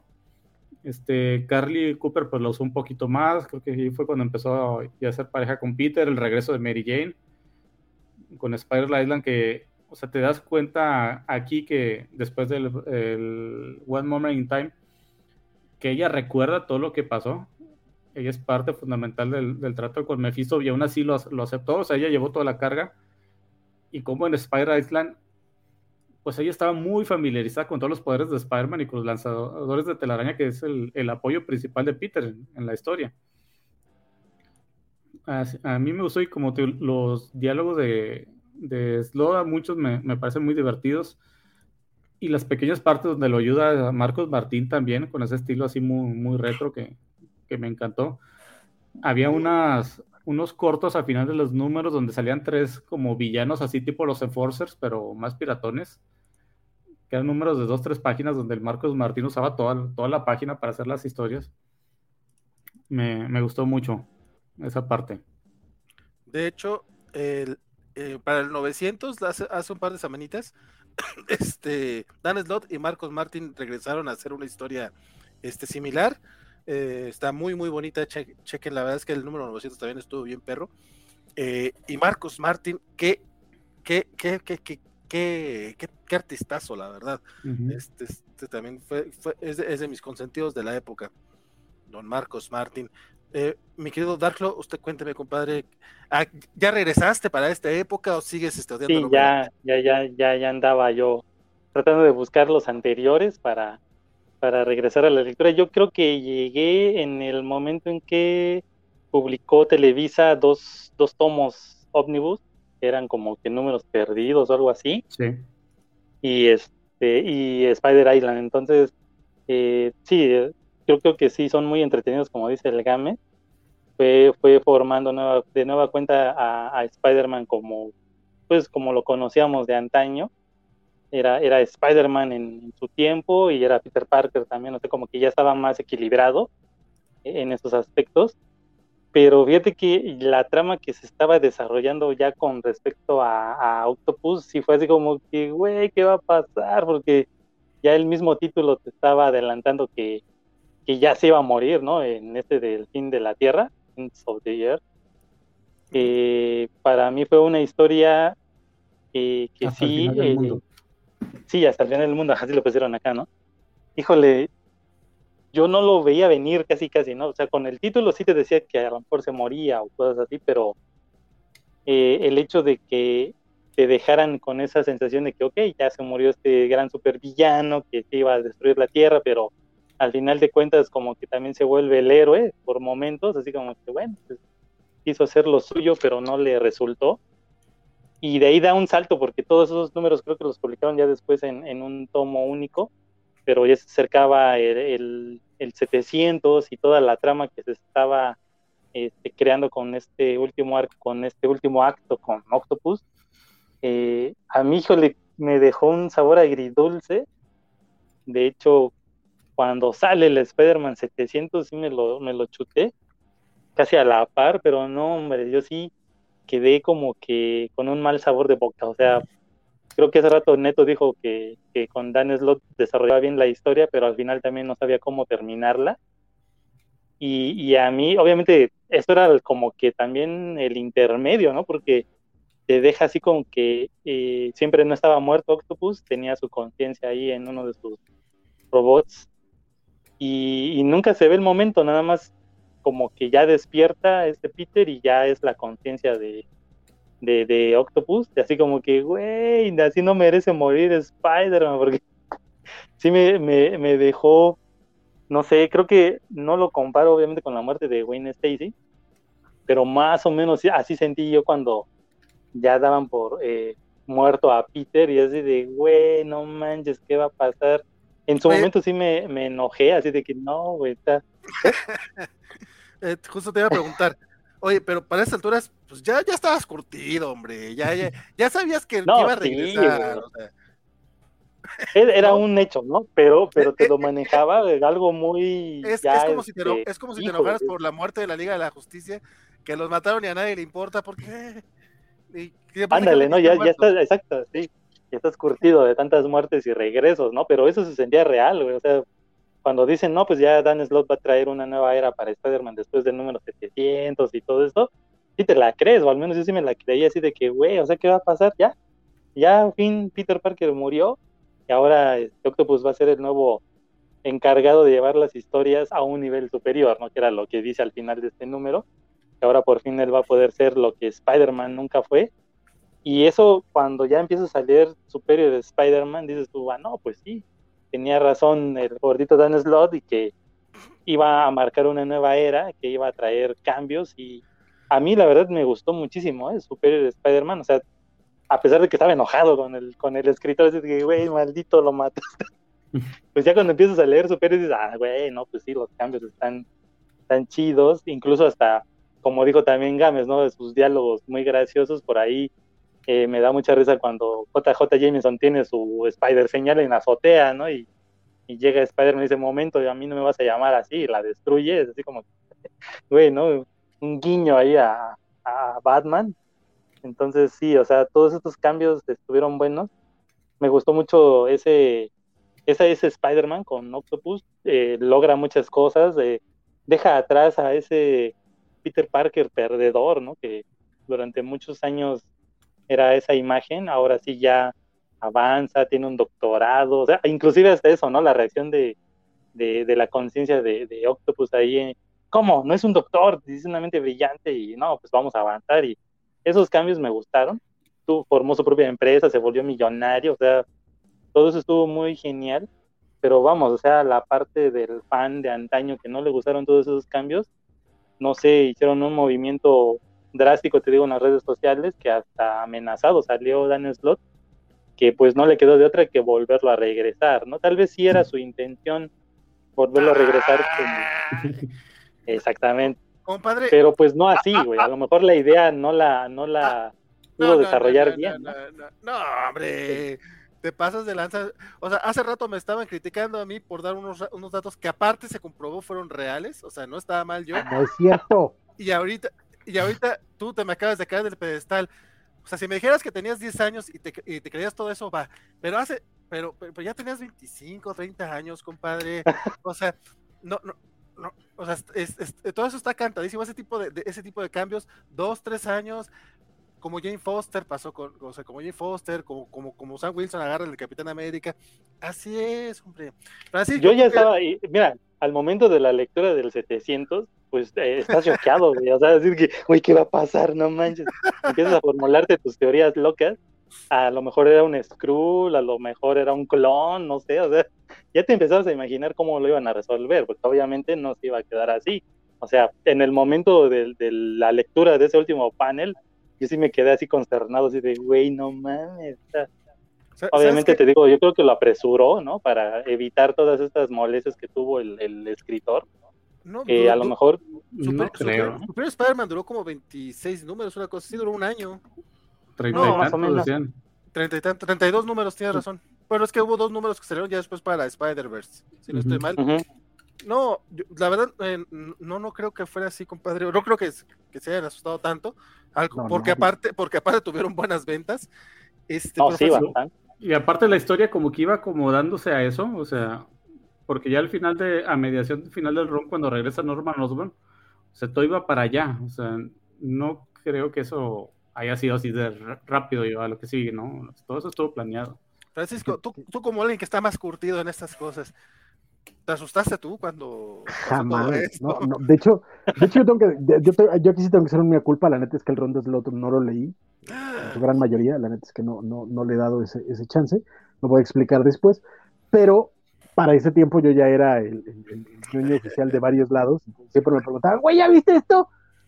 Mi respuesta siempre era, güey, al rato regresa, relájate. No, pero es que mataron a Peter, güey. Al rato. no es la primera vez que lo matan, no es la primera vez que alguien más es Spider-Man. no es la primera vez que, que algo así sucede. Relájense un chingo. Yo para cuando llega la, época de Slot, bueno, yo venía de Brand New Day, venía muy emocionado. Sobre todo porque además todos los escritores de, de, de, Brand, de Brand New Day salieron con estos, este... ¿Fajos de billetes? Perdón, con estas declaraciones de, de no, es que la, la cabeza de Brand New Day era Dan Slott, nosotros nada más le seguíamos la corriente, entonces mejor que lo haga él. Yo dije, no, pues güey, este cabrón va a estar, va a estar chido.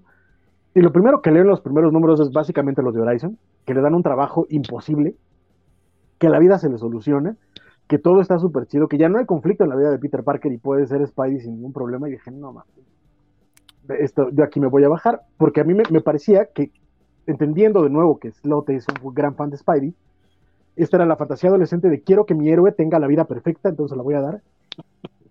Y pues, esa no es mi Spidey. No, pero, pero es, le, da es... la vida perfecta y él mismo la echa a perder. Porque ese es Spidey. Sí, pero 10 años después, o sea, no, es, donde, es donde para mí no me...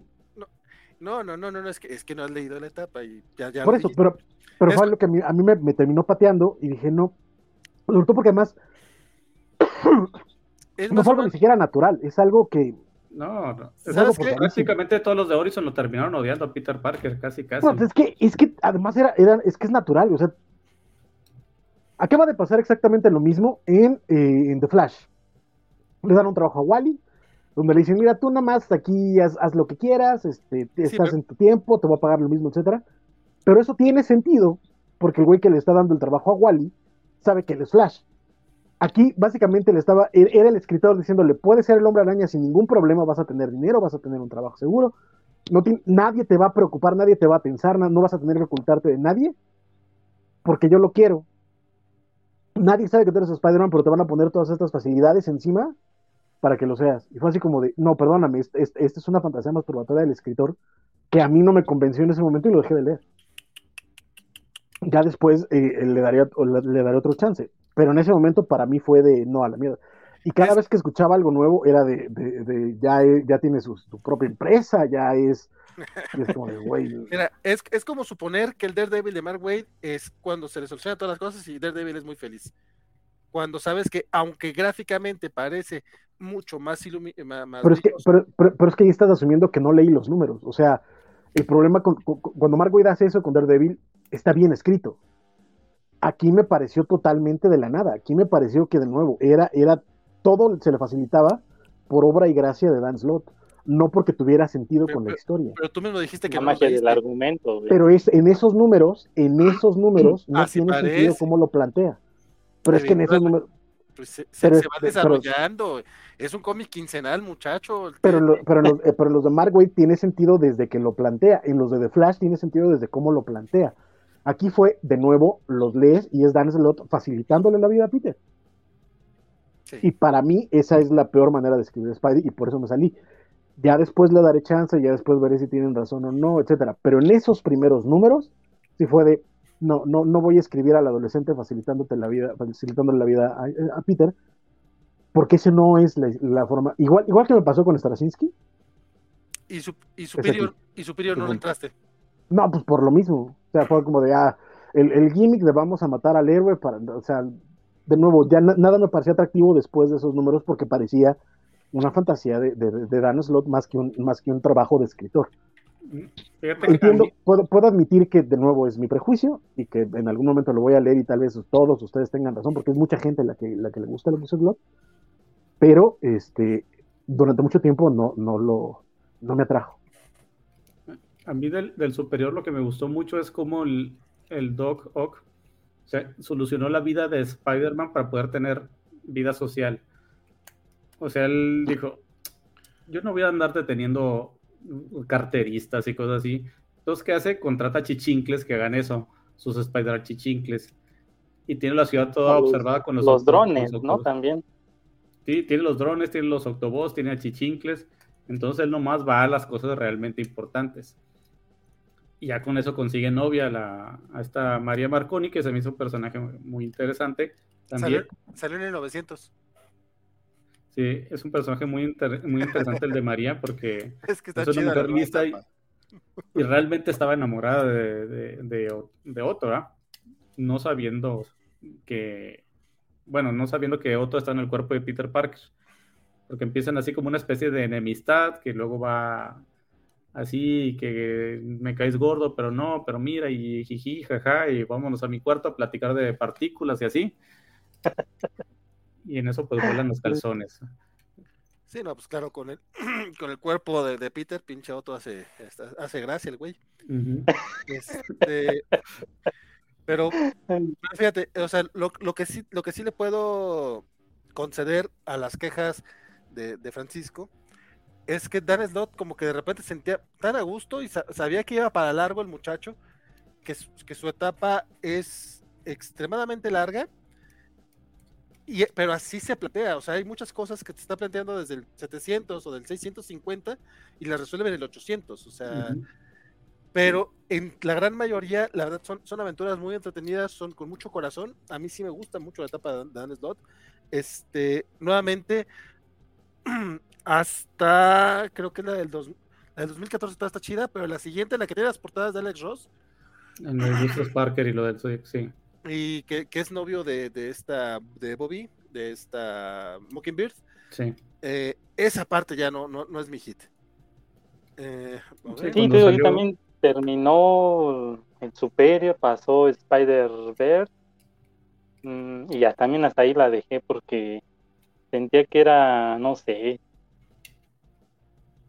Sí, es que no se me hizo Industrias Parker es es un arco de ver cómo Spider-Man, bueno, cómo Peter Parker destruye una empresa que le dan, o sea, prácticamente él llega después de después de lo de Goblin Nation, que el, este Otto Octavius tiene la, el problema de que Norman Osborn le secuestró la novia, pero él no es un héroe, él sabe que él no se va a sacrificar por María para detener al Duende Verde. Entonces ahí es donde sucumbe y entrega la personalidad otra vez a Peter que estaba ahí en el cerebro ahí guardada y que el Octo se, se guarda en el robot. En el robot uno del, de hecho, el, ¿cómo se llama ese robot? Ese robot sale es de la época de Ditko y Stan Lee. Sí, el ultracerebro, el cerebro. Sí. Y es cuando Peter regresa con su cuerpo a vencer a, a Norman y rescatar a María y detener todo este asunto. Porque Norman se había infiltrado en las operaciones de, de Octopus sin que él se diera cuenta. Y aparte tenía sus seguidores goblins. Eh. Le había robado prácticamente todo. Y ahí es cuando Peter ya regresa y se da cuenta de todo lo que hizo Otto por él. Tiene su doctorado, tiene sus empresas transnacionales y se lo dan así de la nada. Y Peter, ah, canijo, ¿y qué hago con todo esto? Y la caída que tiene sí se me hizo muy, muy gacha. Sí, pero te digo, a mí ya esa, esa etapa, la, la, la, última etapa ya no, no me pareció tan divertida, ya como que sí, ya era, era importante que ya se fuera Dan Slot, aunque aún así está escribió el S801, está bien bonito. Es con Marcos Martin, por cierto. Y, y antes de terminar este, eh, y antes de terminar el, la, la, década, este, se, nos fue, se nos va Dan Slot, pero llega con bombo y platillo Nick Spencer. Eh, la, ver, la verdad, la verdad, la verdad, como que sí venía con, como con algo de, de hype. prometía regresar todo a lo básico y la nada, incluso con una galería de villanos así muy, muy, muy de los de los primeritos. Y con Ryan Otley. Y Ryan Otley, que sí, que también eso fue otra mentira, porque pinche Ryan Otley de los este, 50 números, cuando se despide, se despide para el 50 el güey, dibujó como 10, unos... Sí, menos. Una, cosa Pero, así. Pero es que además también llega con este super hype y hay que, hay que mencionarlo de nuevo durante la etapa de Slot. Una de las mejores miniseries de Spider-Man, a pesar de que no era de Spider-Man, fue The Amazing Pose of Spider-Man. Uh Era esta, esta maxiserie escrita por Nick Spencer, donde se divirtió un montón y en este que vale un montón la pena. Sí, está muy chida. El, de hecho, hasta rescata el boomerang para, para su etapa en Spider-Man, lo hace su roomie de Peter Parker. Y es, un, y es una serie que sufrimos mucho acá en los cómics de la semana, Francisco y, yo. La estuvimos platicando cada, cada semana, cada quincena, cada que salía. Y con altibajos, o sea, la verdad es que de repente llegaba un arco bueno, un número muy bueno como el de Gibbon, o, incluso cuando el, hombre ya la hace como Defensor también, esos numeritos estaban como muy divertidos, tenían mucho corazón, y de repente nos recordaban esta gran épica que traía de los. Ay, güey, no me acuerdo cómo se llama el pinche personaje. Del Kindred de Kindred, que resultó que eran los hijos de Gwen Stacy, que ni siquiera eran hijos de Gwen Stacy. No, no, no.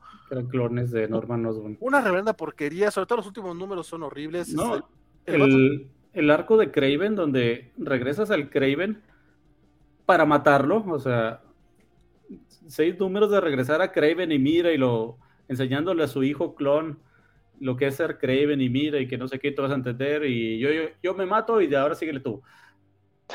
¿Qué onda? Tanto, o sea, es como la, la cincuagésima vez que reviven a Craven para volverlo a matar y o cambiarlo por un hijo otra vez que es exactamente igual que él porque es un clon. Mm, no, no, no tiene sentido cuando hizo cosas muy interesantes por, con, el, con el Boomerang, con el, con el sindicato, o sea, con el de las chicas. Esa, esa parte sí me gustaba mucho, todo lo que hizo con ellas. Con la White Rabbit, con la Beetle, con la Escorpiona, la Doctor Octopus, la Electro. Pero sí hay otras cosas que no. O sea, como que lo chiquito le iba, le iba muy bien, pero el momento de tratar de hacer algo, un mega evento o algo mega importante, fallaba mucho, mucho. No, y estuvo, ¿qué? Eh, casi 100 números, o sea, fueron como 80, si no estoy mal, del regular, más los números, las miniseries este, independientes, los punto Who, los punto no sé qué fregados, las Sinister War fueron cuatro numeritos nomás ese sola, este, que realmente no eran números independientes, o sea, eran muy, muy importantes para su run, pero olvidables y tristes, y mira, hasta regresaron, resucitaron a Mar Bagley para, estas, para estos números, eh, estuvo un poco triste porque prometía mucho. No sé, Darklo, si, si ya la leíste. Aquí en México está por terminar. Sí, ya, ya va. De hecho, ya sacaron el tomo con el número. No sé, eh, Ajá, el, ándale, 74-75, ¿no? De aniversario. Pero ya no me llamó la atención, fíjate, ese de regreso a los básicos, que es el primer volumen, eh, estaba atractivo, pero como que yo ya no me sentía conectado con el personaje después de todo lo que pasó con Dan Slot hacia el final. Entonces, esto último sí ya no lo, lo chequé. Creo que eh, regresé nada más para leer de, The Last Ride, pero aún así lo sentí flojo. Y, y, hasta ahí, o sea, de hecho quise comprar este último volumen de, de aniversario, pero se me pasó. Pero no, fíjate, ya eh, lo último que tengo fueron esos dos volúmenes nada más de, de Last Ride. ¿Y cuál es el otro? Donde está la portada de este Norman con el Kingpin rompiendo la, la máscara. Ah, es, malito, también. De hecho, es muy triste que utiliza Kingpin en esta etapa. Eh, y es un Kingpin muy mediocre. Cuando al mismo tiempo en Daredevil, Nick, este Starsky está utilizando a Kingpin de una manera este, fenomenal. Eh, Francisco, sí, eso fue lo. Sí, no, sí, está muy, está muy triste. Francisco, yo sé todo lo que opinas de esta etapa porque neta lo estoy platicando semana con semana, pero cuéntame un poquito. Pues, eh, pues eso, mi bronca es que, eh, y, la razón por la cual duré bastante más que con Dan Slott, es porque sí se nota que había un, no una idealización, sino un cariño al personaje, ya como, ya como contarlo. Pero el problema es que de pronto se embarraba en sus propias ideas. Y era, y era muy curioso porque cada, cada vez que reseñábamos este, este título en los cambios de la semana, era una semana que decíamos, es que esto está buenísimo, y tres o cuatro que decíamos, es que esto está ileíble. Y de pronto sacaba otro título, que, otro número que decías, es que sí está bueno, sí sabe qué tranza, ¿no? Y nos volvíamos a emocionar, y otros tres o cuatro números bastante malos, pero era como, como esos, esos ganchitos donde decías, es que esto está bien chido, y de pronto otra vez, ah, carajo.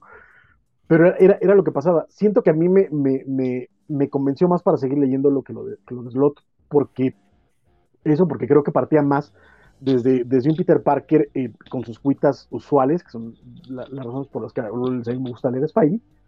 Este. Eh, había más chismecito también. También, exacto. Y de nuevo, y los números como eran, eran bastante chidos. Este. Pero sí, termina siendo súper olvidable. O sea, mira, no es Howard Mackie, afortunadamente, pero tampoco es este, no sé, tampoco es Roger Stern. ¿Sabes? O incluso Tom DeFalco, que no es que fuera el gran escritor de Spidey, pero se defendía bastante bien. Uy, Tom, sí, Tom DeFalco tuvo sus momentitos, sí. Sí, ¿no? pues bueno, eso es a grandes rasgos lo que fue la, etapa de Nick Spencer. Fíjate que... Pero fíjate, ah, perdón, que en esta época, afortunadamente, y de nuevo, de pronto resulta que lo mejor de Spidey está fuera de, del título regular de Spidey, como suele pasar incluso con Batman o con Superman muchas veces. Este, en esta época salió el Spider-Man Life Story de Zdarsky e incluso Mark Bagley, que todo el mundo puede saber que Bagley no es mi dibujante favorito. Pero qué bien le salió esa miniserie y creo que es una carta de amor a Spider-Man y incluso el universo Marvel completo, pero creo que mucho más Spidey. y funciona súper bien. Entonces, eh, tuve mi fix de Spidey durante esos meses, entonces. Sí, y, más porque retrata ciertas etapas del personaje que son muy complicadas, como la del clon, que, lo hace magistralmente, la, la, usa como debe de ser, quitándole todo eso que no sirve y usando al, personaje a Ben Reilly, el clon. O sea, muy, muy buena historia que te resume estos 60 años en, ¿qué son? ¿Seis números? Sí. Que lamentablemente se me fue el oversize hardcover, ya no se encuentra. Y obvio. Sí, ya no, ya no está. Ya no está disponible, malditas. porque ese anual es muy importante y está muy chingón. Correcto. Pero bueno, sí es cierto, este es un fue una buena, fue, fue un buen un buen especialito. Yo tengo la versión de Televisa que también viene incompleta, por cierto. Entonces sí le falta ese, ese anual. Pues este fue, un, fue una edición del primer TP, y el primer TP le faltaba ese anual de base de Estados Unidos también. Entonces, si se compran el, el softcover, que es ahorita el que está disponible, les va a faltar historia. El único pero que tengo ahí es, bueno, pero no es, no es la historia, sino que de lo que han tenido de años para acá, es ese afán de, olvidar a Mayday Parker, porque aquí ya no es May la hija, es, creo que es, es Ana, o no me acuerdo cómo le ponen aquí, son dos hijos, pero ya de años para acá ya no usan a Maiden para como hija, ya es otra. Pero afortunadamente pueden buscar y, están disponibles los Complete Collection de Spider-Girl, de Tom DeFalco y Ron Friends, que son una belleza. Serie noventera, por cierto. Ah, sí, cierto, y esa también está muy buena. Sí. Pero bueno, este, lo, que sigue, eh, vamos, a llamarle la promesa del mañana. Ándale. Porque hay, hay una pequeña. Estás, muy poeta hoy, Valentín. ¿Qué pasó? Son los 60 años, es, 60 años de ser asombroso. Hay, hay, hay, que, hay que rendirle tributo a esos grandes escritores del Hombre Araña y a Howard Mackie.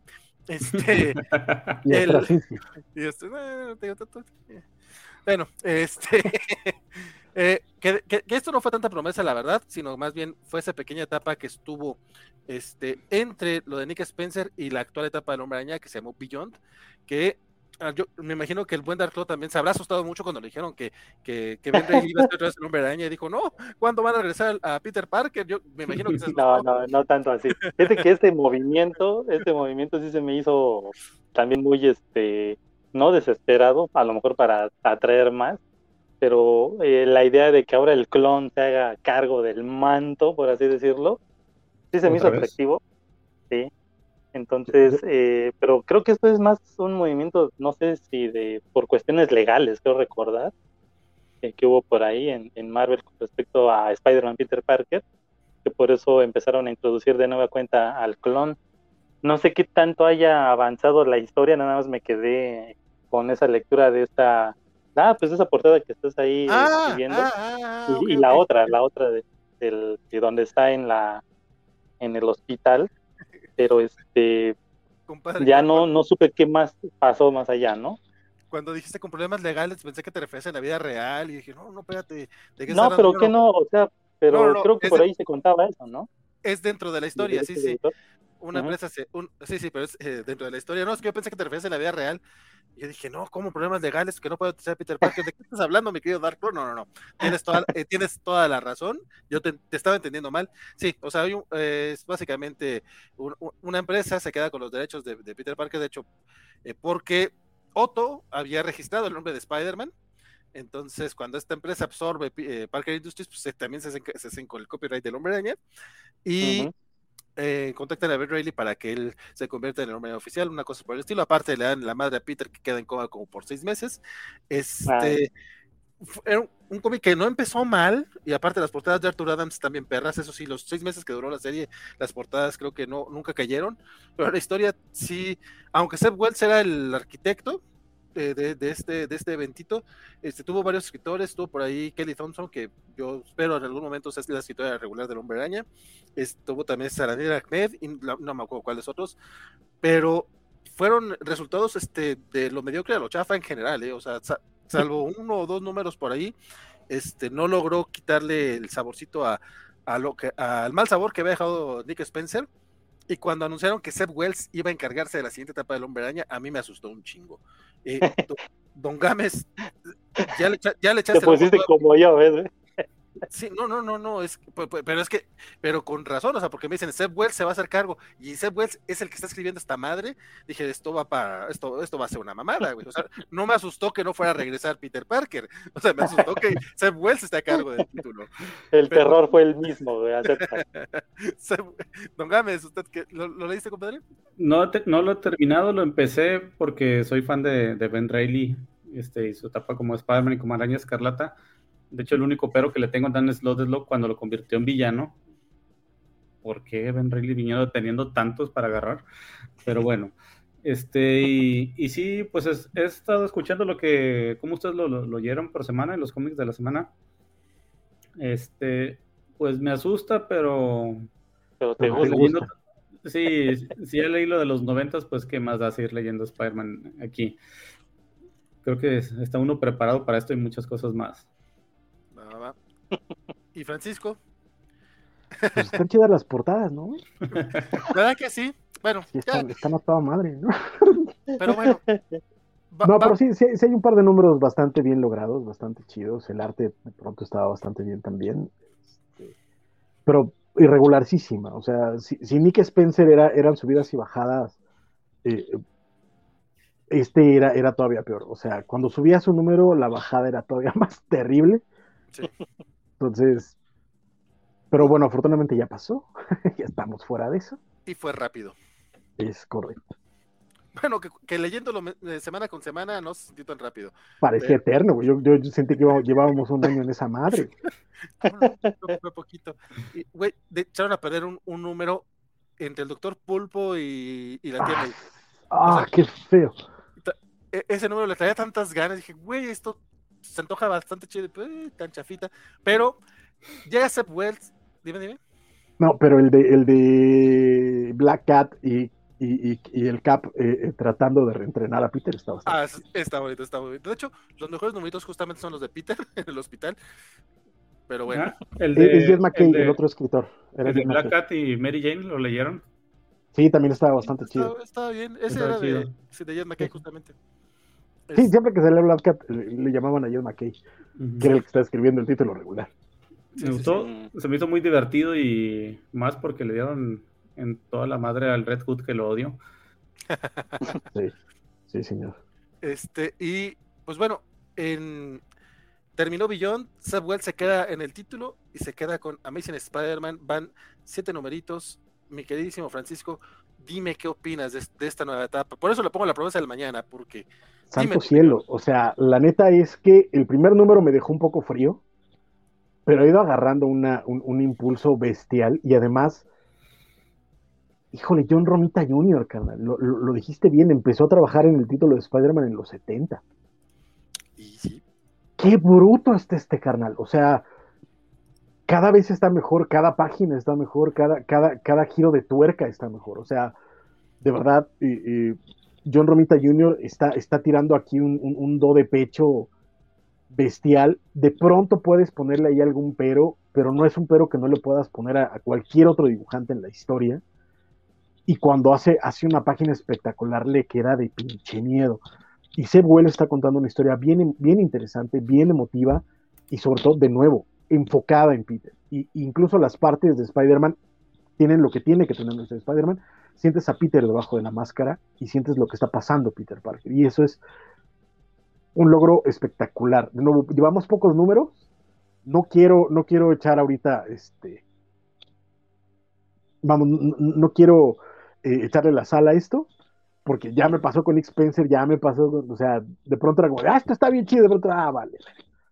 Entonces, este, no sé, no sé, pero ahorita, ahorita, ahorita estoy bien emocionado, estoy muy a gusto. eh, eh, y puedo recomendar sin ningún problema los últimos siete números de Amazing Spider-Man a quien quiera que los quiera leer. Sin bronca. de hecho, el 4, eh, ¿cuál fueron? 4 y 5, creo, o el 3 y 4, no, no recuerdo bien. Este, Los de Tombstone, ey, tres y los- cuatro. los, los recomendamos tanto en los cómics de la semana, fueron los cómics de la- fueron nuestros cómics de la semana. Decías tú que esos dos numeritos los ponías en un Sin bronca, sin bronca. Al mismo nivel de, ajá, al, al mismo nivel de cualquier cómic de los 70, de los 80 que, que- que hemos mencionado aquí, que son glorias absolutas. sin ninguna bronca. Sí creo que se puedan dar un entre con, con un Last, Craven's Last Hunt, con un Death of Jim the Wolf, eh, eh, sin, ningún, sin ningún problema. ¿eh? La neta es que están espectacularmente bien. Mm, Don Gámez, Don Darklo, no han llegado todavía a esta etapa. No, fíjate. Pero así como lo comentan, yo creo que sí va a ser una, una nueva oportunidad para regresar al personaje.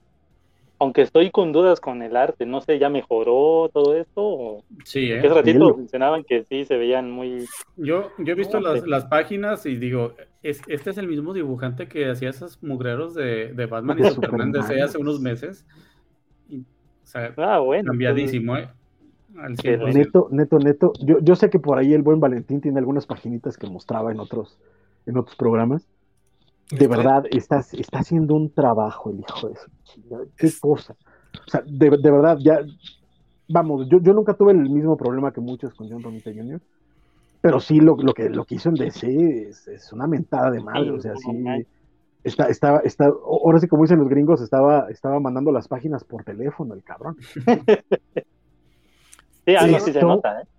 Sí, se nota Esto el cambio. es otro pinche nivel. O sea, sí es, es, es, es ese romita sólido, es ese romita constante, es ese romita bien, bien logrado. No, No, Fíjate no, sé qué se tomó. cuando, Se nota cuando el amor a hacía lo que está haciendo aquí. este, cuando hacía es- ¿cómo se llama su cómic este? El de Kid Gift, no. El de el- Hit Girl, el- sí, el de, de Kikas. Ah, los de. En Kikas me gustaba mucho su arte. Entonces yo creo que con este vuelve a, a- a Sí. estar a la par. Ve Mucho eso, mejor, ¿no? ve- ve eso. Ah, no, pues ya, con eso me, me lo- tienen entonces. Te, te lo No, prometo, está haciendo unas cosas que, que neto, o sea, si lo, es que si lo veías en DC, es, es que ya, ya no puede, o sea, ya, ya no es cuestión de que no quiera, es que no puede. Y de pronto entra aquí y dices, en la madre, o sea, puede y puede bien, y te das cuenta que la cosa Sí, era, era que no quería el culero. era que no quería. Este, este, este buitre es el que me, me, me quedé, o sea, yo me quedé un ratito en la página viéndolo, está bien pinche cabrón, o sea, también el arte, de, el, las tintas de Scott Hanna y el, y el color Claro. de este Mercio, ay, se me fue ahorita el nombre del colorista, discúlpenme, pero, pero no, la composición de páginas, este, lo, lo, lo sutil de algunos detallitos, este, la, la cara de, de, de Adrian Toomes con los ojitos así chiquititos y la narizota, está bien chingón el pinche la arte. página cuando se le ve llorando es hijo de tu Está madre. brutal, o sea, e- esa página nada más de nada más platicando con su hija, el, el pur- la pura la pura composición, la el puro lenguaje corporal está chingoncísimo. La verdad es que el arte de, de John Romita Jr. En, eh, en, en- en esta nueva serie ha tenido unos números mejores que otros, no te voy a negar que a lo mejor alguno vas a decir este no me gustó tanto, pero lo que son ese 3 y 4, eh, en serio, son pinches comixazos, tanto en arte como en guion. Pero Este, creo, creo que ahorita, ahorita, ahorita ya tiene siete números afuera. mm, Incluso, incluso más rápidos que mensuales, porque no, no han sido mensuales. mm, Tampoco son semanales, afortunadamente, pero, pero eh, o sea, han salido más rápido que, que- que- que cada mes. el, ya 900 con eso, Ah. ya con eso, si me lo preguntas a mí, está produciendo más que las grandes estrellas de de ahorita. El, el 900 está a cargo de este, de, de Ed McGuinness, pero también está muy chingón. De hecho, sí, eh, yo, yo cuando leí la premisa dije, ay, que esto va, va, va a terminar muy mal, y no, está bien bueno. De hecho, Pero no, son, son- son seis números en menos de seis meses. sí, sí, sí. Y la neta es que, en comparación de nuevo a los artistas hot de hoy en día, está cumpliendo súper bien. sí, sí. Y creo que hay otros artistas a los que les puedes encontrar muchas más costuras que lo que ha entregado en los últimos meses eh, John Romita Jr., la neta. No, sí, sin, sin ninguna bronca. Sin ninguna bronca. La verdad es que eh, Romita Jr., lo hemos dicho, está como con- está sacando su quinto aire en esta serie. El- y aparte, Seb Wells, que la verdad me ha, me ha dejado mucho a deber en su etapa en Beyond. En esta nueva etapa, el segundo número no fue mi hit, pero como que fue un pequeño bajoncito porque a partir del 3, eh, los últimos, el, los 3, 4, 5 y 6 y 7, bueno, el 6 es el 900 de Amazing, este, todos están chingones, ¿eh? O sea, la verdad es que a mí tenía muy mucho, tenía mucho, mucho rato, probablemente desde Superior Spider-Man, que no disfrutaba un nuevo número del Hombre Araña tan seguido. O sea, nuevamente, Quick Spencer salieron unos chidos y la hay otro tanto. Este, incluso en Beyond hubo uno que me gustó y los, los otros 6, 7 que nada. Este, la, última etapa de Dan Slot, o sea, neta era así como que, ah, está chido, este, me está perdiendo esta mamada de Zodiaco, este, y aquí no, aquí Seb Wells, incluso ese dos que creo que, a mí no me, que personalmente no me gustó tanto, acá en la mesa no les molestó mucho, y aún así, pues ya siete numeritos, suenan pocos considerando el nivel del personaje y que luego tenemos otras series más chingonas, pero nuevamente no creo que no teníamos teníamos mucho tiempo sin siete números seguidos de un buen cómic del Hombre Araña. Creo que Last Hunt son seis números. De, de King the Wall son cuatro, creo, cinco. Sí, son cuatro, sí, cierto. Iba a decirte que son dos, pero es que fueron dos aquí en. aquí en, dos, dos de los grandes de novedades. Sí, sí, sí. Eh, Beer también los publicó en cómics dobles. Y pues bueno, con, eh, le, dediqué la pregunta del mañana porque promete mucho. Esperemos que no caiga, pero por lo menos estos siete numeritos, bastante, bastante recomendables. Mi querido Francisco, yo sé que ya, ya, ya, ya, ya, ya estás este, a punto de, irte, compadre. Vamos a cerrar contigo primero. Cuéntame tus anuncios parroquiales si tienes, saludos y qué, qué, qué significa para ti el hombre araña. Pues yo ya no doy anuncios porque la neta es que luego ni, puedo cumplirlos. Ah. Se supone, se supone que mañana voy a estar en, el, especial de Sandman. La neta es que no tengo idea. Se supone que el viernes voy a estar en los cómics de la semana. La neta es que no tengo idea. Se supone que el domingo tenemos un especial de Paper Girls que ya, ya lo pateamos una ah, semana y la neta es que no tengo idea. ¿Y, suena que lo vamos a patear otra semana? muy probablemente porque valió ver. o sea, no, no, no he podido avanzar y me quedé en el, en el segundo episodio. Pero sí, cabezando. Es, Salió cerca. Pues, ¿Qué te digo? Pero eh, de nuevo, pues muchas gracias por la invitación, ¿vale? Un enorme placer haber compartido espacio con el buen Dark Law, con el buen, eh, con el buen Games y por supuesto con el buen Neto que se tuvo que ir antes.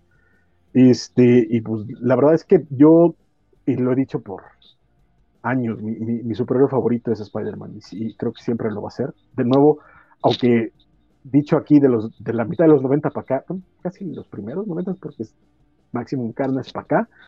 Este, he tenido muchas broncas con el título regular del personaje, pero cada vez que me releo un cómic de Spider-Man viejo, estoy, coleccionando los, Epic Collection que saca Marvel. Estoy, este, cada vez que puedo en, Marvel Unlimited me, me echo algún, algún comiquito.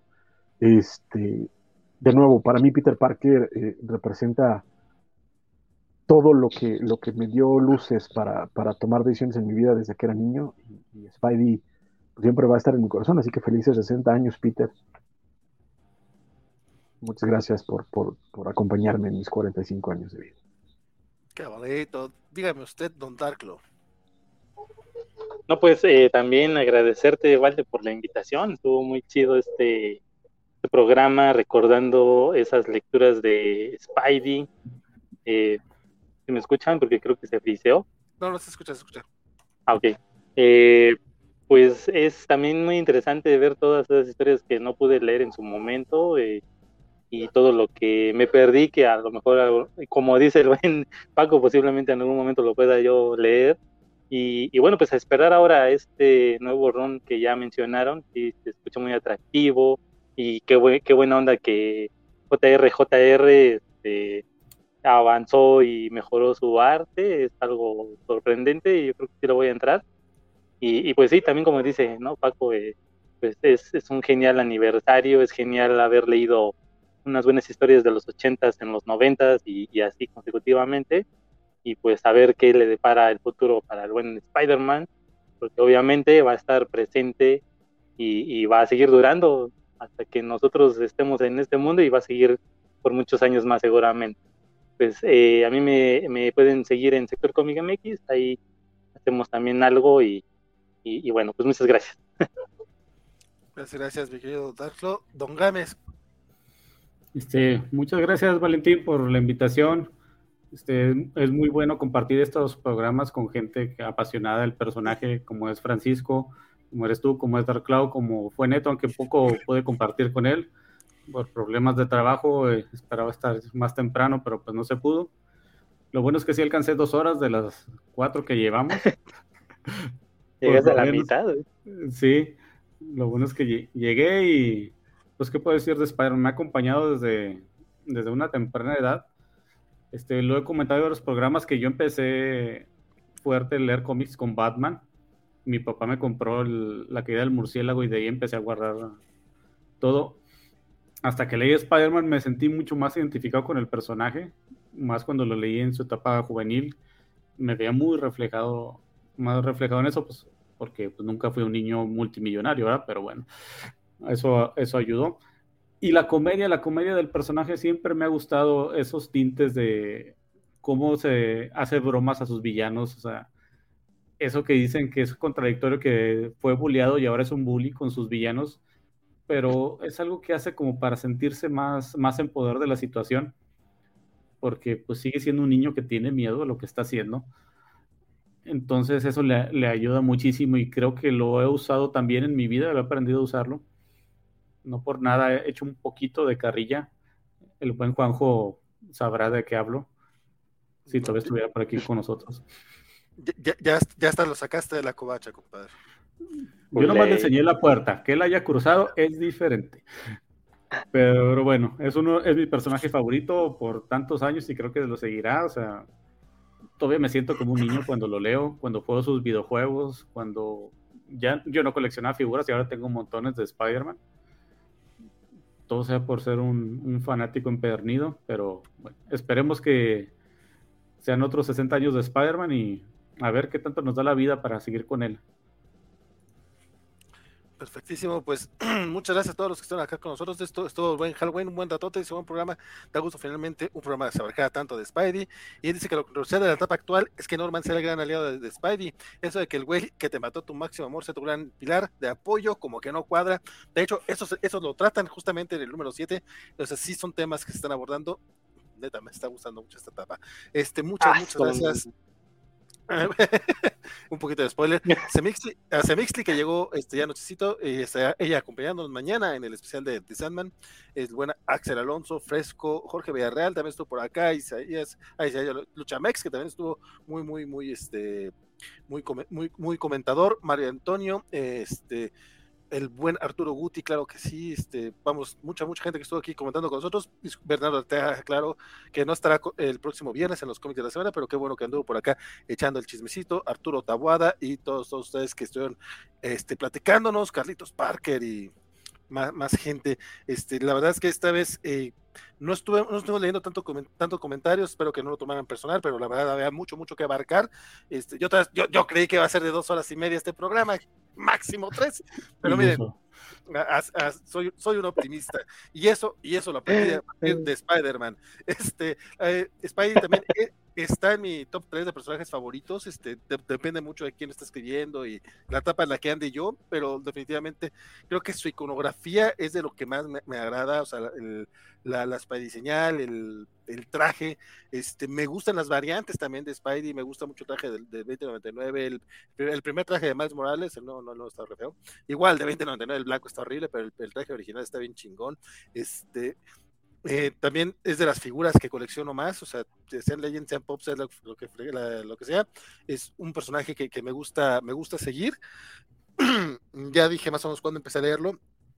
Este, afortunadamente he tenido chance de leer a más allá de cuando empecé a leer, porque creo que es un personaje que tiene eh, mucho, mucho que ofrecer y me, y pues nada, muchas gracias a todos los que nos acompañaron, muchas gracias a Neto, a Gámez, al buen Darklo y a Francisco Espinosa. Este, gracias por haber estado aquí acompañándonos para celebrar una de las muchas celebraciones covachas, porque el, el, sábado pasado también tuvimos otro, otro pinche eh, programa de Spider Hueva en Covachando. Este, no, no, estuvo tan de hueva, pero pues ahí estuvieron este, echando el chisme sobre el hombre araña. Este, también recuerden que tenemos un programa mensual llamado Desde el Clarín, donde Spider Games y Bernardo Arteaga están leyendo Amazing Spider-Man desde el principio. Ya llegaron por ahí del número 50, ya están en la etapa de John Romita, entonces síganlos para que, para que estén ahí con el chismecito sabrosón. Y más adelante tendremos este, un mesecito de ñoñonautas donde leeremos leyendo, donde estaremos leyendo eh, etapas específicas del personaje y viendo cómo evoluciona y tratando de convencer a Isaac de la Rocha de que Peter Parker pues sí es buen personaje, cabrón, quiérelo. y eso, eso es todo en esta ocasión. Mi nombre es Valentín García, espero que lo esté haciendo la próxima vez que nos, nos, veamos este, por aquí. Mañana tenemos programa de Sandman, el viernes tenemos programa de los cómics de la semana. El Hoy hay programa de Sandman. Hoy, este, El sábado eh, tenemos programa de, de Fenomenoide en Cobachando, o sea, de que, de que hay programas cobachos, habrá toda la semana. El domingo, para como vamos, no creo que haya de Pepper Girls, pero ya, ya les platicaremos. La próxima semana, lo que sí hay, el jueves 18, eh, Cobacharla, regresan las Cobacharlas, porque van a hablar de She-Hulk. Entonces, eso es todo en esta ocasión. Nos estamos viendo, sigan ñoñando, sigan aquí en la Covacha. No. Y síganos en nuestro Twitter, que ya está, ya, lo tenemos, ya tenemos el bueno, el oficial. Ay, ¿saben qué? ¿Saben qué? ¿Saben qué? Para celebrar, para celebrar, voy a poner el, el- el- el intro primero y después el outro.